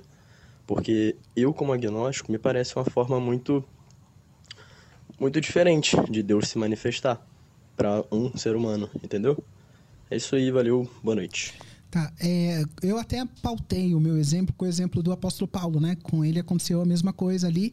Ah, não sei se as pessoas em volta, se não me engano agora, né? As pessoas ouviram também, ou só o apóstolo Paulo, mas a minha forma de ouvir Deus foi nitidamente, né? Eu ouvi ele como eh, ele estivesse dentro da minha mente, tivesse você conversando com seus pensamentos e ali aquela voz inesquecível, sabe? Aquela voz assim que eu não ouvi outra vez.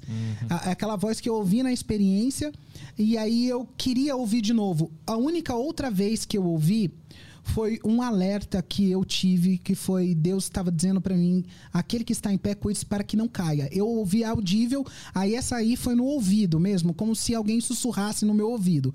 Quando eu tive a experiência com Deus, ele é como se ele tivesse entrado na minha mente e na minha mente ele- aquela voz entrou que não era minha, porque eu sei qual que é a minha, a minha voz. E ali ele falou para mim e ele mudou a minha história. E ali eh, foi o momento que ele colocou um ponto final ali naquilo que eu tinha construído na, na minha vida, né? Que era o meu castelo, o meu eu, o meu Deus, a minha a, a minha experiência, a minha transexualidade, né? O meu corpo como solução para todos os meus problemas. Ali ele colocou um ponto final no que eu mais adorava. Então você imagina que é a pessoa que vai falar consigo mesmo e vai acabar com você, né? É difícil a gente chegar nesse lugar.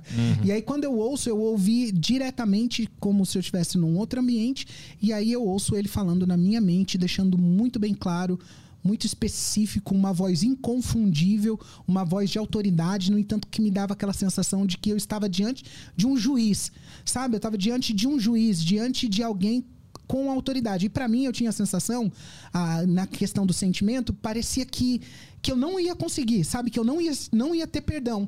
Porque quando eu pedi para Deus me dar uma oportunidade, parecia que não ia ter jeito. Parecia que aquele era realmente o meu último dia e realmente foi, Arthur.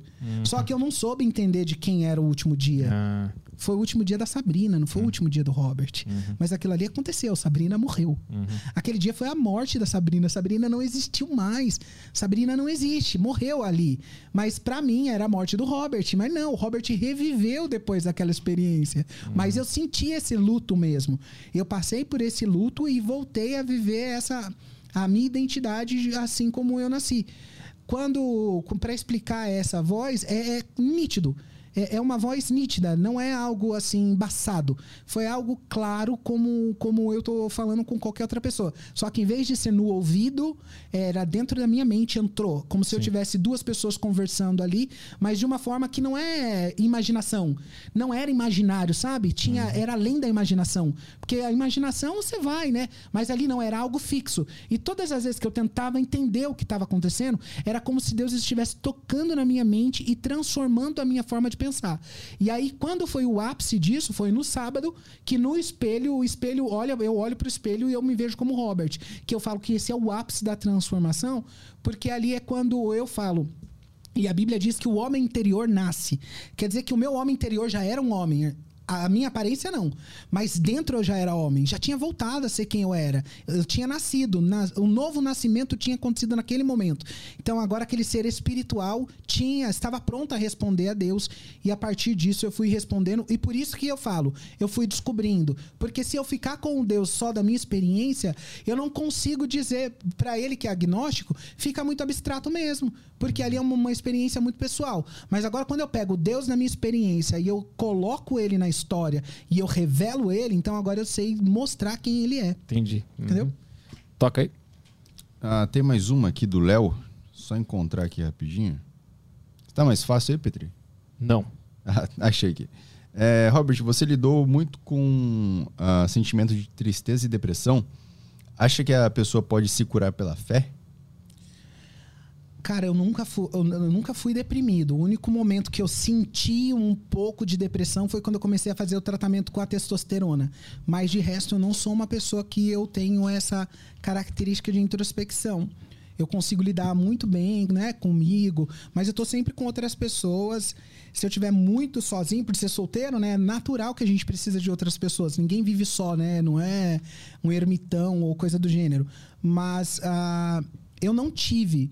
Mas eu entendo que, cara, a fé ela é a demonstração de que nós não estamos sós. Porque Jesus disse, né, que vocês não estarão só, porque eu estarei com vocês todos os dias até a consumação. O, o que faz com que a gente tenha. E aqui tem coisas químicas na depressão que a gente entra num campo da psicologia e da psiquiatria que não é o que a gente quer, quer fazer, né? Não é diagnosticar alguma coisa. Mas quando eu penso nessa solidão, como essa, esse vazio, eu acho que esse vazio é uma coisa que toma conta muito das pessoas, porque a gente tem essa necessidade dessa explicação de, do, da experiência, da existência, da vida, sabe? O porquê eu vivo. E talvez o vazio chega no nosso coração que beira uma depressão, porque a gente não sabe o porquê tá vivendo. Qual é o propósito da nossa vida? Qual é o sentido de viver, né? Qual é o sentido da nossa vida? O porquê eu tô aqui? E isso é uma das coisas que fazem as pessoas sofrerem mais, ah, terem depressão, sofrendo, porque se você perguntar para a maioria das pessoas, elas não sabem dizer isso. Porque essa é uma das perguntas que mais causa problema. Por que eu vivo? Qual é a finalidade? Para pagar conta, para sobreviver, para estar aqui, a vida vai ser sem graça mesmo. Ela vai ser absurda. Se você não entender que o propósito da nossa vida tem a ver sempre com o outro, nunca conosco mesmo, a gente vai estar sempre nessa busca de satisfazer, a- em busca da minha felicidade. Que é a frase que a gente ouve, né? Você precisa ser feliz. Mas o cristianismo não vai mostrar pra gente que nós precisamos ser felizes. Parece paradoxal isso, né? O cristianismo vai mostrar pra gente que nós precisamos amar a Deus sobre todas as coisas e o outro como a nós. Então nunca passa por nós essa felicidade. Primeiro é amar a Deus e depois fazer o outro feliz. E aí nesse lugar a gente vai descobrindo o sentido para nossa vida, porque nós temos um Deus a quem adorar, que aí a gente tem al- alguém pra gente colocar ali a nossa devoção e a gente tem ao próximo para alcançar aqui como um sentido para nossa vida, fazer com que o outro seja feliz. E aí a gente sai desse lugar de olhar pra gente, porque normalmente a depressão, o sofrimento vem de tanto que a gente olha pra gente. Quando a gente parar de olhar pra gente, a gente começar a olhar pro outro, pode ser que a gente encontre melhor, melhor respostas aqui, sabe? Pro sentido da vida, fazer o outro feliz, ser mais altruísta. E é tudo que a gente não ouve, né? Porque tem muito a ver com, com o você ser feliz e aí com o outro como se for uma imposição. É uma imposição ou política ou social que você tem que fazer, não. Mas é uma busca de encontrar como fazer o outro feliz. E é em todos os lugares. Eu vou dar um exemplo bem básico aqui, mas é, é só para ser um pouco didático eu entrei num grupo para poder participar de um ah, de um aplicativo para gente assistir séries coreanas, né? Os doramas. E aí eu a moça mandou para mim, Arthur, no WhatsApp, tudo mal escrito. Sabe? Tava tudo escrito errado. Eu trabalho com rede social, então eu vi aquilo ali, tava difícil de entender. Eu falei, "Hum, "Po- posso te dar uma sugestão? E aí ela falou assim: pode. Eu falei, tá bom, vou te mandar um negócio. Corrigi tudo, coloquei tudo bonitinho, cada coisinha, mandei pra ela. Quando, quando ela pegou, ela, ela ficou emocionada, porque ela falou: Nossa, nunca ninguém fez isso por mim. E eu não tava fazendo com busca de fazer alguma coisa pro outro, mas por ser natural. Eu vi que ela precisava da minha solução. É, eu podia solucionar ali a dificuldade dela e eu fiz isso como algo natural. Aí eu escrevi pra ela: aquele que sabe fazer o bem e não faz, ele peca. Mas eu só escrevi aquilo para ela entender que fazer o bem faz parte de quem nós somos. E essa busca, eu poderia filosofar aqui.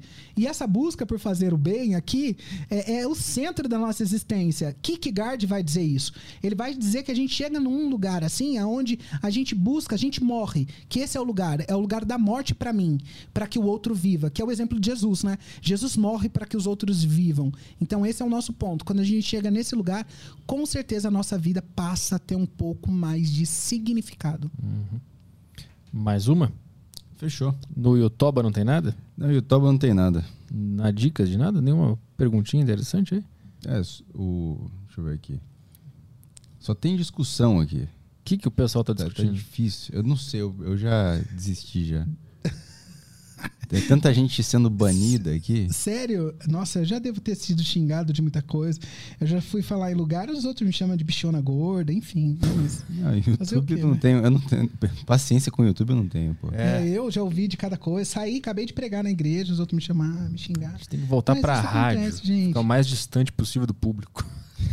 A gente recebe cartinha, lê, se for ruim, a gente rasga e joga fora. Isso, mandar cartinha dera, que né? chega. Porque ele- o cara tem que pegar o papel e escrever. Escrever. Ele pode se arrepender. É. Ele vai ter que mexer muito a mão ali, apagar e tal. Tem tempo dele se arrepender Até das coisas. colar o. É porque se ele mandar a carta é porque ele tá com muita raiva mesmo. Aí vale a pena. Aí vale a pena. Saudades dos anos 90. Bom, mas é isso aí, Robert. Obrigado pela A presença. gente falou bastante, né? Pô, foi muito legal. Várias dis- discussões de Deus, toda a tua história. Foi muito legal. Muito Legal, obrigado por né? vir aqui. E agora cara. você sabe o nome do seu Deus, né, Arthur? Eu vou continuar chamando de sair daqui, né? essência. Tá bom, pode A minha chamar. essência. Mas no final ele é o Cristo. É, pode ser. Não, não tira essa hipótese. Tá bom, Valeu. eu aceito. Obrigado. Quer divulgar? Tu, tu tem um programa Rede no social, YouTube, né? Podcast, um monte de coisa. Seguir, né? né? A rede social lá, robert.diego. E estão lá, se vocês quiserem escrever, falar, xingar. né? No é YouTube vida, tem né? programa de No fala de YouTube religião, também tem. Robert.diego também, tem alguns assuntos, casamento, homossexualidade, igreja e tal. Tem alguns vídeos lá. Ah, só acessarem e aí sejam abençoados em nome de Jesus. Boa, do meu Deus. O seu Deus, claro, né? É, ó, segunda-feira a gente tá de volta aí. Eu não sei o horário ainda com o Rafinha Bastos. Ele deu aquela a bela ignorada aqui, viu? Vou te falar aqui a última mensagem que ele me mandou. É, fazemos segunda, já te confirmo o horário. Isso foi, isso foi ontem. Um cobrar aqui ao vivo, Rafinha Bagos. Meio-dia e meio ele mandou isso.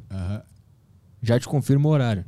É que o já da estrela é uns três dias, entendeu? É porque ele sabe que a gente não quer. é, No dia resolve. Ele sabe que qualquer horário que ele falar, eu vou falar, beleza. Se ele Aham. falar três da manhã, eu vou falar, tá bem. É como se ele fosse uma mina muito gata. Isso. Você tá dando ideia numa mina muito gata. É, e aí já, já te falo onde a gente vai. Ela pode falar, a gente vai no esgoto. A gente vai. A gente vai, vai no esgoto. Mas é segunda-feira, se tudo der certo, estaremos aí com o Rafinha Basso, com horário indefinido ainda. Mas acompanhe as redes sociais do Instagram que você vai. Ah, do Instagram não, do Aderiva no, no Instagram lá, o perfil. Você vai saber qual vai ser esse horário. E é isso Tem aí. o Twitter também, a galera não segue muito o Twitter, Não mas precisa. eu posto lá bonitinho. Não precisa, não precisa. É, mas pode usar o Twitter só pra seguir o A Deriva. Aí você não segue mais nada, segue só a Deriva. É, mas é tipo, tá no, no, mesmo, no meio do lixo pra achar um ouro, né? Seguiu a deriva no Twitter, ele tá no meio do lixo pra achar ouro. É complicado.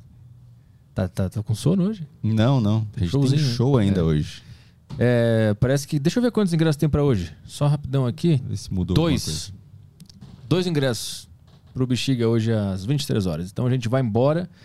E segunda-feira estamos de volta. Obrigado pela audiência de todo mundo. Um beijo no seu coração. Só Oi. uma coisa, dois ingressos. É a chance daquele cara que tá. Terminar o namoro? É? Não, O que, que tu ia falar? dois ingressos. O cara que não sabe se vai chamar a, a garota pra sair hoje, sexta-feira, é a chance dele. Que motivar esse cara. Não, na verdade é a chance do cara que tá namorando de levar a namorada pra acabar o namoro. Porque ela vai ver o nosso show vai pensar: tu gosta disso? Não quero mais. Ah, então compra dois e dá pro amigo o ingresso, termina antes, vai os dois pro show e se divertem. Então, um beijo, pessoal. Tchau, tchau.